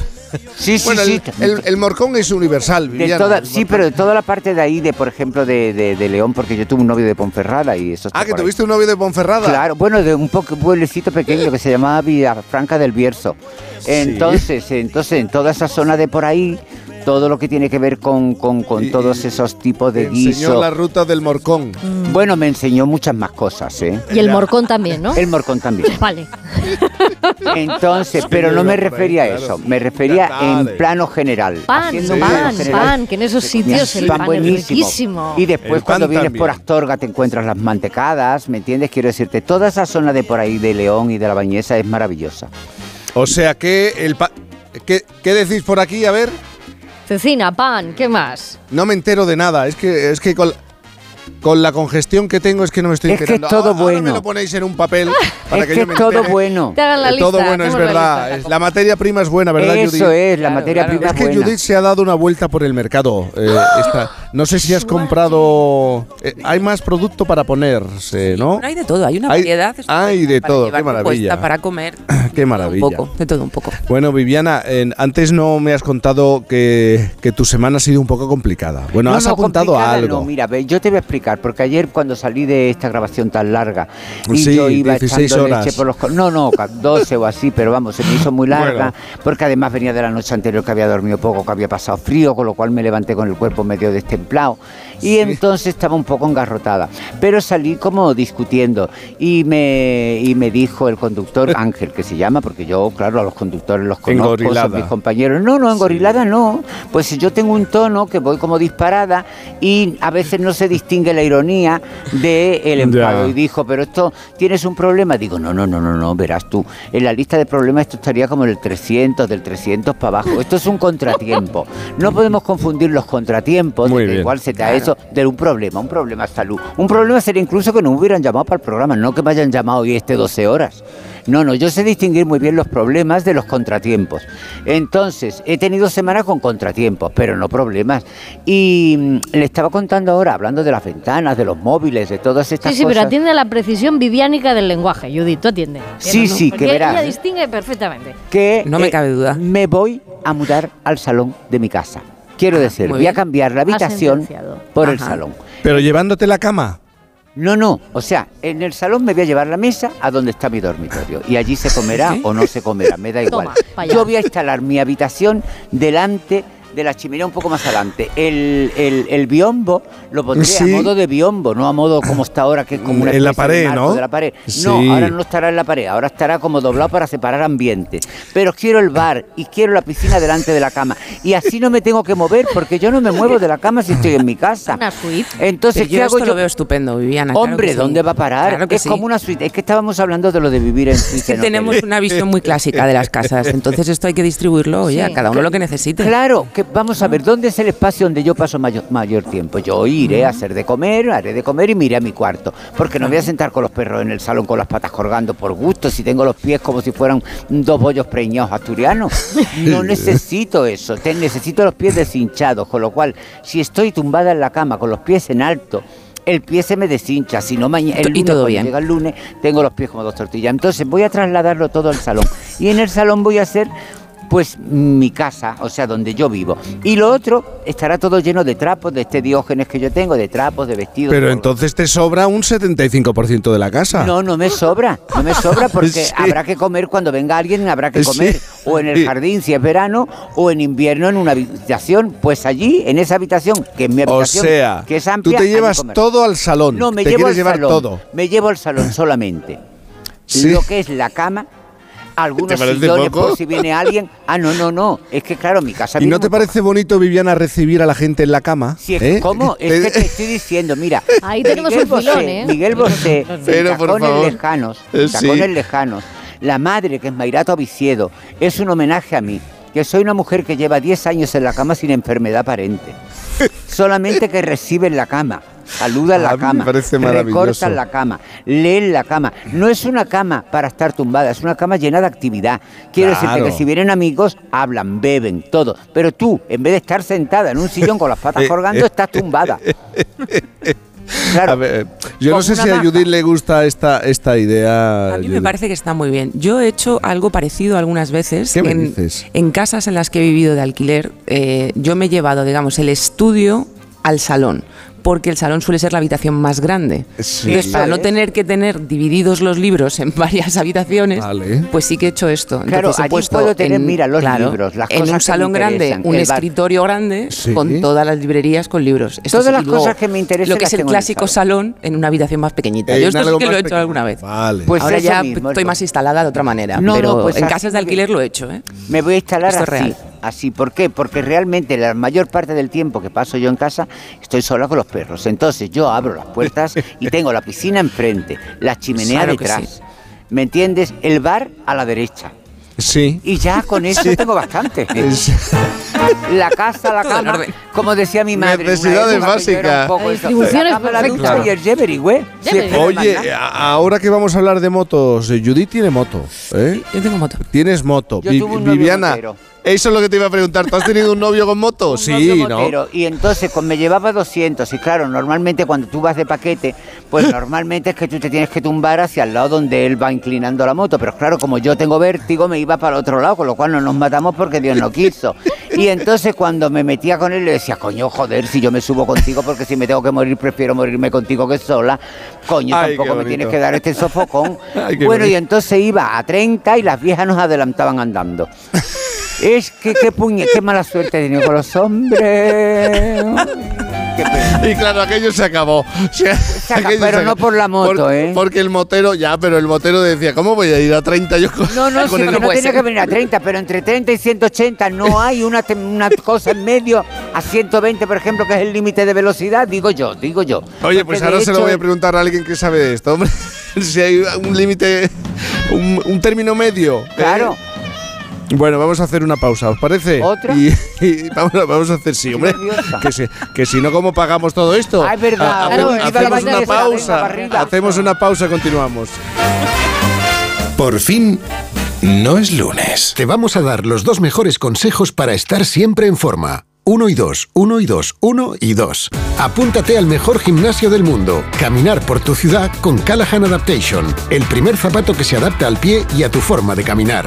Fabricados en España por expertos artesanos y a la venta en las mejores zapaterías y en callahan.es. Callahan Adaptation. Se adapta al pie. Se adapta a ti. ¿Y tú que vives en un piso? ¿Qué necesitas para tu seguridad? Pues yo vivo en un bajo y tengo un pequeño patio. Es muy fácil acceder y necesito que esa zona esté protegida. Pues con la alarma de Securitas Direct lo estará. Gracias a sus sensores y cámaras de seguridad exteriores, si accede un intruso al patio, lo detectan. Y además, se enciende un potente foco de luz para disuadirlo. Y es que tú sabes lo que necesitas y ellos saben cómo protegerte. Llama ahora al 900-272-272 o entra en securitasdirect.es y descubre la mejor alarma para ti. Onda Cero Madrid 98.0 En Ibismed tratamos las hemorroides desde la causa, por eso te garantizamos que no volverán a reproducirse nunca más. Ibismed cuenta con la única técnica pionera en el mundo para la solución definitiva a las hemorroides, sin dolor, sin postoperatorio y sin complicaciones, ya que no es necesario ni tocar ni tratar la zona anal. Ibismed, el único tratamiento indoloro y definitivo para las hemorroides. Más información en ibismed.es y en el 91 431 5411. ¿Ya has decidido qué grado vas a estudiar? Mm, ¿Qué va? Tengo muchas dudas. ¿Sabes que en EAE Business School Madrid analizan tus puntos fuertes y te ayudan a elegir? Y además del título de grado, te ofrecen un título de experto en General Management. ¿En serio? ¿Y dónde me informo? En eaemadrid.com. EAE Business School Madrid, where true potential comes true. En Ahorramás sabemos que si los precios se ponen chungos, el rompeprecios de Ahorramás los machaca en un segundo. ¡Vamos a ahorrar a lo bestia! Porque llega el rompeprecios de Ahorramás con ofertas brutales. Como la chirla o la gamba rocera por 9,99 euros el kilo. El botón del Pacífico en anillas por 8,99 euros el kilo. O el mejillón extra por 3,99 euros el kilo. En Ahorramás estamos que lo rompemos. Olvídate del pasado y enchúfate al futuro. Los vehículos eléctricos están aquí para quedarse. Si piensas dar el paso, en Fenía Energía te lo ponen muy fácil. Sus agentes energéticos son el mejor aliado para asesorarte en la compra e instalación de un cargador. Entra en feniaenergia.es y recibe una oferta personalizada. El mejor flamenco te espera en el Teatro Real. Ven al Real y descubre un espectacular tablao en su histórico salón de baile con la temporada de Flamenco Real. Disfruta cada mes de tres espectáculos únicos con grandes figuras del cante y baile como Eduardo Guerrero, Marco Flores, Lucía La Piñona o Patricia Guerrero. Entradas desde 29 euros en teatroreal.es y Fiber. Muebles Adama. Renovar sus muebles es renovar su vida. Venga a conocernos y le sorprenderá todo lo que podemos hacer por usted. La más amplia variedad de muebles de calidad y diseño a un precio increíble. Muebles Adama. Ver a la calle General Ricardo 190 o entra en mueblesadama.com. Las vacas Angus y Wagyu del Ganadería Organic comen pastos naturales reforzados con una mezcla de higos secos y pasta de aceite de oliva virgen extra. Es una carne increíble. Y como queremos que la pruebes, te llevamos del campo a tu casa dos solomillacos de 300 gramos, un chuletón de un kilo y cuatro hamburguesas de 150 gramos por solo 69 euros. Todo Angus Eco de Organic. Haz tu pedido 910 2010 910 2010 o en carneorganic.com. Organic, la mejor carne del mundo. Onda Cero Madrid 98.0 Arrancando los motores.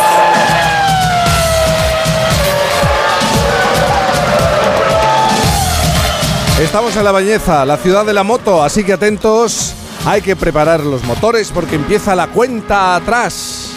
Estamos listos para el banderazo de por fin los lunes. Imaginen el silencio, Bueno, silencio relativo, ¿eh? el silencio del piloto, la concentración del piloto, los nervios y la tensión en la línea de salida. Todas las miradas atentas a, a ese banderazo, ¿eh? un banderazo que en 1968 nos enseñó que para ser campeón del mundo, primero hay que ganar aquí, en la Bañeza.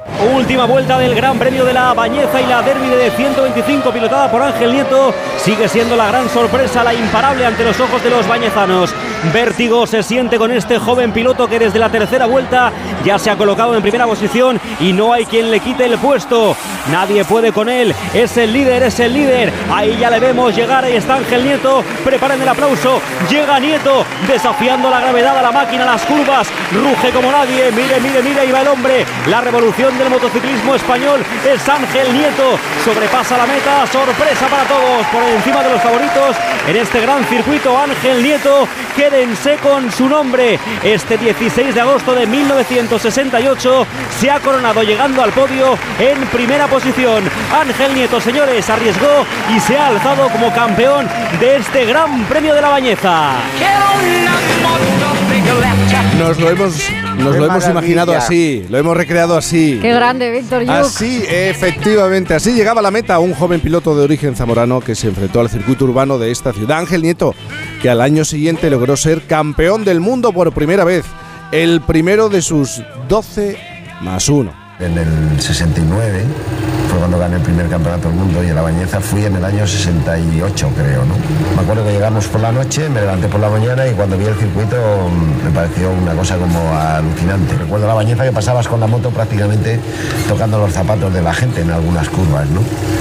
Peligroso, mm, pues lo que había en esa época. Era, era muy emocionante al mismo tiempo que ahora pienso, no nos hemos hecho daño mucho más de lo que teníamos que habernos hecho por, por, por suerte. Entré en el tripi ese de querer ir delante y al final conseguí la victoria. Me acuerdo perfectamente que el representante de Derby se puso a llorar. Era algo que yo opino que gracias a, gracias a eso hoy tenemos casi seguro el mo- motociclismo más importante que hay en el mundo.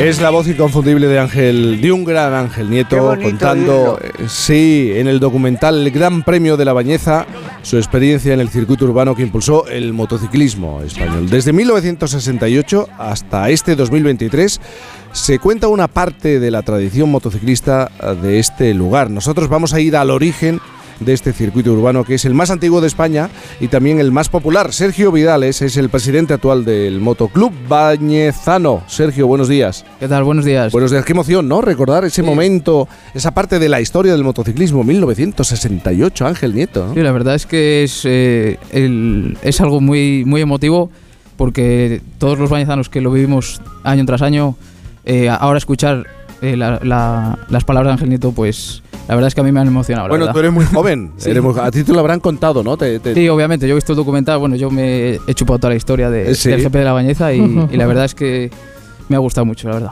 Bueno, déjame un momento que salude a alguien que puede aportar mucho más sobre lo que representa la bañeza para lo que representó para la carrera de Ángel Nieto, porque nos está escuchando uno de sus hijos, eh, uno de los hijos de Ángel Nieto. Pablo Nieto, buenos días. Buenos días, ¿qué tal? ¿Cómo estáis? Muy bien, Pablo. Eh, vosotros, tu padre, eh, estáis muy vinculados. eh, él estaba muy vinculado, evidentemente. Hemos dado uno- algunas pistas a la bañeza y, y además habéis venido muchas veces a este lugar, ¿no? Sí, es un circuito pues histórico en el, en el, en- en el motociclismo y en, el, en la historia de España, ¿no? Eh, mi padre ganó en el año 68, luego en el año 69 fue su primer campeonato del mundo.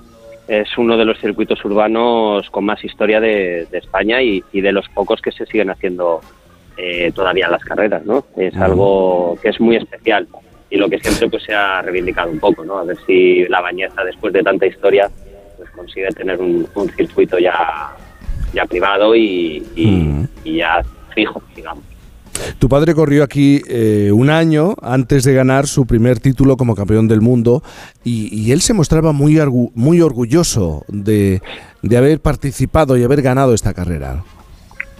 Sí, porque al final es uno de los circuitos con, con más historia, ¿no? Es un circuito muy importante. Eh, ganar en la Bañeza, pues quiere decir eh, hacer algo importante, sobre todo eh, en los últimos años igual que, al principio, ¿no? Es algo que, por ejemplo, las marcas como, como Derby o Bultaco en, ese, en esa época, cuando corría mi padre, eh, ganar en la bañeza era algo muy muy importante que, que hacía que el, que el nombre del motociclismo pues subiera cada vez más. Y por eso yo creo que la bañeza tiene la historia que tiene y, y sigue y sigue estando donde está. ¿Y qué cosas os contaba a vuestro padre sobre este circuito urbano? Porque él ha dado un detalle, había veces que en las curvas tocabas casi la punta de los zapatos de los vecinos de la bañeza. ¿Qué, qué contaba él? ¿Qué decía? Bueno, eh, desgraciadamente los circuitos urbanos, pues eh, igu- igual que antes, eh, igual que a día de hoy, siguen siendo peligrosos, ¿no? Al final no, no dejas de correr entre las casas, hay farolas, bordillos, no, no, no tienes escapatorias. Entonces mi padre siempre luchó un poco por, por, la seguridad. Sabemos la, la, historia que tiene y digamos que es un poco el, TT, igual que la isla alemán de, España, ¿no? Son circuitos y carreras que se siguen haciendo en la actualidad pero que son circuitos que, no dejas de ir con una moto a muchísima velocidad y, y tienes que tener, tener mucho cuidado, ¿no? Entonces a mi padre una de las cosas que siempre le ha impresionado pues es eso, ¿no? Que decía, joder, ¿dónde, dónde he llegado a correr? Que al final no te das cuenta el, el- el peligro que, que- que tiene. Oye, Pablo, ya esta pregunta mm, tiene que ver con tu vida. Es verdad que tu padre no quería que te dedicaras, ¿no? A, a- al mundo de las motos y, y te, te envió, te invitó a irte a Suiza a estudiar, ¿no? Sí. Digamos que yo soy el, el- el pequeño, en ese momento era el pequeño de los, de los tres, mi hermano Gelete era el mayor, fue el que Sí. empezó a correr primero. Luego estaba mi primo Fonsi, eh, que, que estaba en medio de los dos y es, es primo, pero es como si fuera un hermano. Y de repente yo, pues con 11 años, le dije que quería también correr y me dijo que si estaba loco, que ya tenía dos que estaban corriendo. Y, y como, y como sabía que en el, en el cole, pues no era muy buen estudiante, me dijo, bueno, si te vas a, a Suiza a estudiar y, y aprendes inglés y traes todo aprobado, pues pues te, te, te ayuda a empezar a correr. Pensando pues que no lo que no lo iba a conseguir, pero al final cuando tienes algo en la cabeza y, y luchas por lo que por lo que más te gusta, Y sacaste unas notas estupendas, ¿no? saqué, saqué, bueno, estupendas, estupendas, lo, lo- lo saqué, que, Pablo. que era que era lo importante. Hay que, hay, que- hay que ser honesto. Lo, lo, lo importante es que, que, que lo saqué y, y al final pues el acuerdo con mi padre era, era ese y, en- y enseguida pues me ayudó y, y afortunadamente pues a- aún me sigo dedicando al, al mundo del motor. Pues Pablo, eh, es un gusto hablar contigo y recordar eh, ese vínculo de vuestro, de, Es de toda la estirpe, familia con la una estirpe. efectivamente. Con la bañeza y con el motociclismo. Grande. Pablo, un, un abrazo muy grande. Un abrazo muy fuerte para todos y a ver si conseguimos que la bañeza ya tenga su circuito e intentar luchar por porque en un futuro quién sabe pues que algún día un gran premio de, de MotoGP pues llegue a, a un circuito que estuviera en la bañeza. Pablo, gracias. Aupa, ¿eh? Lo que ha dicho. Hombre, eso sería muy bonito. Sergio, mira y que este tenemos tema, tres grandes mira, premios en España, pero es que tenemos mucha gente Eh, del motor muy grande en este país. Es que Pablo lo ha puesto sobre la mesa y este tema de un circuito. Sí, bueno, ya. ¿Cómo va? Ya hubo un- una reivindicación de aquello hace, hace un tiempo. Eh, personalmente no sé por qué se paró. Eh, ahora mismo, como están las cosas, será complicado eh, traer ese dinero para poder construir un circuito de esa envergadura, de nivel MotoGP. Pero bueno, eh, nada es imposible y lucharemos por intentar eh, conseguir eh, algún tipo de, de, de cosas en ese aspecto. Ahora mismo en La Bañeza tenemos un circuito de motocross permanente. Si empezamos eh, como estamos en ello, eh, explotando ese circuito y, y atrayendo más eh, público en ese aspecto, pues igual poco a poco eh, llegamos a conseguir traer un, un sueño, circuito de velocidad. Es el sueño. Es que, claro, uno se va atrás en el tiempo. En 1952 se hace la primera competición. Dos años más tarde es el club quien asume la organización.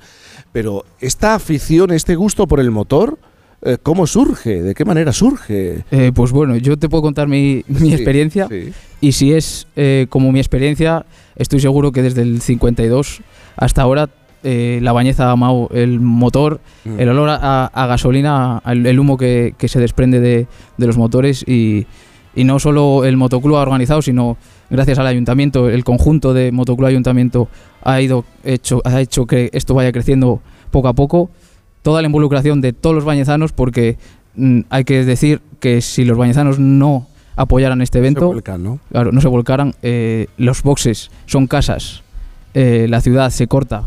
Es eh, un evento muy importante y el pueblo está volcado con, con este evento y es muy bonito. ¿Y tan peligroso es? Bueno, poco a poco ha ido mejorando. Eso Ha ido mejorando. hay ¿No? que reconocer que sí que es verdad que hasta hace muy, bueno, recientemente, 10 años, eh, yo, yo cuando lo veía de pequeño, Sí. eh, sí que es verdad que te rozaban los pies los pilotos. Y te estoy hablando, yo ahora tengo 32 años, te estoy hablando de hace 20 años. Entonces ahora poco a poco se ha ido mejorando la seguridad. Ahora ya eh, los bordillos están eh, bloqueados por, por New Jersey. Y, y aparte, pues entonces el público no puede estar tan encima. Sigue estando encima porque tú, si, si tenéis la oportunidad de venir, estáis súper invitados a venir porque vais a disfrutar mucho. Ajá. Pero el público extiende la mano y, puede tocar. y te toca. ¿Qué me dices? Sí, sí. Em, bueno, pero mm, nunca ha, ocurrido nada. eh, Bueno, eh, han ocurrido cosas y por eso no, no siempre se ha celebrado. Ha habido accidentes graves. Sí. Pero bueno, eh, por esto mismo, por la pasión que se tiene a- a- al motor y a la bañeza, de que sea la carrera, se ha seguido haciendo. Mm. Porque ha habido accidentes graves y bueno, el siguiente año no se ha podido hacer pues debido al miedo y demás sí, sí, incertidumbres. Pero bueno, eh, por la persistencia del pueblo se ha, volvido, se ha vuelto a hacer la, la carrera y, y aquí estamos. Ujú. 71 años vamos a hacer este año. 71 años de una carrera de este, de este tipo. Eh, ¿Se ve mucha moto por la calle de la Bañeza? Eh, no yo- hablo del momento de la No, no, competición, sino en el día a día. Sí, eh, eh, cada vez eh, es más temprana la gente que viene, porque al principio, bueno, era el fin de semana, viernes, sábado, domingo, pero ahora si, si habéis ido a algún, algún mundial, alguna carrera mundial, yo esto lo, lo, lo comparo con Jerez. Jerez de la frontera, eh, millones de aficionados, aquí se congregan cerca de 60-70 mil personas. Y ya desde el miércoles, hace ya 6, 6, 7 años, ya desde el miércoles la gente se empieza a poner en el poliportivo, que es la acampada que se, que se forma aquí. Y desde el miércoles la gente ya viene viniendo, motos, motos, motos, gente con caravanas. Eh, bueno, hay una afición tremenda y, y es, es que es muy bonito todo lo que se vive aquí. Bueno, pues eh, es algo muy llamativo ¿eh? y debe ser muy espectacular eh, ver cómo las motos eh, eh, cruzan, van recorriendo las diferentes calles de, de la ciudad, de una ciudad como la, la Bañeza. Eso es. Bueno, pues Sergio Vidales, gracias por estar esta mañana aquí, presidente actual del Motoclub Bañezano. Gracias y, y muy buenos días. Muchas gracias y buenos días a todos los oyentes. Oye, yo tengo que recordar algo muy importante y tiene que ver con el milagrito. ¿Aún no has probado el milagrito? Pues es que, es que, eh, de verdad, hay que, hay que regalarlo, tu esfuerzo y, compromiso con la limpieza de casa. ¿eh? Y eh, de esta manera no, no vas a perder dinero. El milagrito es mucho más que un desengrasante, Isabel. Si no, no se obra el milagrito. Tú lo has dicho, que te ayuda en casa, pero también te ayuda a limpiar nuestro planeta. Tiene el certificado ambiental 14001 y está fabricado con energía 100% renovable y de origen verde. Solicítalo en tu punto de venta habitual, el de la botella rosa, el milagrito, pruébalo. Por fin, no es lunes. Imagina que grabas un anuncio de radio de línea directa y el micrófono del estudio se avería y suena así. Pero te gustaría sustituirlo por uno que suene Así de bien. Y decir algo como... Con el seguro de coche de línea directa tienes coche de sustitución también en caso de avería. Cámbiate y te bajamos el precio de tu seguro de coche, sí o sí. Ven directo a lineadirecta.com o llama al 917-700-700. El valor de ser directo. Consulta condiciones. La EPOC es una enfermedad prevenible y tratable. Con la campaña Con un par de pulmones de GSK, en el programa Julia en la Onda hablaremos sobre esta patología tan desconocida, aun siendo la tercera causa de muerte en el mundo. ¿Cómo podemos cuidar mejor nuestra salud respiratoria y adelantarnos al diagnóstico de esta enfermedad? El miércoles 8 de marzo, la EPOC en Julia en la Onda. Para más información, consulta con tu médico. Te mereces esta radio. Onda Cero, tu radio. Onda Cero Madrid, 98.0. En Ibismed tratamos las hemorroides desde la causa. Por eso te garantizamos que no volverán a reproducirse nunca más. Ibismed cuenta con la única técnica pionera en el mundo para la solución definitiva a las hemorroides. Sin dolor, sin postoperatorio y sin complicaciones. Ya que no es necesario ni tocar ni tratar la zona anal. Ibismed, el único tratamiento indoloro y definitivo para las hemorroides. Más información en ibismed.es y en el 91 431 5411. ¿Tienes experiencia laboral pero no tienes un título oficial que la reconozca? Ahora puedes acreditarla y mejorar tus posibilidades de empleo y promoción laboral. Inscríbete en el procedimiento de reconocimiento de las competencias profesionales de la Comunidad de Madrid. Infórmate en comunidad.madrid o llamando al 012. Tu trabajo se merece un título. Campaña financiada por el Ministerio de Educación y Formación Profesional y por la Unión Europea Next Generation. Comunidad de Madrid. En marzo, ríete como nunca en la ópera. La nariz de Sostakovich se estrena en el Real con un ingenioso e hilarante espectáculo. Una divertidísima ópera en la que su protagonista descubrirá que su nariz ha desaparecido y cobrado vida propia. ¿Qué pasará mientras trata de encontrarla? Descúbrelo del 13 al 30 de marzo. Siete únicas funciones. Compra tus entradas desde 17 euros en teatroreal.es. Se amplía la vigésimo segunda jornada de la fabada asturiana en el restaurante Couzapín y en el restaurante Carlos Tartiere. Disfrute una de las delicias más preciadas de la cocina asturiana sin salir de Madrid. A elegir entre más de 10 platos de fabada diferentes. Continúa la jornada de la fabada asturiana en la calle Menorca 33 y 35. Restaurante carlostartiere.com y couzapin.es. Dobla tu ahorro con Ocasión Plus. Hasta 6.000 euros de descuento en 7.000 coches. Y ahora con la mejor financiación del mercado, al 6,90%. Este mes somos imbatibles. Ven a vernos. Ocasión Plus. 16 centros en Madrid. Nuevas tiendas en Fuenlabrada, Arganda y Torrejón. Localiza tu centro más cercano en ocasiónplus.com. Abierto sábados y domingos. En Ahorramás sabemos que si los precios se ponen guerreros, el rompeprecios de Ahorramás les da pal pelo. Empieza a ahorrar de golpe y porrazo. Porque llega el rompeprecios de Ahorramás con ofertas brutales. Como las chuletas de cordero lechal por carrés por 15,95 euros el kilo. En Ahorramás estamos que lo rompemos.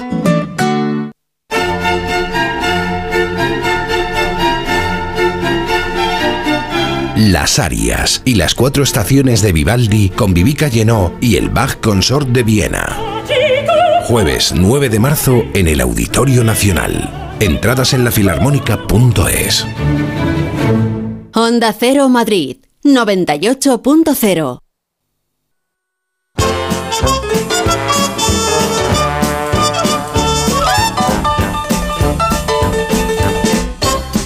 Qué mal se pasa cuando te cuando te estás ahogando. Intentas hablar y contar las Ay. cosas y, y te estás ahogando. De ver- a, ver, a ver si se termina ya el invierno, ¿no? No tenéis ganas a los que estáis aquí. No, no, no. Que se acabe ya el invierno, no, no, por todo favor. días tiempo. Mira, yo te Siete. digo una cosa. Yo ahora hago el tiempo de aprovechamiento en general, el invierno, la primavera. pero con verano. menos frío, Como la cocina, sí, pero cariño, verás tú, es que cuando pasen tres inviernos más ya me voy, entonces no Ya tengo no, prisa. mujer, bueno, pero tres o ¿cómo vas a veinte, me da eso? igual. No, hombre, como que no lo voy a pensar, si tuviera 18 años no lo pensaría. ¿Tú te crees que yo con 18 años pensaba en eso? No, pero con 69 está más, más probable. Anda ya, pero por Eh, favor, hay si- que aprovechar todos los tiempos que hay. El invierno, Sí. qué bonito. La primavera, que me gusta. que tienes alergia, te jodes. Que viene el verano y tienes calor, pues te pones el aire acondicionado o el ventilador y si no un abanico, como toda la vida. Pero tienes que aprovechar todos los tiempos, todos son buenos. Cada uno Oye. te da una cosa y ya está. Oye, Viviana, ¿y a ti en esa vida que pretendes llevar en el salón de casa? eh, Es la misma que llevo ahora, en solamente la que ahora estoy en el dormitorio y tengo menos espacio y no veo la Pero tú comes en la cama, es que te veo No, con... no, no, no, no, no, No, con palillos, No, no, no, tomándote no, Comer una pieza como de con, sushi. ni con palillos. Me, me- me cuesta mucho comer con palillos cuando voy a los japoneses. Intento porque me parece que forma parte de la liturgia y me Sí. gustan mucho los japoneses, pero soy muy torpe. Yo muy fíjate, torpe. te- sí, sí, sí, soy muy torpe. Y cuando le cojo el tranquillo, resulta ya fácil. Pero hasta que le cojo el tranquillo, hago una cosa con los palillos que soy Lucero Tena. Cualquier cosa menos coger el cacharro.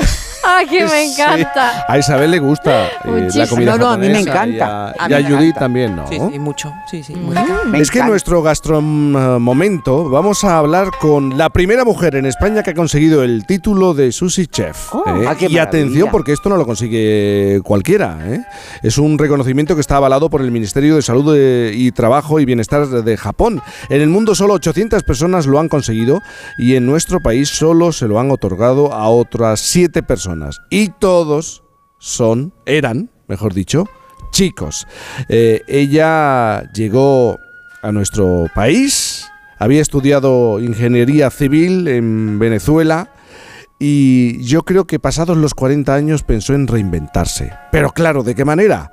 Pues acercándose a la tradición y a la comida japonesa. Fabiola Laire, buenos días.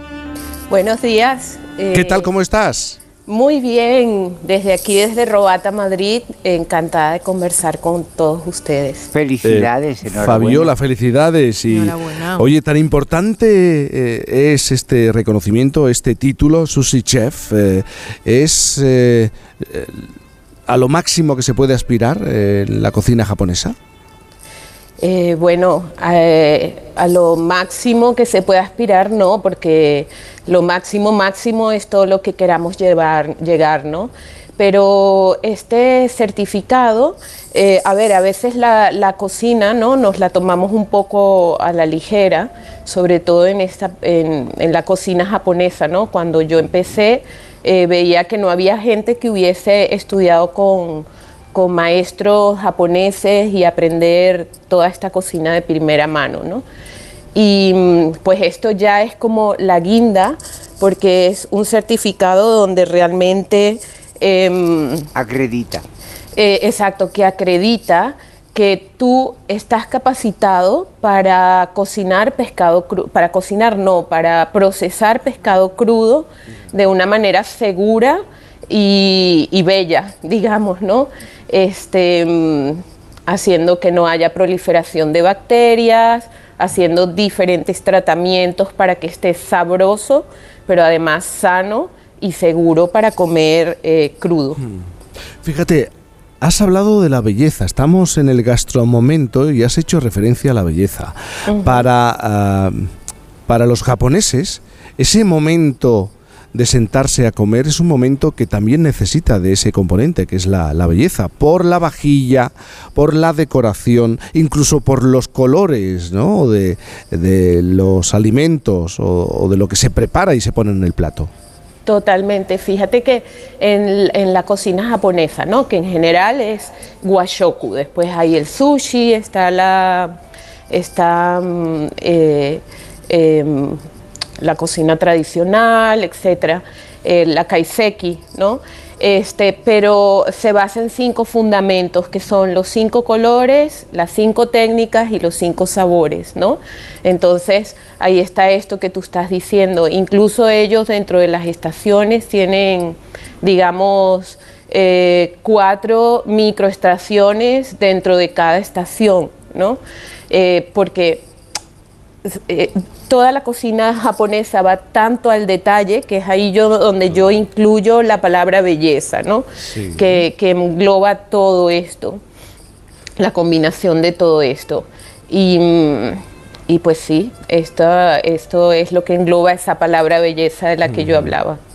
Oye, en España la- lo que conocemos como gastronomía japonesa es muy distinto a la realidad de la cocina japonesa que se hace allí. Totalmente, es completamente distinto. Pero yo siento que sería una aberración intentar traer o decir que estás haciendo cocina completamente tradicional japonesa en España, porque no puede ser. Eh, si quisieras hacer una paella o decir que en, en- en Japón, en Tokio o en Osaka, eh, o quisieras decir que allá estás vendiendo jamón pata negra, sería imposible. Eh, los ingredientes no tienen el mismo sabor, eh, las tierras no tienen la misma composición y después eh, nuestro paladar se cansaría también, ¿no? Al menos fue lo que yo experimenté cuando vivía allá, cuando llevaba tantos días, ¿no? Comiendo su comida tradicional, porque trabajaba en el restaurante, pero vivía con los dueños del restaurante. Este, no sé, algún día me escapaba y me iba a la pastelería francesa que había enfrente a comerme un croissant o dos, ¿no? este, o sea que es difícil. Y mm, entonces, eh, de hecho, para mí todo, aunque hayan japoneses muy puristas que ahora se están poniendo de moda aquí en España, por lo menos en Barcelona tenemos algunos cuantos, aquí también, que son japoneses que tienen sus, sus pequeñas barras, ¿no? Donde hacen omakase, eh, pues estamos trabajando con pescados de la tierra. Claro. O sea que purista no es. Puede ser purista en la técnica, en el cuidado, que es un poco también lo que hago yo aquí en mi cocina, pero, pero al final no dejamos de tener los sabores de nuestra tierra y además eso es lo importante. Esa es otra de las cosas que aprendemos en, eh, cuando hacemos este proficiency, que es em, combinar la técnica japonesa con el producto local, intentando que haya una fusión en donde no traspasemos ciertos límites, ¿no? ¿Y esos límites? esos límites es intentar encontrar un balance entre aquellos sabores de que hablamos, los cinco sabores, el, ácido, el dulce, el salado, el amargo y el umami. en, en, estos colores que hablamos, que es el rojo, el negro, el amarillo, el verde y el blanco, y, y en las cinco técnicas de cocción, que son el, la brasa, el vapor, el, hervido, el frito y el crudo. Entonces tenemos que hacer esta combinación de todos estos 5, 5, 5 y tener un equilibrio que no traspase eh, o que cumpla esas normas, digamos, ¿no? Oye, eh, Fabiola, tú estudias eh, ingeniería civil. Ajá. Y llama mucho la atención que llegues al mundo de lo japonés, de la comida japonesa, con 40 años. ¿Qué pasó en tu vida para, para tomar este camino? Mira, hace 20 años, justamente el 9 de febrero cumplí 20 años viviendo aquí. Em, con, mi familia decidimos eh, mudarnos a Barcelona. Eh, vinimos a este lugar porque teníamos familia, venimos de familias catalanas y, mm, y, por la situación en Venezuela decidimos venir a, a, Barcelona. Y cuando llegué tenía mis hijas muy pequeñas, tenían apenas 3 y 6 años, así que decidí quedarme en casa como eh, cuidando de la familia y tal. Al poco tiempo me cansé de no trabajar, pero tampoco quería convalidar. Así que iba cocinando cada día en casa y tal, pero me cansaba, ¿sabes?, de tener conversaciones con la lavadora y el lavavajillas. Y dije, quiero salir a, no sé, quiero estudiar bien cocina. Así que me metí en la escuela Bellart en Barcelona, que es una escuela pequeñita de cocina mediterránea, pero allí empecé, me interesé tanto que empecé a hacer cursos de cocina vietnamita, cocina tailandesa, de japonesa y tal. Y mm, como a los dos años se me presentó la oportunidad o una amiga me planteó, mira, vamos a montar un delivery de cocina japonesa y tal. Al final no hice nada con ella, así que lo hice por mi cuenta y así me embarqué en esta carrera. Y mm, una vez que al final el delivery no fue un delivery, sino terminó convirtiéndose en un restaurante. En un restaurante, claro. Sí, y a los dos años de tener el restaurante, que era un restaurante de cocina asiática, el Monster Sushi, que todavía lo tenemos, este, mm, bueno, dije, esto tengo que especializarme en cocina japonesa porque tengo que darle una identidad al restaurante, pero además lo quiero aprender bien, de primera mano. Quiero saber qué significa todo esto, quiero saber por qué cuando le pido el pescado al proveedor no es lo que yo quiero o lo que yo me he comido cuando he estado en Nueva York o en Londres o en San Francisco o en Los Ángeles. Y quiero aprender a hacer todas esas cosas que yo veo allí. Entonces, em, Pues recorres el mundo, ¿no? Porque eh, estudias, te preparas en Los Ángeles, también en, en Japón. Sí. Eh, hay un maestro, Andy Matsuda se llama, ¿no? Sí, Que te habló de lo importante que es ser honesto a la hora de cocinar. sí, sí, sí, sí. Bueno, porque esa honestidad es, eh, esto es muy japonés, ¿no? Sí. Eh, acuérdate que el japonés eh, vive mucho o actúa mucho en bien común, ¿no? Entonces, em, y, a- y además no solo esa honestidad tiene que ver con lo que cocinas, sino tiene que ver también con el respeto y digamos la oda que haces a- al agricultor, al que cría em, el ganado, por ejemplo, eh, después al que cocina y después al que lo sirve, ¿no? Por eso ellos tienen aquella palabra itadakimasu, que es eh, agradezco lo que me estás dando de comer. Em, Japón es una isla volcánica que si tuviese que producir la- la- la- todos los alimentos para, para su población, eh, pues se morirían de hambre porque no son capaces sino de producir el 30% de lo que consumen. Así que ellos tienen un respeto por, por los alimentos grandísimo. Fue un país que, que pasó mucho, mucha hambre después de las guerras. Y, y con esto tiene que ver la, la honestidad, la- rigor.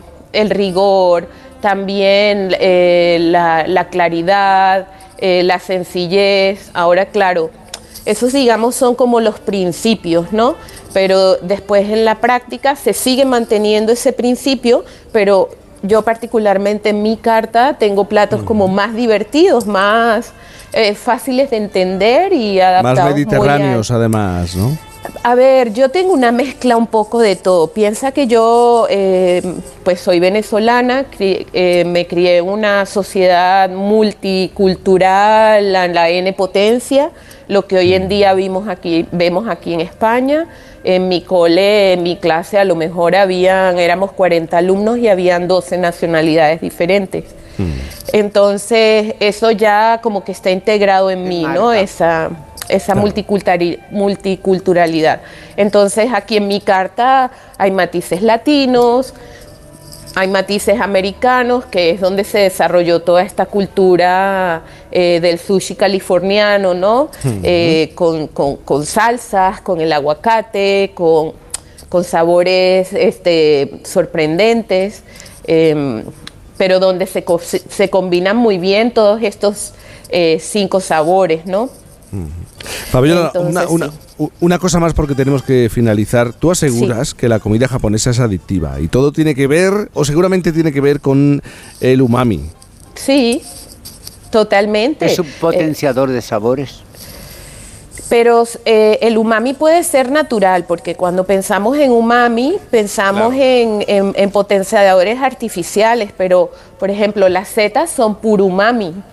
Eh, em, eh, cada vez que nosotros ponemos una carne a la brasa es umami, la soja es umami. Este, mm, entonces, todo este umami es el que cuando nosotros estamos comiendo nos incita a comer más y más y Qué más. hambre me está entrando. Claro, sabes. Pues sí. Eh, eh, Exactamente lo que tú has dicho, más y más y más. Exacto. Y, y sabes que, Viviana, lo que te estaba escuchando antes de los palitos, Sí. es que no tienes que usar los palillos, porque tú ya tienes tus palillos integrados, que son el, el índice y el pulgar. Claro. Así que cuando te ponen un nigiri, tú eh, agarras tu nigiri con el índice y el pulgar, Ah, lo no, yo mojas, sí, sí, yo tampoco. lo no mojas que me muy poquito por el lado del pescado y a la boca. Y claro, no, no, no, yo muchas veces sí se me complica la cosa. Antes de hacer como aquella de los caracoles, ¿te acuerdas en, en la película aquella de Julia Roberts que cogía el caracol y le saltaba y le daba al hombre de atrás? Pues yo lo mismo, yo me voy a las manos que eso siempre nos falla, son los palillos que Sí. nos fallan. Bueno, Fabiola, eh, tienes que hacer algo con cecina. Estamos en la bañeza. Yo cuando vaya a Barcelona le voy a hacer una visita. Eh, Por claro, bueno, en- supuesto, eh, en Madrid también tiene ya restaurante Fabiola Laired, es la primera mujer en España que ha conseguido el título de sushi chef. Eh, siempre han sido hombres, tradicionalmente hombres, y ella lo ha conseguido y ha demostrado que que siente pasión por la comida japonesa. Gracias, Fabiola, un beso muy grande.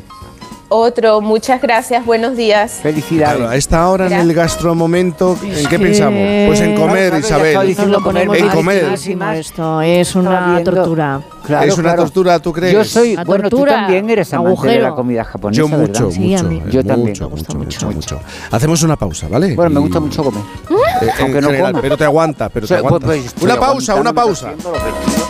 Por fin, no es lunes. Pecado original. Creo que estoy enamorada. Líder en su franja de emisión. Se da la coincidencia de que estas dos hermanas se pasaron día y noche pensando en cómo atrapar a dos hombres ricos. De lunes a viernes a las cinco y media de la tarde, nuevos capítulos de Pecado Original. Y la próxima semana, gran final de Tierra Amarga en Antena 3. Ya disponible en A3 Player Premium. Cuando Nico abrió su paquete de Amazon fue amor a primera vista. Con su diseño depurado y gran poder de succión, el aspirador derrochaba calidad por los cuatro costados y por un precio menor del que jamás habría soñado. Cinco estrellas de Nico. Empieza a buscar en Amazon hoy mismo. Empieza el espectáculo. Vuelve la Fórmula 1. Nuevas batallas, estrategias de equipo, paradas en boxes.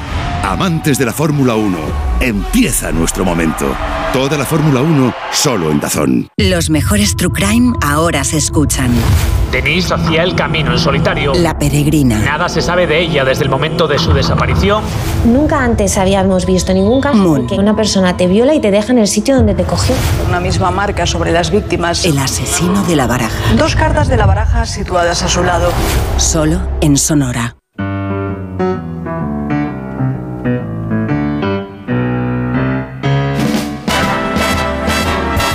You make me feel so young. You make me feel like spring has sprung. Every time I see you grin, I'm such a happy individual. The moment that you speak. Es que puede ocurrir, Viviana. Unas alubias de la bañeza te hacen sentir más joven. Bueno, te ¿eh? digo una cosa. Yo ahora O mismo. una cecina. Después del poquito de umami. No, no, no, no. Alubias, alubias. Alubias, ¿verdad? Sí, sí, sí. Ah, Un plato de alubias, qué rica. Eh, Eso es, te, te deja muerto. Vamos, después de eso te echas una siesta y me despierto el lunes. ¡Qué maravilla! Ay, qué maravilla, por favor. Qué La sensación de decir una siesta de tres horas. Es ¿Eso un sueño inalcanzable. ¿Eso hace cuánto? Para mí, por lo menos, y Ah, no, también yo creo no, que no, para no, ti. no, no, yo por eso, como este fin de semana puedo, yo por eso te digo que iría a Oh. las alubias y después la cama. Mira, es que este, si me preguntaran, mm, el mayor regalo, si no te rías, Judith, ahora mismo, pues oye, si pudiera dormir yo una siesta de tres horas, eso sería para mí. Hombre. Yo no quiero oro, ni joyas, Que ni va, que relojes. va, que yo- va. por Horizontarse es lo mejor en esta En vida. horizontal, efectivamente. Nos tenemos que ir ya. ¿eh? Han venido los amigos de la Bañeza a este teatro municipal. Oye, Hoy mando un beso muy grande para todos los que estéis ahí, porque algunos igual no me conocen, como los de ayer, que es de la ¿Cómo la- grabación, pero para todos los que me conozcáis os mando un beso enorme. Mira, y ellos aplauden, te aplauden, Viviana. Yo se los agradezco infinitamente.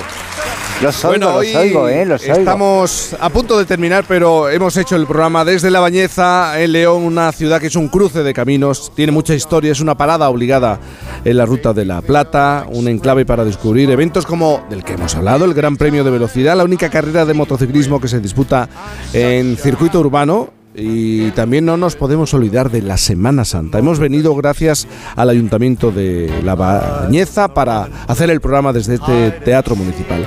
Eh, Viviana, te tengo que despedir. Te mando un beso enorme. De Yo verdad, cuídate muchísimo. Oye, y disfrutas esas alubias aunque no puedas dormir.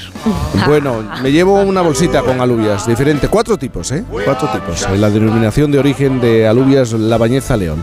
Eh, Judith González, a ti también. ¿eh? ¿Has comprado algo? ¿Has comprado algo? No, pero todo. Creo que ahora íbamos a ir a por la Ahora, cocina. ahora voy a por cecina. Vamos a ir todos por cecina. Bueno, al. Cuídate, Judith, muchísimo. Sí, sí, sí, sí. A los oyentes hay que recordarles, ¿verdad, Isabel? Que mañana desde las 8 estaremos de nuevo en directo, una Por hora menos en supuesto. Canarias. A ti también te mando, te mando un beso enorme. Un Cuídate abrazo mucho. onduladísimo para toda la bañeza, a todo el equipo. Siesta de, de 20 exteriores. minutos. eh, Y de y gracias de verdad a todos los que habéis estado aquí. Llegan las noticias, luego gente viajera. Hay que disfrutar del sábado. A todos y a todas. Gracias de nuevo. Y adiós, adiós, adiós, adiós, adiós, adiós. Jaime Cantizano. feel so young. You make me feel like spring has sprung. Every time I see you grin, I'm such a cuckoo individual.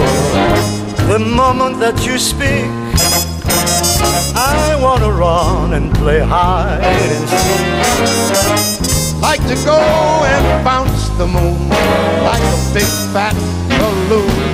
Because you and I, we are just like a couple of tots, couple of tots running around the meadow, picking up all those forget-to-me-nots. You make me young. You make me young. We feel there are songs to be sung, lots of bells to be rung, and a wonderful thing to be flung. And even when I'm old, even when I'm old and gray, I'm gonna feel the way I do this here day because you make me feel so.